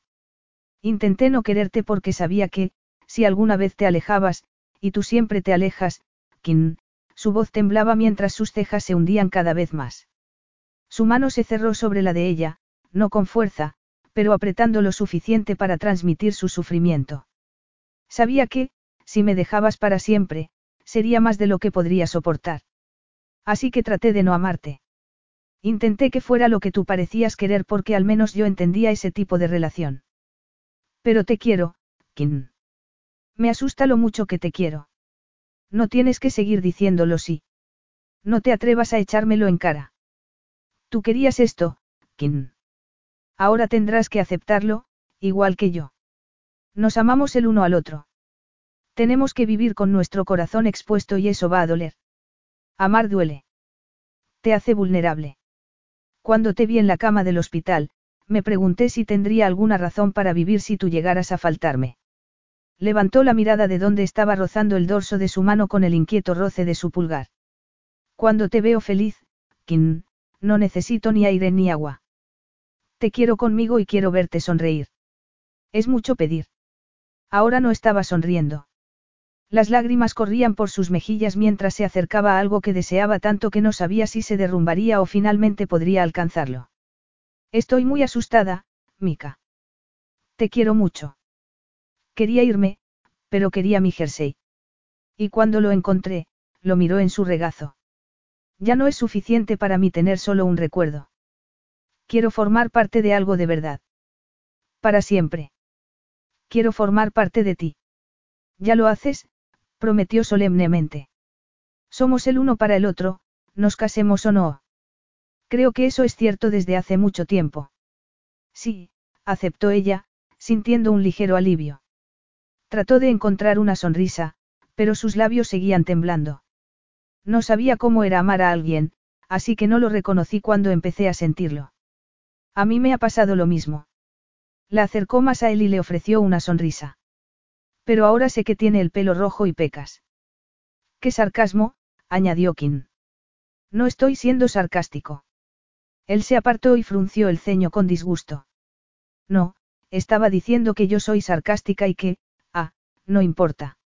Si se tarda mucho en explicar, no es una broma inteligente. ¿Me besas, por favor? Prometiste que, por mucho que nos peleáramos, siempre podría pedirte lo que necesitara. Sí, pero tienes que venir hasta mi regazo. Y prométeme que, si alguna vez te vas, sea yo el motivo de que destroces un dormitorio porque me estés buscando a mí, y no un jersey, para que me lleves contigo. O podría quedarme y destrozar un dormitorio contigo, sugirió mientras se recostaba más cerca de él, con un brazo a su espalda y el otro enroscado en su cuello. Destrozar un dormitorio juntos siempre será mi preferencia. Ahora deja de hablar. Tengo que darte un beso. Te quiero de verdad. ¿Lo sabes? No. Preguntó Kim con ansiedad. Lo sé. Ahora dime tú que sabes que yo también te quiero de verdad. Que mi amor está aquí dentro, dijo tocándose el pecho a la altura del corazón. Mika la abrazó con fuerza, disipando viejas sombras de dudas y calentando los fríos rincones de su soledad. Ahora Kim ya no tenía ninguna duda. Se lo merecía. Sí, se lo merecía.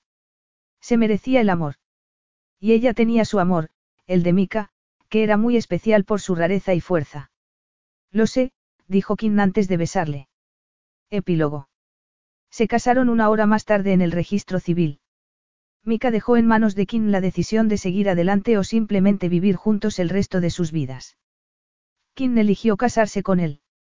Quería el compromiso, no porque dudara de la firmeza de la palabra de ninguno de los dos, sino porque consolidaba el lugar al que pertenecían, el uno al otro. Además, no quería que Lucille tuviera que ver cómo otro de sus hijos cancelaba una boda. Mika le aseguró que su madre lo entendería, pero también se apresuró a llamar a la oficina de registro para preguntar si tenían un hueco para ese día. Tenemos tantas cenas y reuniones sociales por delante que puede que vuelvas a cambiar de opinión, bromeó, llevándose el teléfono al pecho. ¿Qué dices? Digo que sí. Se levantó de la cama y se puso el anillo de compromiso que había depositado en una pequeña bandeja. Pero no tendré tiempo de hacer justicia a ese vestido. Llevaba su sudadera azul con capucha. Mika se quitó la corbata y no se molestó en afeitarse. Fue breve y dulce, y cuando fueron declarados marido y mujer, él la besó con reverencia. Luego se aferró en un abrazo a ella durante un largo rato. Sintieron cómo sus corazones se tocaban. Mika depositó un dulce beso en su pelo antes de aflojar su abrazo. Este es realmente el día más feliz de mi vida, le confesó Mika con brillo en los ojos.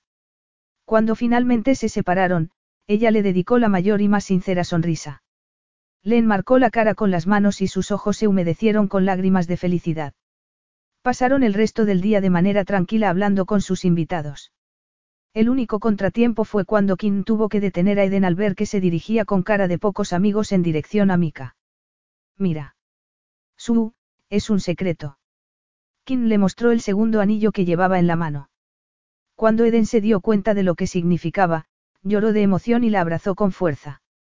El resto de las celebraciones se desarrollaron según lo previsto. Fue como un cuento de hadas, uno que Kim recordaría con felicidad, en parte porque todo fue tan perfecto como en una película, pero sobre todo porque su marido la hizo sentir muy querida. No hizo ningún gran gesto. Tan solo fue necesario el toque silencioso en su espalda y el encuentro de sus miradas. Era la forma en que la buscaba cuando ella volvía a una habitación y la forma en que centraba distraídamente sus anillos cuando la agarraba de la mano. Lo sintió en la forma en que hicieron el amor aquella noche, con sus corazones expuestos, sellando su amor para siempre. En realidad, le asustaba pensar que la quería, la necesitaba y la amaba tanto, pero día a día su confianza en lo que tenían crecía.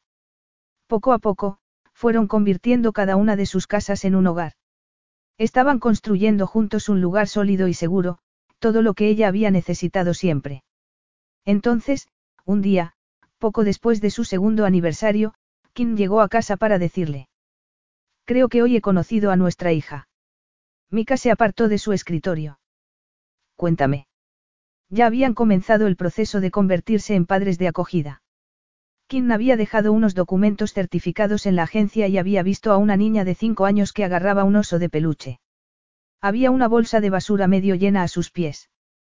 Su madre adoptiva tuvo una emergencia familiar.